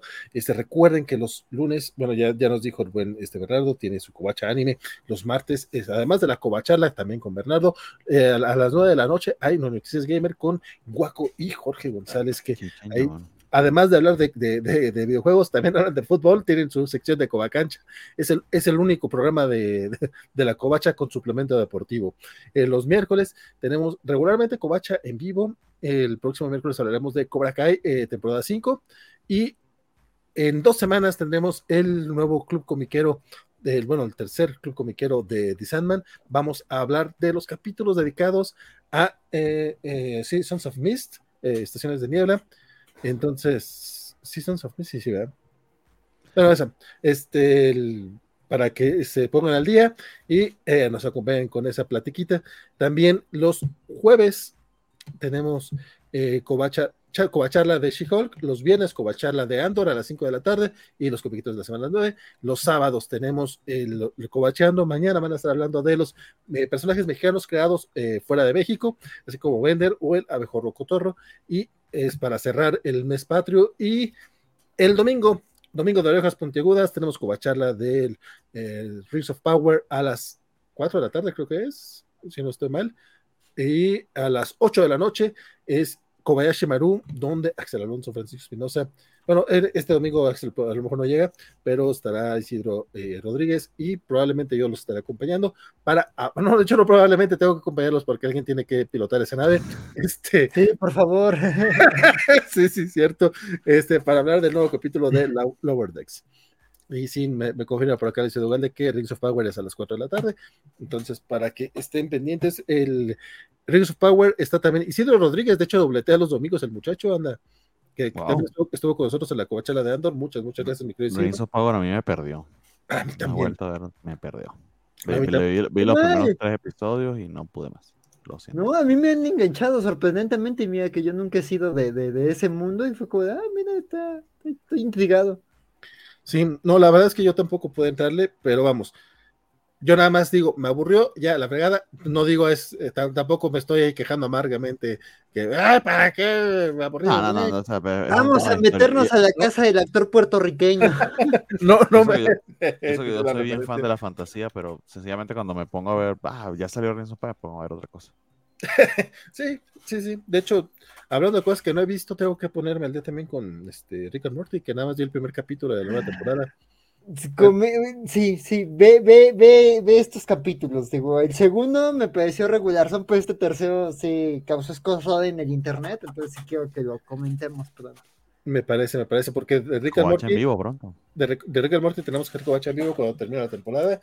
Mira, podríamos haber hecho covacharla, pero ya, ya eran muchas esta, esta temporadita, entonces probablemente va a ser como con Harley Quinn, al final de la temporada hacemos una covacha en vivo para platicarla Mejor. a gusto. Y este yo la verdad ahorita no, no, estoy viendo más que Ángel prácticamente, ya voy a, ya, ya voy como el cuarto capítulo de la, quinta, de la tercera temporada. Esa, esa, esa, serie de hace 20 años me enganchó, ¿qué les digo?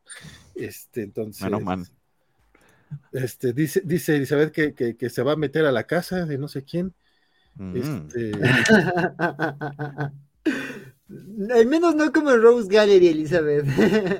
sí, por favor, no. Y por acá Félix anda, anda muy sacale punta, que si vamos a, a, a, apostar para el juego de mañana de Cruz Azul y Chivas, compadre, yo nomás te voy a decir, estás muy sacale punta, pero mañana no juegan las Chivas y, y, Cruz Azul, juegan hasta el primero de octubre. Este, apostar, apostar, podría ser, veremos. Mañana gana Chivas, probablemente sí. Cruz Azul ganará el primero de octubre. Cruz Azul... Covachola, apuesta en Covachola, pero yo quiero apostar que ya se termina el programa, me estoy durmiendo. Sí, ya vamos, ya vamos a cerrar. Federico Luis dice que él usó Rings of Power para cuando tiene insomnio, que para eso sí eh, la recomienda mucho. Y Jake Lamb también intentó soportar Rings of Power, pero no pudo. Y mira, pues es válido, ¿no? O sea, o sea sí, no, te, no, no todo es para todos, pues está No, chido. no. Y ya, ya, y aparte ahorita hay muchas cosas que ver. También yo sí estoy enganchadísimo con, con eh, la Casa del Dragón Y también me divierten muchísimo las covachalas de la Casa del Dragón, neta, veanlas. Este, yo lo tuve que decir enfrente de las mellizas y no, me arrepiento. Ahorita es mi covacharla favorita. Entonces, ahí echen el ojo. De todas maneras, la covacharla, ah, de, Rings of, la, de Rings of Power, en la que están Guaco, Elizabeth, eh, Semixley y esta Sophie. Ah, y Isidro, este, pues también está bastante cotorra. Yo no estoy viendo la serie, pero también escucho la covacharla. No es mi favorita porque la, de los martes está más chido, está, más divertida, pero, pero no, también porque estoy viendo la serie, entonces es, más divertido entender lo que, está, lo que están hablando, pero igual echen un, una escucha ahí a esa covacharla y ya, me callo porque hay que irnos a dormir. Muchas gracias a todos los que están por aquí, mi querido Giclan, Federico, eh, Fernando, Félix, Elizabeth, este, Isaías, Alex Guerra, que estuvieron muy, muy presentes. También por acá Fernando, eh, Fernando R, claro, un abrazote, compadre. Luchamex estuvo muy, muy, muy, este, muy, comentando mucho.